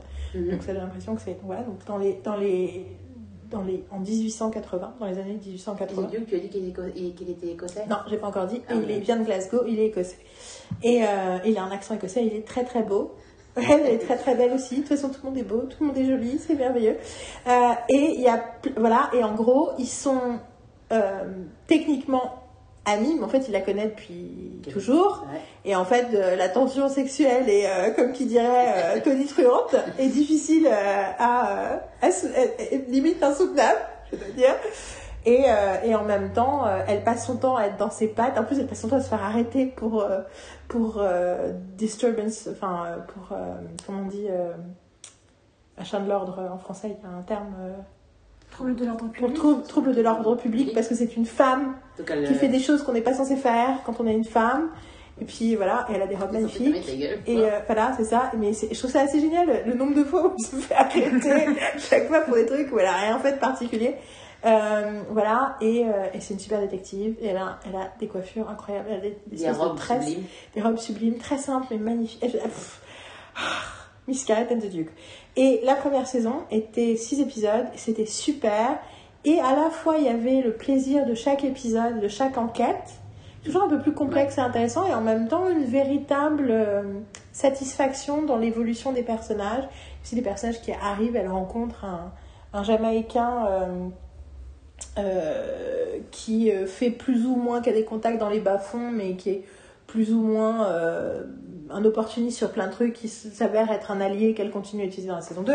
Il y a quelque chose de très... euh, Il y, a- des vrais euh, personnages qui sont créés et qui, dont les histoires continuent. euh, il y avait des personnages dans la la saison 1, qu'on- dont on a vu le parcours, et là, il y en a dans la saison 2. Donc voilà, c'est une série détective avec une affaire différente à chaque épisode, et en même temps, une véritable continuité de personnages émotionnels qui fait que c'est satisfaisant de regarder en boucle. Voilà, bon pitch. Ouais, c'est un bon pitch. Donc vous avez compris, je suis très fan. Si vous, euh, si vous ne le trouvez pas, euh, vous nous contactez. Voilà, et à partir de maintenant, on va en parler pour ceux qui l'ont vu. Mhm. Donc on Ah, c'était pas de spoiler. Non, je- je- je- je- Ah, non- Là, c'était pour donner envie aux gens Ouais, de ouais, regarder la série. Après, maintenant, on va en parler en vrai de la saison 1, enfin de la saison 1, euh, ce dont on s'en souvient, en tout cas surtout de la saison 2, qu'on vient de voir en quelques soirs. Donc, les filles, Miss Scarlett and the Duke, saison 2. C'était trop bien. C'était trop bien. Euh, Je, suis d'accord avec tout ce que tu as dit. Enfin, sur la, moi, j'adore aussi euh, le personnage de Miss Scarlett, euh, ses robes incroyables en même temps super, il y a quelque chose de super simple, élégant. Je, la trouve phénoménale. Et bah, c'est toute la relation avec The Duke quand même qui fait tout le sel de cette saison 2, encore plus que la saison 1 quand même. T'as tellement envie de les voir se rapprocher et en même temps c'est tellement drôle de les voir euh, se comporter comme des ados à plein de moments dans leurs réactions et tout ça et, pas être honnête face à leurs sentiments et gna gna gna et, avoir des réactions voilà de, prendre la mouche. Lui il est super drôle il y a des moments il est t'as l'impression qu'il a 14 ans quoi de prendre la mouche d'être vexé etc mais pas de le dire vraiment et alors qu'il a à côté il a prestance quand même du détective etc il est incroyablement beau ce type et puis il y a quand même le personnage qui veut être sérieux, etc., qui gère, et que quand il est en face d'elle, euh, voilà, il est comme un, comme un gamin, quoi, avec toute, toute cette euh, Stuart, Stuart Martin. Stuart Martin. Ouais. Et elle, c'est Kate Phillips. Juste pour info. euh. Je suis en train de me dire, là, elle a pas trop spoilé, donc je peux laisser un peu ce bout-là quand même avant de dire spoiler. je pense que je vais pas. Stuart Martin. Ouf Ouf Oh la photo du MDB Oh, C'est marrant ça, c'est la. le truc du. J'y pensais quand on regardait d'un je me dis, je, je sais pas à, à quoi il ressemble quand ils sont pas en costume d'époque. Ouais. Parce qu'elle, elle a des coiffures en plus incroyables, magnifiques, tressées, remontées, avec toujours les petits chapeaux. J'adore ces petits Il a chapeaux. des épaules euh, Ouf. Il est, il est charmant. Oh, Il y a des costumes, t'as l'impression qu'ils ont été taillés sur son corps, les costumes. ok. yeah, but share You can't make Non, that face and c'est not un- share C'est un autre, euh, c'est un autre, Sur IMDb. c'est un autre. Il est déguisé en Wolverine Oh my god. C'est vrai qu'il a ce petit truc à la Hugh Jack- Jackman. Ah bah, c'est Il y a clair. plein de moments, Mais, il y a euh, des expressions. euh, Et d'ailleurs, je dirais qu'un des mots que j'ai utilisé hier, et je ne l'utilise pratiquement jamais, c'est que s'il y a un côté Whedonesque dans cette série. Tout à fait. Il y a un truc dans. Alors, je dirais pas que ça l'a. Parce que du coup, ça m'a vachement fait penser à The Nevers. Je me dis, ah, ok, c'était bien, et on a toujours pas vu l'épisode 6. Euh, mais oui, je sais, c'est étrange, mais c'est comme ça. Euh, mais euh, il y a un truc. il y a un truc dans la façon dont les personnages sont plus compliqués qu'on pense, mais pas. Il y a aussi un truc sur la légèreté. Et ça, c'est un truc spécial dans le truc de Whedon, c'est que Whedon, à la fois, c'est hyper existentiel. Tout est tout le temps existentiel. On n'est jamais complètement euh, en sécurité par rapport à la complexité de l'existence. Mais il y a une espèce de bonne volonté, de désir de bonne volonté de raconter des, des personnages qui sont bienveillants ou en tout cas qui ont un bon fond euh, ou qui n'ont pas un bon fond mais qui ont un peu qui ont des bonnes des bonnes des bonnes attitudes tu vois que quand je pense au rival euh, enfin quand je pense à différents personnages là on va je voudrais que tu parles avant que je mette le truc spoiler donc euh, tu parles de ton impression générale avant que je que rentre dans le détail spécifique là j'allais dire un spoiler je vais m'empêcher de le dire mais il y a un truc ouais il y a un truc Whedonesque euh, euh, c'est pas aussi euh, le- les dialogues sont pas aussi dexterous, comme on dit. Ils sont pas aussi agiles, ils sont pas aussi jubilatoires que chez Whedon. Mais il y a quelque chose dans la, le type de psychologie des personnages. C'est vraiment ça, moi, qui m'a marqué. Tu as dit sur le ton aussi, mais je, je vous, euh, oui, et en même temps, c'est surtout dans la façon dont il. En fait, c'est le regard sur l'humanité qui est pour moi assez Whedonesque. Oui, moi, le traitement des personnages. Oui. oui. Dit le traitement des personnages, oui. Fait. Tu viens de dire quelque chose sur la saison 2 avant de, avant de, si de dire qu'on dise un détail particulier sur euh, des fois qu'on spoil De quoi Bah, là, pour l'instant, on n'a pas vraiment spoilé, donc je vais laisser ça dans Ah la oui, section avant, avant les spoilers. Ah oui, dire, bah, moi, ma, ma, ma, ma, mon impression de la série, c'est que j'étais euh, impatiente euh, de voir la saison 2. J'ai tellement aimé la saison 1. euh, et le, rien que le générique me donne, me fait mes poils se hérissent sur le générique parce qu'il y a un, ça te. ah, c'est. bah, c'est ce que. C'est par rapport. enfin, je veux dire. Euh, Whedon, c'est pareil en fait, quand il y a des, ces génériques commencent, c'est des- c'est les trucs tu vois, qui te prend, euh, qui te. You know Ça- you're in for a Ah, tu sais, tu sais que c'est. euh, Oui, et puis euh, c'est vraiment genre. Ouais, enfin, ça, te prend- ça, ça me prend au trip en fait. Le... Et, et quand t'entends ces petits trucs. Et effectivement, le. Le décor, enfin tout le, tout le décor, toute la, tout, tout, tout- les fringues sont, sont superbes, que ça, pour elle ou que ça pour lui, parce que franchement lui aussi, il est quand même toujours, même quand il change sa chemise, c'est un pur bonheur. Euh, mais euh, ses cheveux sont absolument magnifiques.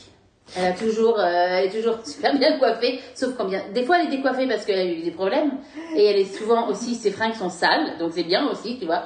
C'est pas comme dans un des films où tout le monde se fight et ils ont toujours la chemise blanche, tu fais genre, Ow Donc enfin voilà, et, et non, c'est juste euh, là, la saison 2 euh, avait commencé et je ne trouvais pas les épisodes, et ça, je m'avais ras-le-bol parce que je savais qu'elle avait déjà 5 de passé. Et j'avais, c'est très difficile de trouver, euh, de trouver, euh, de trouver l'épisode. J'ai trouvé en fait, c'est même pas, je, les- ne les télécharge pas vraiment parce qu'en fait c'est juste des liens. C'est la seule façon de le trouver parce que ça n'existe pas en DVD. Ça ne, c'est, euh, j'ai un site et vous nous demanderez, je vous donnerai le, le site, euh, le site où vous pouvez euh, copier les liens et c'est, il, il, il ne faut pas de, il ne faut pas de Logiciel. de logiciel particulier pour les Oui, c'est du télécharger. Direct c'est- download. C'est du direct download. c'est direct download, exactement. Donc c'est pratique, mais il n'y a qu'un seul endroit où vous pouvez les trouver, quoi. Mais maintenant, vous pouvez peut-être trouver la saison 1 dans d'autres dans d'autres trucs euh, ou l'acheter quelque part, c'est possible. Mais bon, voilà. Mais la 2, euh, et je me suis pris la tête et à chaque fois, j'avais trouvé une version où c'était tellement, tellement pourri. euh, je- Mais je me suis dit, ah, mais je veux pas attendre, je veux regarder. Et finalement, euh, le fait d'avoir trouvé m'a fait vraiment fait plaisir et je me suis dit, tiens, c'est un truc qu'il faut que je regarde avec les filles. Et j'étais vraiment très, très, très, très, très heureuse. Parce que c'est vraiment un, c'est un pur bonheur de, pour les yeux. Voilà. Mais pas Et pour que le pour Et pour, ton- et pour ta soul. Non, non, mais pas que pour le parce que tu as dit beaucoup de choses très justes sur la déco, sur le machin et tout, et je veux pas qu'on passe à côté du fait que c'est très. Elle est extrêmement attachante, euh, Miss Scarlett. Elle Oui. est très intéressante, elle est. Et puis, y compris dans ses. Dans ses. À la fois très smart et très cool, et en même temps, on voit aussi les- ses limites. On voit aussi les choses euh, pour lesquelles elle n'a pas de patience, pour lesquelles elle comprend pas trop. Euh, cette charmante euh, Hattie, là, euh, tu sens qu'elle essaye au début de fuir son amitié alors qu'en fait elle est adorable. Enfin, il y a Mhm. des- vraiment des trucs. Tu sens qu'elle est pas. euh, bah, que c'est une personne qui a des œillères aussi sur certains trucs et c'est Mhm. génial, quoi. Et puis Et, ce qui est euh, bien, c'est en qu'en plus, elle est pas, elle est, elle est, elle est farouche, tu vois. Enfin, elle a pas, enfin, elle a quand même, elle, elle a Elle pas peur. farouche, elle est pas farouche. Elle, elle va, elle va aller, elle va aller comme dans des, dans des, dans des, dans des. Elle va, elle va lieux dangereux. Elle va dans les dangereux sans vraiment beaucoup de backup, tu vois. Euh, mais c'est surtout, c'est pas une nana qui sait se battre. en fait. Mm. Elle c'est pas une, c'est pas, enfin, c'est pas Buffy quoi. hein. C'est pas, Wonder Woman, ouais. Genre, euh, et euh, mais elle est très smart. Donc elle euh, outsmart les gens quoi. Mais du coup, il y a un côté aussi, effectivement, qu'elle est très euh, relatable. Tout à fait. Parce que justement, effectivement, elle est pas super, c'est pas une super héroïne, c'est pas une. euh, Tout à Et fait. puis elle essaye de. Puis c'est ce truc où elle passe. euh, Bon, spoiler. Spoiler Ce truc où elle passe la saison à essayer de se convaincre que c'est pas parce que c'est une femme qu'elle a les jobs qu'elle a. Mhm. Alors qu'en fait, bien sûr, elle a le job qu'elle a parce qu'elle est une femme. Et que jusque. Enfin, que voilà, que. Et que ce truc, elle dit, mais non, mais pas du tout, mais je vois pas. Enfin, on sent qu'elle est dans le déni, quoi. Mhm. Parce qu'elle n'a pas envie de s'admettre à elle-même ce truc, parce que c'est compliqué de se l'admettre, et voilà.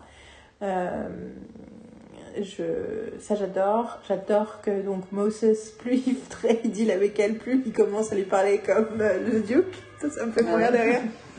oui, il devient d'être, il de- commence à être aussi inquiet et frustré. C'est clair, que elle a The Duke protégé, fait pour elle. elle a protégé comme Oui, The Duke quoi. genre, mais exactement, parce que Genre, franchement, euh, I'm not coming. oui, c'est ça, ça c'est tellement The Duke, mais ça. Genre, no, no, no. Et c'est du coup, c'est agréable de que pouvoir s'exprimer aussi de façon aussi directe, très honnête, quoi. Mais elle est pareille aussi hein, des stops, avec les quoi. autres, elle. I'm not coming, I'm not coming. Elle a fait thank you for coming, Miss Scarlett.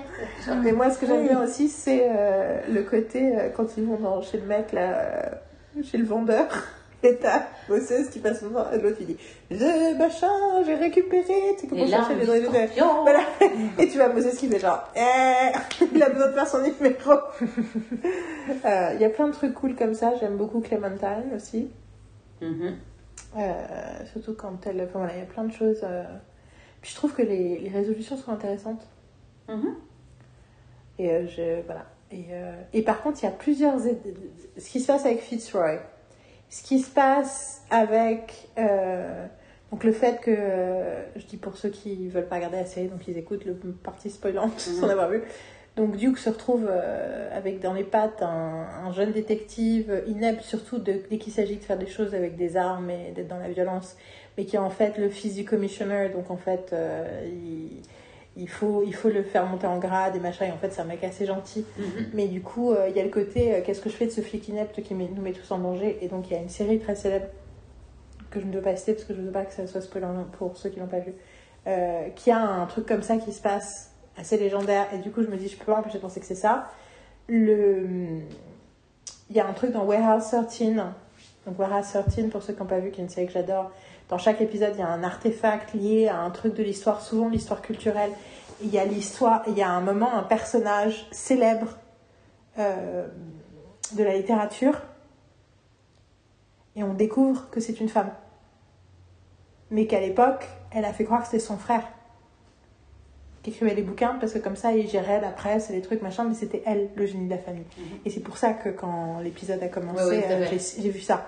Et du coup, je me demande si c'est pas une série par des séries tu vois. Je me demande s'il n'y a pas plein de trucs, genre ils ont repris des trucs assez iconiques d'autres séries. Et euh, pour ceux qui ont vu Warehouse 13, vous avez très bien compris de quoi je parle, parce que c'est un personnage très important dans la saison 2. C'est créé par Adana. Ouais, c'est Rachel. Rachel New.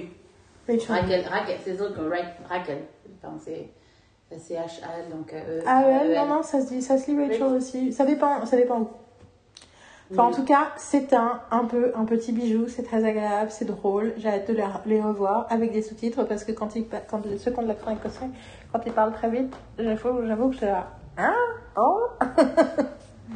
Voilà. Et puis je trouve qu'il y a plein de choses psychologiquement qui.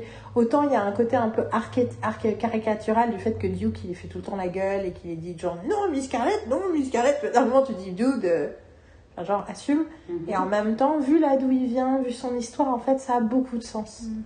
Je trouve ça très fort. Ça me fait un peu penser à. Ah, c'est 8 janvier 2023, il y a marqué. Ah, Ah, donc la saison Pour 3. Saison 3.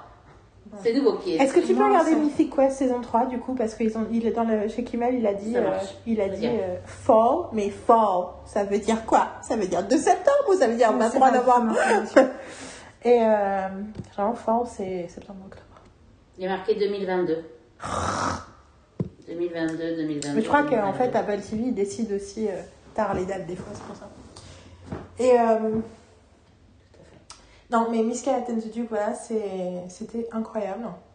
Franchement, euh, Et franchement, et la fin, du coup, il y a un peu l'idée, tu te dis putain, ça va être quoi le- En plus, on s'est, planté parce que j'ai voulu faire la maline et j'avais la télécommande et à la fin de l'épisode 4, j'ai appuyé sur Next au lieu de, de sortir et de recliquer sur 5. Et il se trouve que c'était le 6 avant le 5. Du coup, on a. Et la première phrase, c'était genre. Donc, pour ceux qui ont vu, la première phrase du 6, c'est. Euh, Miss Scarlett, I'm going to Glasgow, I'm leaving for Glasgow next week. Genre, what? genre, spoiler! du coup, on regarde l'épisode 5, où tout l'épisode 5, puis dès le départ, tu vois, tu vois sa routine à Londres, tu fais, ok, donc le sujet de l'épisode, c'est on va lui dire d'aller à Glasgow, clairement. Et, euh, et du coup, il y a un peu le côté, bon, en fait, on va regarder deux épisodes, hier, on a regardé quatre parce qu'on a fini. mhm. Et il y avait un peu un côté, euh, putain, ça va être quoi? Enfin, toujours la peur du cliffhanger, quoi. La peur de qu'est-ce qu'ils vont terminer. Ah, euh, elle va essayer de le retrouver. Elle réalise qu'elle doit lui dire qu'elle l'aime. Elle, donc, elle part le retrouver. Bon, déjà, elle est partie, elle est 9h. Le train est à 10h. Elle part le retrouver dans son bureau. Je trouve ça stupide. Parce que je me dis, meuf, je serais allée à la gare. De toute façon, c'est ce que t'as dit. T'as dit, elle est à la gare. En fait, elle n'est pas à la gare, elle est à son, bu- elle est à son bureau et chez lui. chez lui. ouais. Et là, je me dis, si c'était une série moderne, elle irait coucher avec un autre personnage. Bon, en 1882, elle fait pas ça parce que, j'ai- en fait, j'ai pensé à Lorelai c'est She's a lady. dans un épisode de la saison 6. Euh, oui, je suis désolée. She's a real lady en plus. C'est plus lady que beaucoup d'autres ladies, tu vois. Et du coup, euh, et du coup, elle rentre chez elle et il est là. Il est aussi allé la chercher ailleurs parce que finalement, il peut partir à lui, Glasgow. voit, oui. Il est aussi allé la chercher ailleurs et il est allé là, à son Et il dit, bureau. oh, why are you here? Et il fait ça. Et du coup, tu te dis, ah Puis il dit, elle lui dit, elle veut lui dire un truc, et là, il lui dit, bah en fait, non, je reste. Mais donc, en fait, elle commence à lui dire un truc, et il attend, il attend, et là, elle fait, mais pourquoi t'es là, en fait? Elle dit, bah finalement, il y a eu un changement de programme. Qu'est-ce que t'allais me dire? Non, non, mais en fait, si tu restes, j'ai rien à te dire. Et du coup, il y a un côté très. Le fait qu'ils assument le fait qu'il sait qu'elle allait lui dire un truc et que machin, et qu'elle ne noie pas vraiment le poisson, elle a juste l'air de noyer le poisson. Et Oui, puis il va pour lui prendre. fois de redire ce que Et puis, et puis là, il, il va pour lui prendre la main et elle le laisse. Et ce qu'il faisait déjà dans le premier épisode de la saison. Dans le premier épisode de la saison, tu se rends- tu t'apprends que ça fait quatre semaines de suite qu'ils dînent ensemble et que on commence à, enfin, on pourrait commencer à jaser, ce qui sous-entend qu'il y a un truc qui, voilà, qui, Mhm. voilà. Parce que dans la première saison, il y a vraiment ce truc où il la traite comme une petite fille. Ouais. Et en fait, euh, clairement, she became a woman. Genre, clairement. Et du oui, coup, parce euh, lui faire, lui faire à bouffer, mais elle crame tout. je ce Il y a un truc où elle fait genre, Ah, c'est vrai. elle sait pas faire à bouffer parce qu'elle a, elle a toujours une. Ivy. Il y a toujours Ivy qui est absolument génialissime. Ah, mais il y a aussi toute l'histoire avec Ivy et avec Barnabas. que- Oh là là, qu'est-ce que c'est bien. Je non, c'est, mais surtout, c'est le moment où t'as le Duke qui débarque. Et elle, est- et elle est pas là. Parce qu'elle s'est fait arrêter, une fois de plus. Mais du coup, lui, il a décidé qu'elle essaie de fuir. Et du coup, il s'in- il s'invite à dîner. Et donc, il y a Barnabas et Ivy.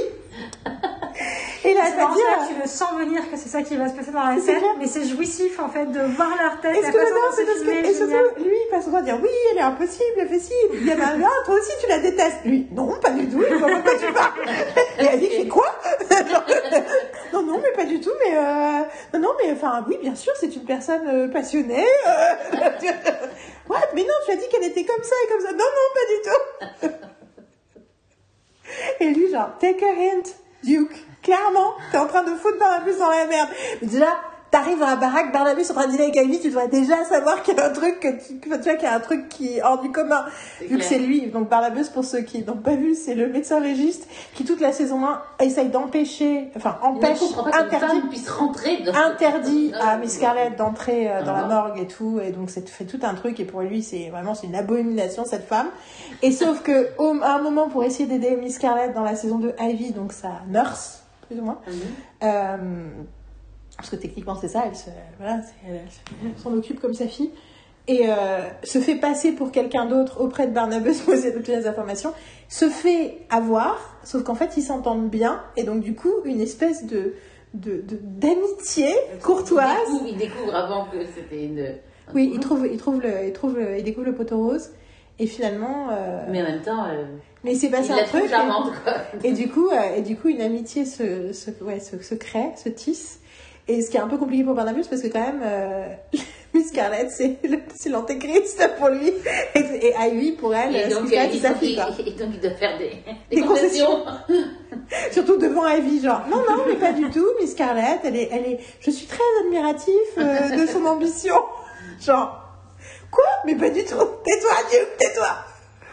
Et donc voilà, et, euh, plein de trucs hyper agréables.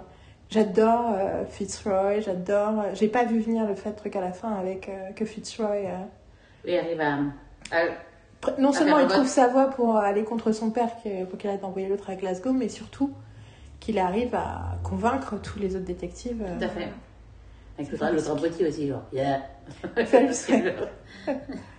Mais euh, Non, mais. euh, Non, à un moment, j'adore Phelps quand il lui dit Tu sais, je suis mariée, j'ai quatre enfants, et là il s'arrête, il regarde, fait 5 enfants. Non, Genre, oh god Je suis contente que Chief soit quand même quelqu'un qui, euh, même si tu vois, il est, il est plus. euh, il suit les, il suit les, il suit, euh, les ordres de- du commissionnaire. Mais le truc, c'est qu'il Mais il est honnête, en Mais fait. il est honnête, tout à fait. Il est, il est comme mieux que celui du premier. Je me rappelle plus du tout du fait de. Bah, le- de le- dans la première saison, il y a tout. En fait, il y a, il y a des enquêtes de chaque épisode, mais il y a une enquête tout le long de l'épisode. Parce qu'en fait. De la saison, tu de veux la saison, oui. Il y a son père qui meurt, et en fait, son père meurt, et en fait, c'est la, la- la façon dont il meurt, vu qu'il a été empoisonné. Je pense que je vais être Et obligée c'est. de Et, revoir tout. et t'as la tout, saison. et ça, ça, ça va jusqu'à la fin. D'accord. Et, et, Il me et- semblait bien qu'il y avait un truc comme ça. qui est avec. euh, Parce qu'il y a personne qui a disparu aussi. Il y a. il y a, ouais. et puis, il y a des, euh, euh, wrong, enfin, fake money, enfin, il y a plein de trucs. euh, Oui, oui, oui, oui, il y a tout un truc, Et ok. puis il y a cette scène dans la prison qui est absolument. Enfin, Ah, tout tout cet épisode son dans la prison qui est absolument hallucinant. Comment il s'engueule alors qu'il veut juste qu'il ouvre la porte.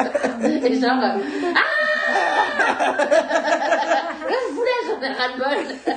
Et une sorte de. de, de, de de butcher qui, qui, qui, qui genre limite avec un, une hache il est Canada genre un peu creepy mais génial Ah. Génial. Et t'y crois, mais euh, c'est vachement bien fait, quoi. Elle est, il est incroyable cet épisode, je me rappelle, cet épisode est au niveau de Et la en c'est oui, il Et plus, en même temps, il se passe rien. Enfin, techniquement, ils sont juste dans le grand truc et dans la fin. C'est chiant alors, quand même parce que la, la, la porte s'est fermée derrière elle, quoi. Et c'est des frissons, donc en fait, elle essaye d'ouvrir le truc. C'est genre. Se concentrer et l'autre l'énerve. c'est comme- Chut. Et cherche à trouver les clés.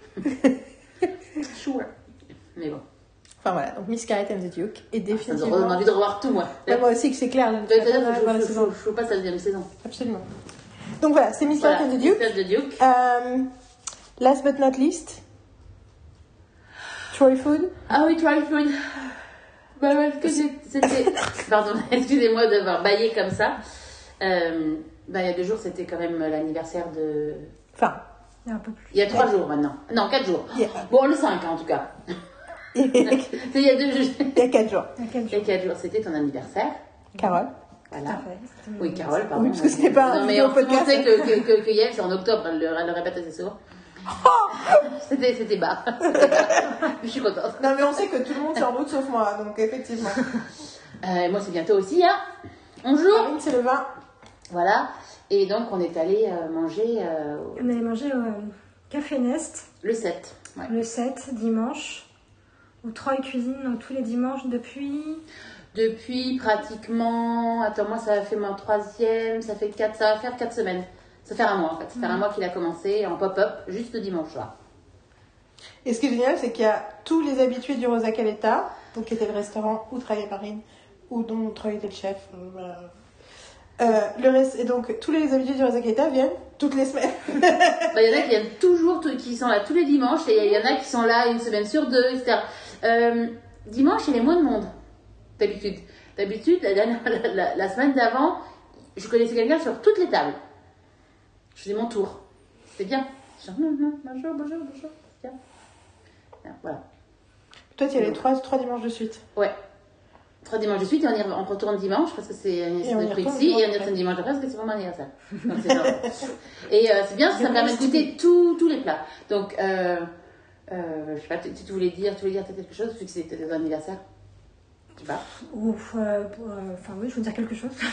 C'était pas, pas, pas possible. Parce que je t'ai coupé en fait à un moment donné et j'ai j'étais très en train de dire des choses. Non, non, mais je veux dire que, tu vois, moi qui n'ai pas travaillé au Rosa Caleta, mais qui euh, passé beaucoup de dimanches à une époque au Rosa Caleta, Mhm. et même si j'ai connu que les dernières années du resto, j'y ai passé beaucoup de temps, vrai que ça m'a fait un effet fort en fait d'arriver dimanche et me rendre compte qu'il y avait plein de gens que je connaissais de vue. Il y avait quelques personnes que je faisais vraiment, puis je dis, ah oui, et je reconnais les visages du Rosa Caleta, et j'avais vraiment l'impression de retrouver euh, la vibe en fait, et ce que j'aimais de du côté euh, familial, et euh, on est tous ensemble, et les gens se parlent, et les gens se parlent d'une table à l'autre, et tout le monde se dit bonjour, au revoir, etc.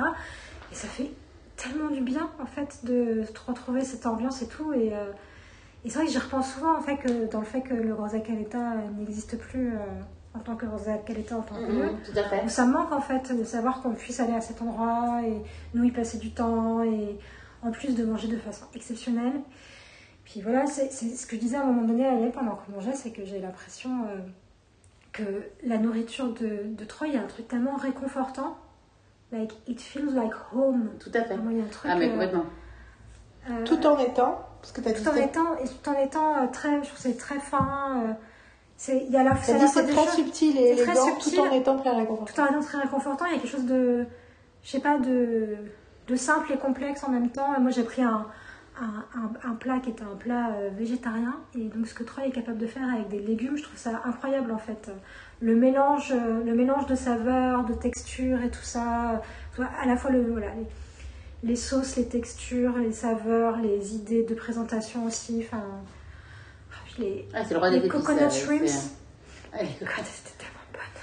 Les jumbo coconut shrimps, c'était un événement. Ouais. Oh Vraiment. my god. Ouais. Elles étaient euh, Et puis c'est panées. bien parce qu'en plus ils en ont emmené qu'une, après c'est Troy qui nous a amené le... les, les, les, les deux autres. Et ouais, c'était vraiment délicieux, ça se mangeait à... C'est clair, un peu trop vite. Mais euh, et c'était délicieux. Et ensuite, donc moi, j'ai mangé un escovitch, escovitch fish, qui était un poisson entier, qui était très très bon. Moi j'ai mangé des saucisses, euh, des euh, wild... euh, De sanglier sauvage. Wild boar... Comment Ça. t'appelles la grille mes trucs wild boar sausage, euh, euh, jerk wild boar sausages, donc des euh, saucisses de sanglier sauvage, mais euh, jerk, donc c'est-à-dire épicé quoi, spicy. Et elle les a testées après et elle est d'accord sur le fait que c'était. Bah, en fait, moi j'ai carrément fait. Non, mais en fait, euh, je veux manger ça demain, donc j'ai demandé si je pouvais pour avoir un truc to go. que je te l'ai fait goûter, je te donne un petit bout. Oui, et tu m'as pas donné le goût de ta saucisse, hein. donc j'ai pas eu mes deux saucisses entières. Hein. J'avais jamais eu l'intention de te donner un bout de ma deuxième saucisse, mais. Enfin, me dire, j'ai jamais fini mon gâteau. Et donc, Elle a assuré Le du gâteau aussi, c'était. Et du coup, et du coup, euh, Troy m'a dit on essaye de décourager ça, mais j'ai dit tu vois ce que tu peux faire? Et il a réussi à me sauver euh, quelques, enfin me donner un truc. Et effectivement j'ai bu, j'ai j'ai bu, je l'ai mangé hier soir et j'avoue, en fait j'ai pris un demi pot de, enfin de barquette de co- De cottage cheese j'ai vu ça après. Je me dis, genre, pour passer, c'est des pour manger avec parce que en fait c'était juste mais tellement épicé, j'avais l'impression d'être devenu un dragon. Ouais, quand je l'ai mangé, je me suis dit, c'est plus épicé que le jerk chicken. Tu vois, c'est plus. C'est entre le jerk chicken et le fire gova jerk chicken, qui est le fire gova, c'est le truc euh, où j'ai vu des gens pleurer. Il y en a, il y en a qui vont dire, oh, mais c'est pas épicé. Et les autres qui pleurent de. Ouais. J'ai vu un mec pleurer. Et là, il dit, c'est très épicé, mais pour les pour l'Allemagne et toi non non pas pour l'Allemagne. Non, non. Oh mais si c'est bon et après oh non, non, c'est vraiment épicé. Et du coup, euh, mais c'était complètement délicieux. Et effectivement, le gâteau, alors il y a quoi C'était chocolate, mandel, enfin C'est non, chocolate, walnuts, walnut, banana, caramel. caramel. Oh putain. Et ça a l'air euh, décadent quand on, quand on dit le nom. C'est décadent. Et c'est décadent. Mais, Mais c'est pas du tout. délicieux. C'est pas lourd du tout. C'est Parce pas- qu'il a, c'est le roi de la, ça a toujours été le roi de la génoise, de toute façon. Et c'est le roi de la, ouais non, c'est le roi du gâteau qui a l'air étouffe chrétien et qui est léger comme un nuage. Ouais. Parce qu'il a une façon de doser le chocolat aussi, son usage du chocolat Ouais, dans les gâteaux c'est- qui est juste parfait. Parce que moi, j'aime pas les gâteaux au chocolat, de- sauf les gâteaux au chocolat de Troy. Et pendant une période, j'ai aussi, ré- j'ai aussi refusé les gâteaux au chocolat de Troy. Puis j'ai recédé, et en fait, euh, entre tu lui as- tu il fait souvent des gâteaux pour nos anniversaires. Et tu lui as dit tout sauf un gâteau au chocolat. Et t'as ramené quoi? Un gâteau au chocolat. Au chocolat. Du coup, celui-là, je l'avais boycotté. Ouais. Troy, tu m'entends, enfin. Puis il m'a envoyé un super message tout à l'heure en me Ah. disant euh, c'était un plaisir de te voir. Ah, that's euh, nice. Et, puis merci d'être venu, I really appreciate it. Et je lui ai dit, oh, it's so good. j'ai fait, plus hier, j'ai failli lui envoyer un message juste pour dire, yum, ouais, the, sausages time. puis je l'ai oublié, et du coup, quand j'ai message, donc j'ai répondu euh, un truc genre, it was so wonderful to be out, et puis de te voir et de manger. euh. Et ensuite, j'ai fait, et aussi, thank you for the lovely message. Il m'a envoyé des cœurs. C'est chouette. C'est chouette. Moi, il me l'avait envoyé aussi la semaine. il y en avait un, un la semaine d'avant. Ou la semaine d'avant. Encore d'avant. Ah, quand j'étais venue avec Anaïs. Quand j'étais venue avec Anaïs la première fois. Où il m'avait remercié pour la surprise. Parce qu'il l'avait pas vu depuis très longtemps. Et je lui avais dit, quelqu'un que t'avais depuis longtemps. Il était trop content. Et Anaïs aussi d'ailleurs. Et, euh, ouais, et pour me remercier euh, de, le soutenir euh, dans tout ça. Ah, franchement, euh, je veux dire, c'est. Franchement, j'ai c'est aucun problème à soutenir. euh, je veux dire, c'est. C'est, c'est pas un problème. Et en plus, il m'a dit, je lui ai dit donc, euh, tu, tu, t'ar- tu, tu t'arrêtes euh, fin, fin, fin, fin, fin de l'été, etc. Fait, non, non, moi, euh, je pense que ça va durer plutôt jour, pendant tout l'hiver. Oh, Et- seriously? et- Attends, tu ça Oh my god! Donc- parce que tu vois, Carole, elle croyait qu'elle allait tout arrêter. Non, non, non, il, là, il est en train de tout faire pour, euh, pour que ça continue. Non, non, est-ce que là, je- Oh, Carole va tomber par terre. Non, mais c'est-à-dire qu'on mange des gâteaux. Et la première soirée où j'ai fait, c'était carotte cake. Moi, j'ai quand même eu, ce- j'ai quand même eu pendant longtemps ce rituel du dimanche à Rosa Oui, oui. Donc, le, D'un le dimanche à Rosa Calessa, euh, voilà, bah là, euh, ouais, tout à fait. Et puis C'est presque, c'est- plus court. Pas beaucoup plus court, mais c'est un Ouais, peu plus c'est court. C'est plus droit. C'est plus droit. C'est ouais. plus droit, En mais franchement, c'est, pratiquement la même distance. C'est un peu plus, c'est un peu plus court. Mais c'est, euh, très sympa parce que c'est sur le bord du Girlies Park, donc euh, c'est bien. Et la terrasse est super, l'endroit est super, les gens sont adorables, magnifique. Les, c'est super. Franchement, euh, faut faire juste attention à son sac, faut le mettre du côté euh, machin parce que des balles. parce que bah, euh, on est à côté du Girlies Park. Eh, Il y a beaucoup de gens qui, qui essayent de survivre au Garden Park. Voilà. Donc, euh, Voilà. Il y a beaucoup de, ouais, donc c'est ah non, faut mais juste faire un peu c'est- attention. Il y a beaucoup de business de survie dans le Garden Voilà. Park. Donc, euh, J'ai bien quand je suis partie, ils étaient, il y avait l'entrée, il y avait juste l'entrée du truc, ils étaient tous. J'arrive, je, je, fais pardon. Et euh, et j'ent- et j'entends euh, Guten Abend. genre, euh, euh, je- ils m'ont pas, pas, pas fait, d'habitude c'est genre, euh, hello, hello, genre, non, là ça a été. Et finalement, je fais, non, je voudrais, je voudrais passer. Et il appelle tout le monde, mais bougez-vous, voyons, vous, laissez, laissez lady Genre, c'est genre, bougez-vous Et j'ai dit des noms que je, connais, je connaissais pas. Voilà, et tout. Ils m'ont passé, passé. C'était rigolo, genre, move, move, move. C'est cute. Et euh, Voilà, on va être en plus, on va être comme- on va être connu comme les loups blancs qui arrivent, c'est les dimanches soirs. Ah À un moment, en plus, j'ai un vélo vert, donc tu peux pas me louper. tu avais le... J'ai un vélo vert. Ah oui, j'ai compris. J'ai un vélo vert et je, je représente beaucoup de choses qu'ils aiment beaucoup. Oui. Tu es pile là Je suis le, Le top modèle. j'ai- le top, je suis le top modèle pour, euh, pour cette pour population. cette jante masculine. Mais euh, voilà. Donc euh, je voudrais faire un rapid fire de trucs que je suis en train de voir et regarder ou de que vous avez vu regarder ce que vous voulez préciser. Ah bah du coup, euh, je me dis on va refaire le truc euh, fois dernier sur Magnum. Euh, je voudrais juste dire que je suis en train. Alors qu'est-ce que je veux dire? Je vais vous parler. Alors bon, je n'ai pas, pas le temps d'en parler, mais il y a un comic qui s'appelle Burt Kreischer. Kreischer c'est écrit K-R-E-I-S-H-E-R. Il a notamment au moins un special que j'ai énormément aimé qui est sur Netflix. Euh... Marine a voulu discrètement me dire qu'elle allait aux toilettes, mais je vais laisser aller aux toilettes parce que j'ai vu que j'ai déjà raconté toutes mes histoires. Donc rien. tu- je rappelle quand même, tu dois pas me raconter une histoire où tu m'as dit Ah bah faut pas que tu me la racontes pour que tu. de, de. Oui, non, mais j'aurais pu arriver. Enfin bon, euh, donc Burt Kre- Kreischer qui euh, a un, un special sur euh, Netflix, dont j'ai oublié le nom mais qui m'avait beaucoup plu, et qui a un podcast fait le Birdcast. Et les deux derniers épisodes, là tout de suite, donc le dernier c'est deux heures et demie avec Mike Birbiglia, et c'était un gros plaisir. J'ai appris des trucs que je ne savais pas sur Mike, alors que franchement je suis quand même bien au taquet.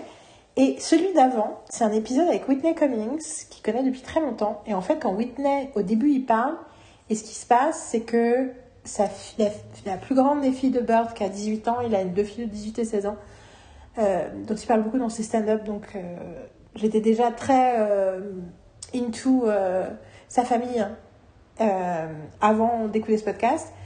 Et elle rentre et elle commence à parler avec Whitney et Whitney lui pose des questions sur sa consommation de drogue ou sa non-consommation de drogue par rapport à sa génération et le rapport à la marijuana.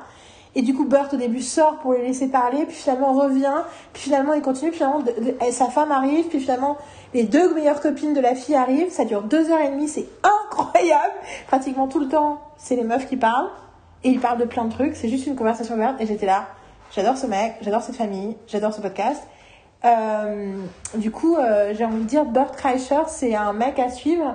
Et en ce moment, il est en Italie, justement, avec sa femme et ses filles. Et je regarde ses stories sur Instagram. Et c'est un bonheur. Il y a un truc, en plus, c'est rigolo parce qu'il a vraiment tout l'attitude et la physionomie euh, du gros lourdeau. Littéralement, il, ressemble à un beauf. euh, il adore picoler. euh, il se met tout le temps torse nu sur scène. C'est un de ses images, c'est un truc, une image de marque. Et en même temps, il est intelligent, sensible, merveilleux. Enfin, je vois, il y a un truc. Je trouve qu'en général, ces Américains n'arrêtent pas de reconfigurer mes attentes. Et d'ailleurs, c'est un, un des mecs, c'est un des. Il fait partie plus ou moins de la clique de Joe Rogan. Donc, Joe Rogan, c'est le comique qui a un podcast extrêmement populaire sur Spotify, qui a laissé des gens parler qui étaient anti-vaccins, et c'est pour ça qu'il y a des gens qui ont voulu boycotter Spotify au début de l'année, notamment Neil Young. Euh, et donc, c'est Joe Rogan. Et du coup, moi, je sais, tout ce que je sais de Joe Rogan, c'est que j'aimais Burt Kreischer, qui était censé être un de, ses, un de sa clique. Et donc, du coup, j'étais là, Hum, ok, je sais pas ce que j'en pense.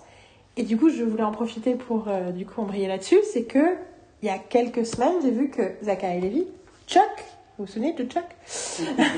Ou de euh, Eugene dans Réponse, euh, ou Shazam aussi, euh, vient de sortir un bouquin qui s'appelle Radical Love. Et ça fait longtemps que je suis Zachary Levy et que je me dis, oui, il dit plein de trucs intéressants ces derniers temps.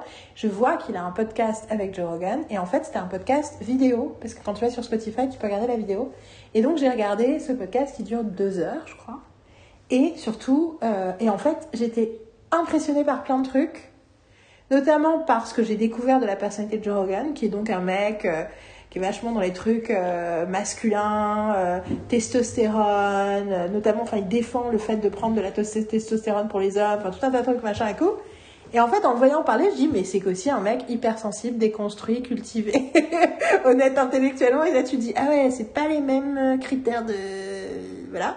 Et du coup, quand Carole est rentrée euh, de Grèce, et à un moment, je dis un truc, je fais, ah, mais tu sais quoi, fais-toi plaisir, ça va te faire plaisir aux oreilles et aux yeux. Va regarder Zachary Lévy parler pendant deux heures avec Joe. Ce qu'elle a immédiatement fait, du coup. Je n'ai pas été déçue du voyage. Et déjà, Joe, Rogan, le truc, c'était. Bah, dès le début, moi, je le trouve super euh, intéressant, justement, et ouvert. Et tout un moment où ils parlent, où ils se retrouvent tous les deux à parler de euh, Mrs. Maisel. Et, euh, et, et où, et où euh, Joe Rogan, euh, du coup, évoque le fait que ben, des, des personnes un peu comme ça, il en a aussi rencontré euh, dans, la, dans la vraie vie, etc. Et tout ce qu'il raconte, justement, de. Oui, c'est ça, il raconte qu'une fois, il a fait ça avec une Il a nana. fait ça avec une nana qu'il a fait monter sur scène une, une, une, une nana euh, voilà, euh, ordinaire, je veux dire, dont c'était pas, dont c'était pas le métier, mais qui disait Moi je vais faire du stand-up et tout ça, machin. Non, je pas avait elle En fait, en elle a répondu, elle a fait du back and forth avec lui, Ouais, tu vois, genre elle l'a recalled et tout. Et qu'il l'a fait monter, c'est après, je crois qu'ils ont eu la conversation, qu'elle euh, qu'elle avait l'envie de faire. Enfin, de faire Et c'est ça, il l'a fait monter sur et scène, il l'a laissé sur scène et elle a, elle, she murdered for five Ouais. minutes. Et, euh, et qu'il l'a fait remonter sur scène une autre fois. Il y a eu Après, du fois, coup, oui. disait qu'en plus, elle est passée après moi, après mon spectacle, et euh, elle, a été, elle a été géniale et tout, alors que quand même. a- Oui, c'est ça, et du coup, entre temps, elle J'ai- a bossé j'ai- avec des blagues et tout. Elle avait bossé et tout, et qu'elle avait, euh, qu'elle avait déchiré, quoi. Parce que du coup, le truc, il commence, le mec à la réputation, je suis un gros mec, machin, puis tout le monde dit ouais, c'est un connard, euh. Et euh, sa première conversation, effectivement, c'est de dire Ouais. j'adore Mrs. Maisel, Marvelous Mrs. Maisel parce que c'est très, c'est très réaliste. Je peux très bien imaginer une femme faire commencer sa carrière de stand-up comme ça. J'étais là, what? C'est vraiment intriguant, et après, des trucs cette anecdote. Tu fais, ok, donc. euh, Mais déjà, le fait qu'il commence par dire à- que le, le truc dont il parle à Zachary Levy, c'est je te trouvais génial dans The Marvelous Mrs. Maisel, c'était pas du tout le truc que j'attendais. Nous, on est habitués à ce que les mecs disent Ah, Gilmore Girls À part c'est des mecs homo, malheureusement, c'est un cliché, mais c'est vrai. Que tout d'un coup, d'avoir ce mec, enfin, tu vois, c'est con, mais Et rien la façon ça. dont tu parles de Sherman Paladino et tout ça, tu fais Ah, ok, donc déjà, je me sens un peu safe pour continuer cette conversation. Là, je C'est fais, ça. Ok, vous m'intéressez, là, je suis curieuse, là. Je suis... Et à un moment euh, que j'adore, où t'as Zachary Levy qui parle du Dalai Lama positivement, et t'as Rogan qui fait euh, Non, mais il a été cancelled, hein, il est hyper sexiste. Il fait quoi? Il fait Ouais, ouais. Et, là, et en fait, un truc qu'il fait, c'est que des fois, il va chercher, quand il cherche, il parle d'un truc et il sait pas de quoi il parle, il, a un, il va chercher sur son ordi, où il y a un de ses assistants qui va chercher son ordi, et sur l'image, tu vois l'écran de l'ordi et la recherche et les infos. Il met du contexte. Ouais, et puis il, lit, il la page Wikipédia, il fait Ah, in Tu corriges 2016, sur an, interview Dalai Lama, blablabla. Et, là- et j'étais là, oh my god! Et en même temps, j'ai dit à Carole, euh, au moment, je me suis retrouvée à regarder des extraits du podcast de Jon Stewart au moment où il y avait eu cette histoire-là, et notamment parce qu'il avait cité Taylor Swift dans le fait qu'il disait qu'en gros, euh, euh, les trucs les plus controversiaux que tu pouvais dire qu'il pouvait t'apporter le plus de problèmes sur internet, c'était d'aller contre BTS ou Taylor Swift. Mhm. Et dit You should not touch this. Like, you're not, you're not built for this. et il parlait de Joe Rogan et il disait Je trouve que, le, euh, je trouve que ce qu'on dit sur Joe Rogan est un peu injuste parce qu'il dit Moi, je trouve que par rapport à beaucoup d'autres gens, Joe Rogan, c'est quelqu'un qui, moi, je l'ai entendu être capable de changer d'avis au milieu d'une conversation. Je l'ai entendu dire ah bon tiens j'avais pas cette information ok machin. Du coup pour moi c'est quelqu'un d'honnête c'est pas quelqu'un Ouais. de malhonnête. Et j'avais du coup j'avais fait Hum, je le note. John Stewart pense que Rogan était quelqu'un de- d'honnête ok donc et ça m'avait euh, ça m'avait Ouais. préparé à ce truc là quoi. Mm, mm. Mais surtout il y a Zachary Levy quoi. Zachary Lévy, euh, en dehors du fait qu'il est incroyablement beau. Tout le temps passe. Je lui dis, je- j'ai dit à je suis mais le prochain Shazam, je suis pas prête, quoi. Tu vois Ça, c'est Et il y a- 2023, donc t'as le temps.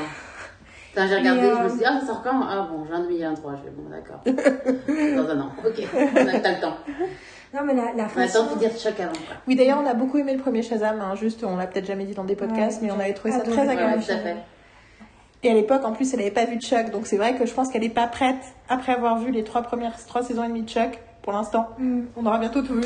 Euh, effectivement, ton rapport à Zachary Levi a légèrement changé. A déjà, a déjà radicalement changé. Mais. euh, C'est comme parce que je dis son nom en français. Il y a des gens, je dis leur nom en anglais, et lui, je dis euh, son nom en français. Je dis Zachary. Zachary. Zachary. J'aime bien l'appeler Zachary. Non, mais la façon dont il parle euh, d'empathie, d'amour, de rapport aux autres, de curiosité aux autres, dont il parle de, de, de la mort, de, enfin, sur plein de. Enfin, la conversation était euh, très deep et très, euh, très douce, quoi. Mhm. Euh, il y a plein de moments moment, il fait des petits tacles sur euh, les, les, les véganes radicaux. aussi, enfin, tu sens le, aussi le. Mais il le fait de façon pas du tout. pas, enfin, très douce aussi de dire. oui, mes amis véganes qui me font beaucoup de leçons, certains trucs, de remettre des choses en perspective aussi sur le côté. euh, bah, sur, euh, enfin, moi, ça m'a parlé dans des choses qui m'énervent sur euh, des formes euh, d'activistes un peu radicaux qui deviennent euh, du, du donnage de leçons intensif, quoi. De, Et puis du magical du thinking, voilà, t'as les animaux sont comme ça tous- et pas autrement. Enfin, des- tous, les animaux sont des âmes innocentes, merveilleuses, alors que les êtres humains sont des bourreaux et qu'en fait, Mm. ben non, les animaux aussi, dans le monde animal, c'est un peu, parler, c'est un peu violent. C'est ça qu'ils ils ont toute une réflexion sur la violence, la Ouais. violence animale, la violence des hommes, et puis, puis voilà, de parler même aussi de, et dans ce cas-là, si on pousse la logique euh, sur le côté vivant de tous les, les organismes végétaux, dont on ne veut peut-être pas forcément, euh, auquel on ne va pas forcément penser dans la pièce là, tout de suite. Mais donc pourquoi, enfin voilà, il y a Pourquoi plein tu de... dis ça? Parce que tu veux dire qu'on a, parce a plein de, de plantes euh, autour de nous, puisque je sais que ton rapport aux plantes est... Non, c'est une plante. A one evil plant. Et généralement, je m'en fous des autres plantes, bien qu'il y en ait certains que je les aime de plus en plus. Genre celle-là, je l'aime beaucoup. Je sais pas trop pourquoi, mais celle-là, je l'aime beaucoup. Parce qu'elle ressemble à du cannabis. Ce qui me plaît esthétiquement, je n'ai pas, vrai, je n'ai pas de... Oui, bah. Mais depuis mes pensais 15 que- ans, euh, quand c'était à la mode, les feuilles de cannabis surtout, je trouve ça très joli les feuilles de cannabis. Donc effectivement, c'est pour ça que ça me plaît. Vous avez vu comment mes Marine elle est dans ma tête quoi. Euh, She knows me so well. It's kind of freaky. là, il a tout bouffé, là. Elle s'est pas enlevée, là. She's the evil oui, one, right? Oui, c'est ton, Voilà. c'est ton evil one, yeah. Et euh, en tout cas, euh, mais en tout cas, ce que je trouve génial, c'est qu'il parle vraiment d'amour radical et il est très conséquent dans sa façon d'expliquer son point de vue et son rapport, et en parlant de sa propre expérience et de son rapport à lui-même et du devoir d'avoir vraiment.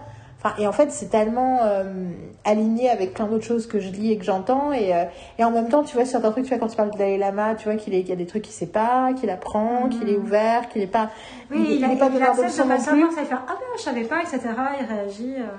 Et du coup, voilà. Donc, Zachary Levi chez Joe Rogan, c'était trop bien. Donc, ça, je voulais absolument en parler. Faites-vous plaisir. Je- même moi qui déteste Spotify, je suis allée sur Spotify. Quoi d'autre Quoi d'autre que j'avais dans ma liste? Euh, Ah oui, aussi, euh, on n'a pas le temps d'en parler, mais j'ai beaucoup parlé de hum, We Can Do Hard Things la dernière fois. Et j'ai pas parlé de l'épisode avec Chelsea Handler qui venait de passer, où Chelsea Handler raconte, peut-être que j'en ai parlé, je sais pas Marine si j'en ai parlé, où Chelsea Handler raconte son podcast. après je ne sais plus si tu en as parlé dans le podcast. En tout cas, elle raconte sa séparation euh, récente avec Joe Coy, qui était une relation très très C'est un très bel épisode. Et en fait, juste après, Chelsea Handler a demandé aux trois nanas de podcast de d'être dans son podcast, Dear Chelsea. Et c'est un magnifique épisode, notamment un épisode où elles expliquent comment elles fonctionnent toutes les trois ensemble, parce qu'elles sont trois, elles ont trois capacités, euh, elles ont toutes les trois des capacités extraordinaires très différentes, mais que seules elles sont perdues. Et j'étais là, oh my god, it's like us, même sur des trucs très différents. Et euh, et à quel point euh, il y a quelque chose de très beau dans la façon dont Abby, la femme de Glennon, parle de son rapport avec la sœur de Glennon, et surtout dont la sœur de Glennon parle de son rapport à Abby et l'importance d'Abby dans sa vie. C'est très très beau. Et ensuite, il y a des questions, et il y a des très belles, euh, il y a des très belles euh, réponses. Et enfin, franchement, ce podcast est totalement, cet épisode de podcast, et en plus, en plus, j'étais en train de l'écouter, hein, j'étais dans la cuisine, du coup, Carole l'a écouté avec moi, et c'était très bien. J'ai aussi enfin fait écouter un épisode de This American Life à Carole, c'était Mm. trop bien. C'est marrant, mais ce n'est que, Mm. ce n'est que le début. Donc voilà, je voulais dire ça. Euh, je voulais dire aussi, mais ça, on va pas avoir le temps d'en parler, mais qu'on a passé beaucoup de temps à écouter de la musique française parce que j'ai décidé de finir une compile de chansons françaises que j'avais commencé au moment des élections et de la finir pour Carole pour son anniversaire. Donc j'en reparlerai dans les futurs. euh, je suis en train de finir l'ordre. Je fais la moitié. Je parlerai de. Il n'y a pas encore de titre, mais en gros, c'est un peu comment plein de titres légendaires de la musique pop française depuis les années 40 jusqu'aux années 2000 euh, parlent en fait de plein d'émotions et de désaccords que j'ai avec la France. Ce qui montre bien que euh, c'est pas paradoxal à, à l'identité française vu que c'est déjà à l'intérieur de la culture française. Donc voilà, même si bon parfois c'était pas des chansons qui étaient écrites pour parler de la France. Euh, et je voulais finir par dire que je suis retombée dans Bones, ce que je voulais faire depuis un peu plus d'un an. Et en fait, I'm enjoying it so much. Je suis aux deux tiers de la saison 1 et je crois que. Et je m'étais arrêtée à la saison 10 à l'époque. Et je, j'apprécie énormément de revoir la série, donc je vais en, probablement en reparler futur. Ça, c'était mon, mes derniers euh, points euh, dont je voulais parler. Et veux-tu ajouter un point sur le dernier épisode de Magnum que tu as vu? Le dernier épisode de Magnum que j'ai vu, Donc, tu es. je suis dans la saison 3 moi, de, de Magnum, euh, la version 2018. la hein. version. Voilà. Et donc j'en suis à l'épisode 10. Et c'est juste qu'à chaque épisode, je trouve ça de mieux en mieux. J'ai- de plus en plus d'émotions variées. Là, j'ai encore pleuré plusieurs fois pendant, euh, pendant cet épisode. Et vraiment, là, cet épisode, je trouve ça hyper, intelli- hyper intelligent. Alors, attends, Donc, on la fois- On spoil Ok. J'en esp- mes esprits. Parce qu'il y a plusieurs, euh, du coup, euh, plusieurs storylines euh, dans, dans l'épisode. Et en particulier, il y a deux, deux trucs marquants. Il y a toute une partie sur le rapport du, de l'inspecteur Katsumoto et son fils. Et il pense passer du quality time avec son fils, il a préparé à manger et tout. Et son fils dit Ah non, en fait, là, je peux pas, faut que j'aille réviser, tout ça, machin, avec un copain. Euh, le, truc classique, il n'est pas du tout en train de travailler avec un pote, euh, il est à une, à une fête. Euh, ce que son père euh, découvre et vient le chercher menu militari au milieu de la, la- fête pour le sortir de là et donc ça crée un conflit entre le, le père et le fils et euh, le fils lui dit mais tu te rends pas compte euh, déjà à quel point c'est dur pour moi d'être euh, fils euh, euh, fils de flic et, euh, et donc il y a toute une conversation euh, après qui est je veux juste préciser un truc par rapport au truc, c'est que. Parce que dans la mythologie française, les flics sont pas vraiment aimés depuis longtemps. Enfin, tu vois, il y a toute une partie de la population qui aime pas les flics. Ouais. Et c'est normal de pas aimer les flics, y compris chez des, chez des, dans des milieux favorisés et tout ça. hein, C'est un truc de gauche de pas aimer les flics et tout machin. Je t'ai juste apprécié que dans le contexte américain, c'est très différent. Et que du coup, quand un gamin dit c'est difficile d'être fils de flic, c'est très très étonnant dans un contexte américain parce qu'avant ça n'existait Ouais. pas. Mm. Et donc, que du coup, je- en t'entendant dire les mots, je me suis dit, je- on pourrait très bien imaginer ça. fait alors que dans un contexte américain, c'est quelque chose de très récent parce que pendant longtemps, la police, même quand on, même dans des, même dans des quartiers euh, difficiles, il y a toujours l'idée que, euh, enfin, c'est un truc où dans les dans les quartiers, dans les dans les milieux euh, afro-américains euh, modestes, et tout le monde dit souvent, mais moi, euh, la moitié de mes, j'ai la moitié de ma famille qui est en prison, mais j'ai aussi l'autre moitié de ma famille qui est flic. Enfin, il y a un truc. Mhm. Et du coup, et puis l'idée que le- la police, c'est des gens à qui tu peux demander de l'aide de- dans la rue. que- Enfin, il y a un truc, il y a un truc de, pro- de police de proximité qui a toujours en fait existé dans certaines parties des États-Unis.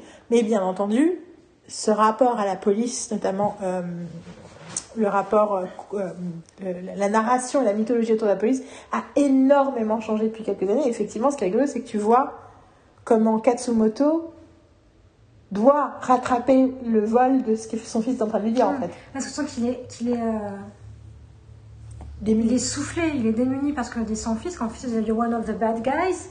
Et en plus, je trouve ça. alors, moi, en tant que spectatrice, le personnage de Katsumoto, je le vois comme une figure très positive depuis le début. Donc, il y a aussi le truc où, en tant que, en tant que spectateur, tu fais Wait, what? C'est pas comme, enfin, en tout cas, c'est pas comme ça que je perçois le personnage. Et tu comprends que dans la tête de cet ado, dans Avec le contexte Floyd, actuel avec. George Floyd et tout, etc., que les poli- la police c'est devenu euh, l'ennemi et qu'il y ait ce truc-là et que ce soit dur à- pour lui de, de- de vivre d'être fils de flic par rapport à ce qu'il doit entendre, ce qu'il doit supporter, etc. Même lui de se poser la question. En fait, il y a aussi la question. En fait, je- du coup, je ne sais pas si mon, si mon père est un bad guy ou un, un bad guy ou un good guy, etc. Et après, donc, ils- tu les, tu, je trouve ça très beau, ce moment-là, la, la- force avec laquelle le- cet ado dit ça, et tu vois la réaction de, de son père qui est soufflé euh, par ce qu'il entend. Et après, plus tard, ils se parlent dans la chambre, euh, dans la chambre du garçon, et euh, il y, a y, a, y a un truc où il, il- enfin, c'est très beau, tu, tu, tu dis, tu te rends compte de Katsumoto, la- l'amour qu'il met dans, dans, son, dans son travail, qui est exprimé dans cette scène, et qu'à un moment donné, il nous dit euh, euh, euh, Activism is a form of patriotism, but the change, the real change, needs to come from the inside. Et je fais et après, euh, et après, il a fait, je fais, Ah, and I know we, we need to do better, and I want to do better by being a better man. Et là, tu fais, Et là, et, et fr- et franchement, je vais te dire, c'est tellement beau ce qu'il dit et à la fois je trouve ça hyper simple et hyper fort et je trouve que ça résume tout ce que j'aime dans Magnum en fait. Qu'à la fois ils abordent des choses hyper complexes, hyper profondes au niveau politique, social, culturel, mais dans une forme qui, qui paraît légère, etc. Ou, ou alors une histoire qui est très simple en apparence, mais qui dit des choses hyper complexes, quoi. Et parfois en une conversation, comme ça, en deux, trois phrases, tu fais Ouais, du coup, j'aurais parlé du deuxième. ça, euh, et- et a- je voulais parler de la deuxième storyline. Il y a la storyline euh, de, de Magnum qui est à la recherche d'un mec Ah, qui donc a en fait, c'est ça, c'est ça dont je voulais parler. Ouais. C'est pour ça que je voulais que tu vois l'épisode parce que je voulais pas te spoiler.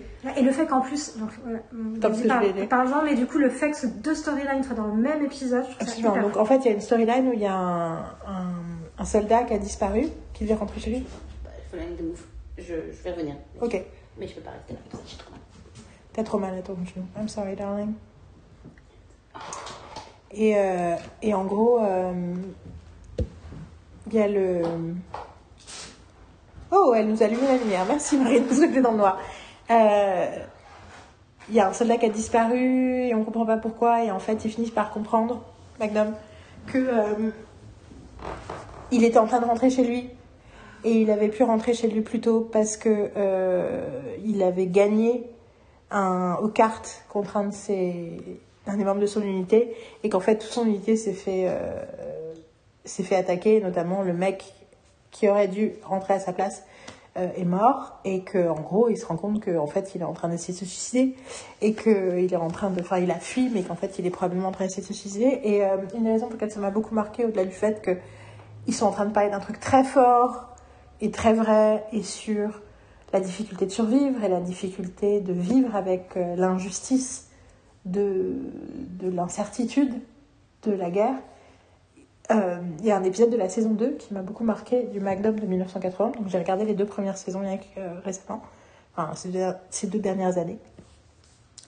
Et l'avant-avant-dernier épisode, donc l'épisode 19 de la saison 2, ça commence par un, un, un, truc dans un hélicoptère, un hélicoptère au Vietnam. Et c'est un truc comme ça, euh, une fusillade qui se passe, des gens qui meurent.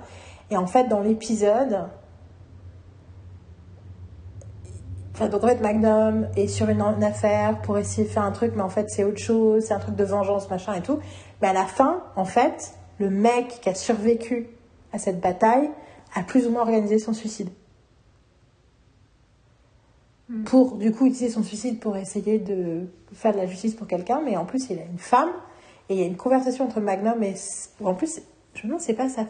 C'est pas la femme du mec qui était mort et que du coup lui était avec lui. Enfin, je sais plus, mais en tout cas, il y a un peu l'idée que le mec il meurt, quoi. Un truc similaire où il y a la, la culpabilité du survivant, où il y a ça, bah, à la fin, le mec il est mort en fait, ils n'ont pas pu le sauver.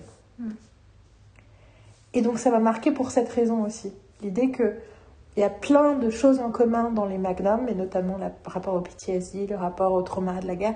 Sauf que dans le- beaucoup dans le magnum original, on était en train de montrer ces histoires pour la première fois, montrer aussi du coup leur côté tragique, et que quelque part dans ce magnum-là, on est en train de montrer des solutions. Mm. Donc pas des solutions faciles euh, ni immédiates, mais des façons de gérer Ouais. ces questions-là. Et je trouve que cet épisode, c'est vraiment. Ça donne envie de prendre des notes pendant l'épisode sur ce qu'ils sont en train de dire, quoi. C'est genre, tiens, comment gérer cette situation de crise? Comment gérer. euh, Un mec qui est en train Voilà, de... un mec, je euh, pense qu'il doit se Je pense suicider. qu'il va se suicider. Tout ce que dit Magnum à ce moment dans cette scène, moi, j'étais, je retenais ma respiration en fait pour écouter ce qu'il était en train de dire. Quoi. Je trouve ça incroyable la façon dont euh, il, con- il reste calme, tu connectes avec lui, les mots qu'il emploie, euh, comment il fait du lien avec son expérience, euh, voilà comment il, il- il le met en sécurité et petit à petit après il s'approche de lui jusqu'à finir par le prendre dans ses bras et le mec pleure sur son épaule. Enfin, c'est hallucinant. Je trouve que c'est une, le- ouais, c'est une leçon de psychologie, de... c'est impressionnant. Alors, je sais pas si je dois te le dire, mais j'ai encore plus pleuré dans l'épisode d'après. c'est, moi, c'est ça, un moment. puis- Moi, j'ai, enfin, de toute cette série d'épisodes, moi, j'ai, c'est là que j'ai, c'est, bah, j'en parlais dans mes podcasts précédents, c'est, je commençais à pleurer, je commençais à message, je oh God. Et donc, euh, après, il y a plein de trucs très drôles aussi, mais il y a plein de trucs euh, très cathartiques. Et là, je trouve qu'il y a une. ouais. Et qu'il y ait ces deux sujets en plus dans le même épisode, je trouve ça très fort. Et puis moi, toute la partie avec Katsumoto, en fait, il me sépare de la police. Moi, ça m'a parlé par rapport à l'éducation nationale, tu vois. Le, son fils qui lui dit euh, The system is broken, il dit un peu Yeah, I know, et comment lui de l'intérieur il, fait ce qu'il peut et tout, ça me fait, voilà, ça me fait sûr. penser à d'autres systèmes euh, Qui sont broken, ouais. qui sont ouais, qui sont broken, qui sont je sais pas comment dire quoi. Ça, c'est une des grandes phrases de 2021, c'est le système n'est pas cassé, le système est censé fonctionner comme ça. Ce qui est pas complètement, enfin, je suis pas je trouve que c'est trop radical aussi, mais même si hein, Brené Brown dit ça aussi. Mais euh, bon, du coup, euh, ma chérie, est-ce que tu veux dire au revoir de loin à la fin du podcast? Parce que je pense que euh, voilà, hein? Ah sinon Rob McElhenney a présenté deux épisodes de Kimmel, vous devriez vous. Et on a adoré la fin de Mythic Quest. Mais on en reparlera en détail avec Marine la prochaine fois. Oui, on se commande à manger. Hein. Oui, on se commande à manger. Clairement, deserve it. Tout à fait. Bon, alors du coup, c'était cool. Merci pour toutes ces aventures. Je pense que je ne vais pas couper quoi que ce soit. Mais bon, vu le temps qu'on a mis, peut-être que je vais enlever deux, trois de mes digressions. tu n'es pas, tu, ne t'as pas, tu t'es pas euh, Autoflagellé sur autoflagellé, euh, comme la, la- la dernière fois. Well, I'm Mais doing c'est it genre, now. ah, I'm kind of doing it now. Je suis en train de le faire Attends, c'est pour ça que je le, je le notifie. En fait. Bah oui, mais Mais non. Mais non. Donc continue. Allez. T'as pas. C'est très bien. non, mais c'est vrai que moi, j'écoute avec plaisir des podcasts de 4 heures. Mais Moi, je me suis levée pour venir à dire au revoir. bon, alors, du coup, non, mais en fait, je voulais dire un. Ah oui, oui, toi, t'as écouté le début du l'autre podcast, si c'était pas trop long. Non, pas du tout. Bon, merci. Alors, du coup, nous avons dit merci de nous avoir. Parce que je me suis, Ok. je suis partie parce que je fallait que je mette, faut que je mette ma jambe en hauteur parce que je suis, je suis en, elle est pas du tout en hauteur et en fait j'ai mal, j'explique. Hein. Et donc je suis dans ma chambre et j'ai mon, ma, ma jambe en hauteur et là je suis assise et j'ai la jambe pliée. Donc c'est pas du tout bon. Bon, dernier mot, mot de la fin. Non, j'ai rien à dire. Je suis fatiguée. Non mais je, je, je, je, je, dirais- je dirais le dernier mot, je dirais le dernier mot. D'accord. Carole, bon voyage. Euh, J'ai faim. Euh, J'aurais sûrement plein de trucs à raconter euh, sur la Corée en revenant. Et, c'était aussi des trucs dont je voulais parler, déjà des séries coréennes que j'ai commencé à, regarder. Donc euh, j'ai très hâte de pouvoir partager ça. Et euh, ben, c'était un plaisir de, de passer ces quelques heures avec vous. Vous aussi, les noisettes. Euh, je n'ai toujours pas eu le temps de parler de Tic Tic Boom, mais un jour on va finir par en parler. Il faudra peut-être le revoir avant. Mais euh, on a beaucoup aimé Tic Tic Boom, mais un jour on va en parler. Et du coup, on se revoit, on se revoit pas, mais on s'entend très vite. Et Bonne pop d'ici là. Bonne pop d'ici là. J'adore Bonne pop d'ici là. Et Carole, c'est son audition pour être embauchée pour l'agence de Chingles. Merci Carole. Non mais c'était parfait. C'était très. C'était très. Mais bon, tu vois, j'ai pas voulu que ce soit le mot de la fin parce que j'aime bien avoir le mot de la fin. La la la. And we know we couldn't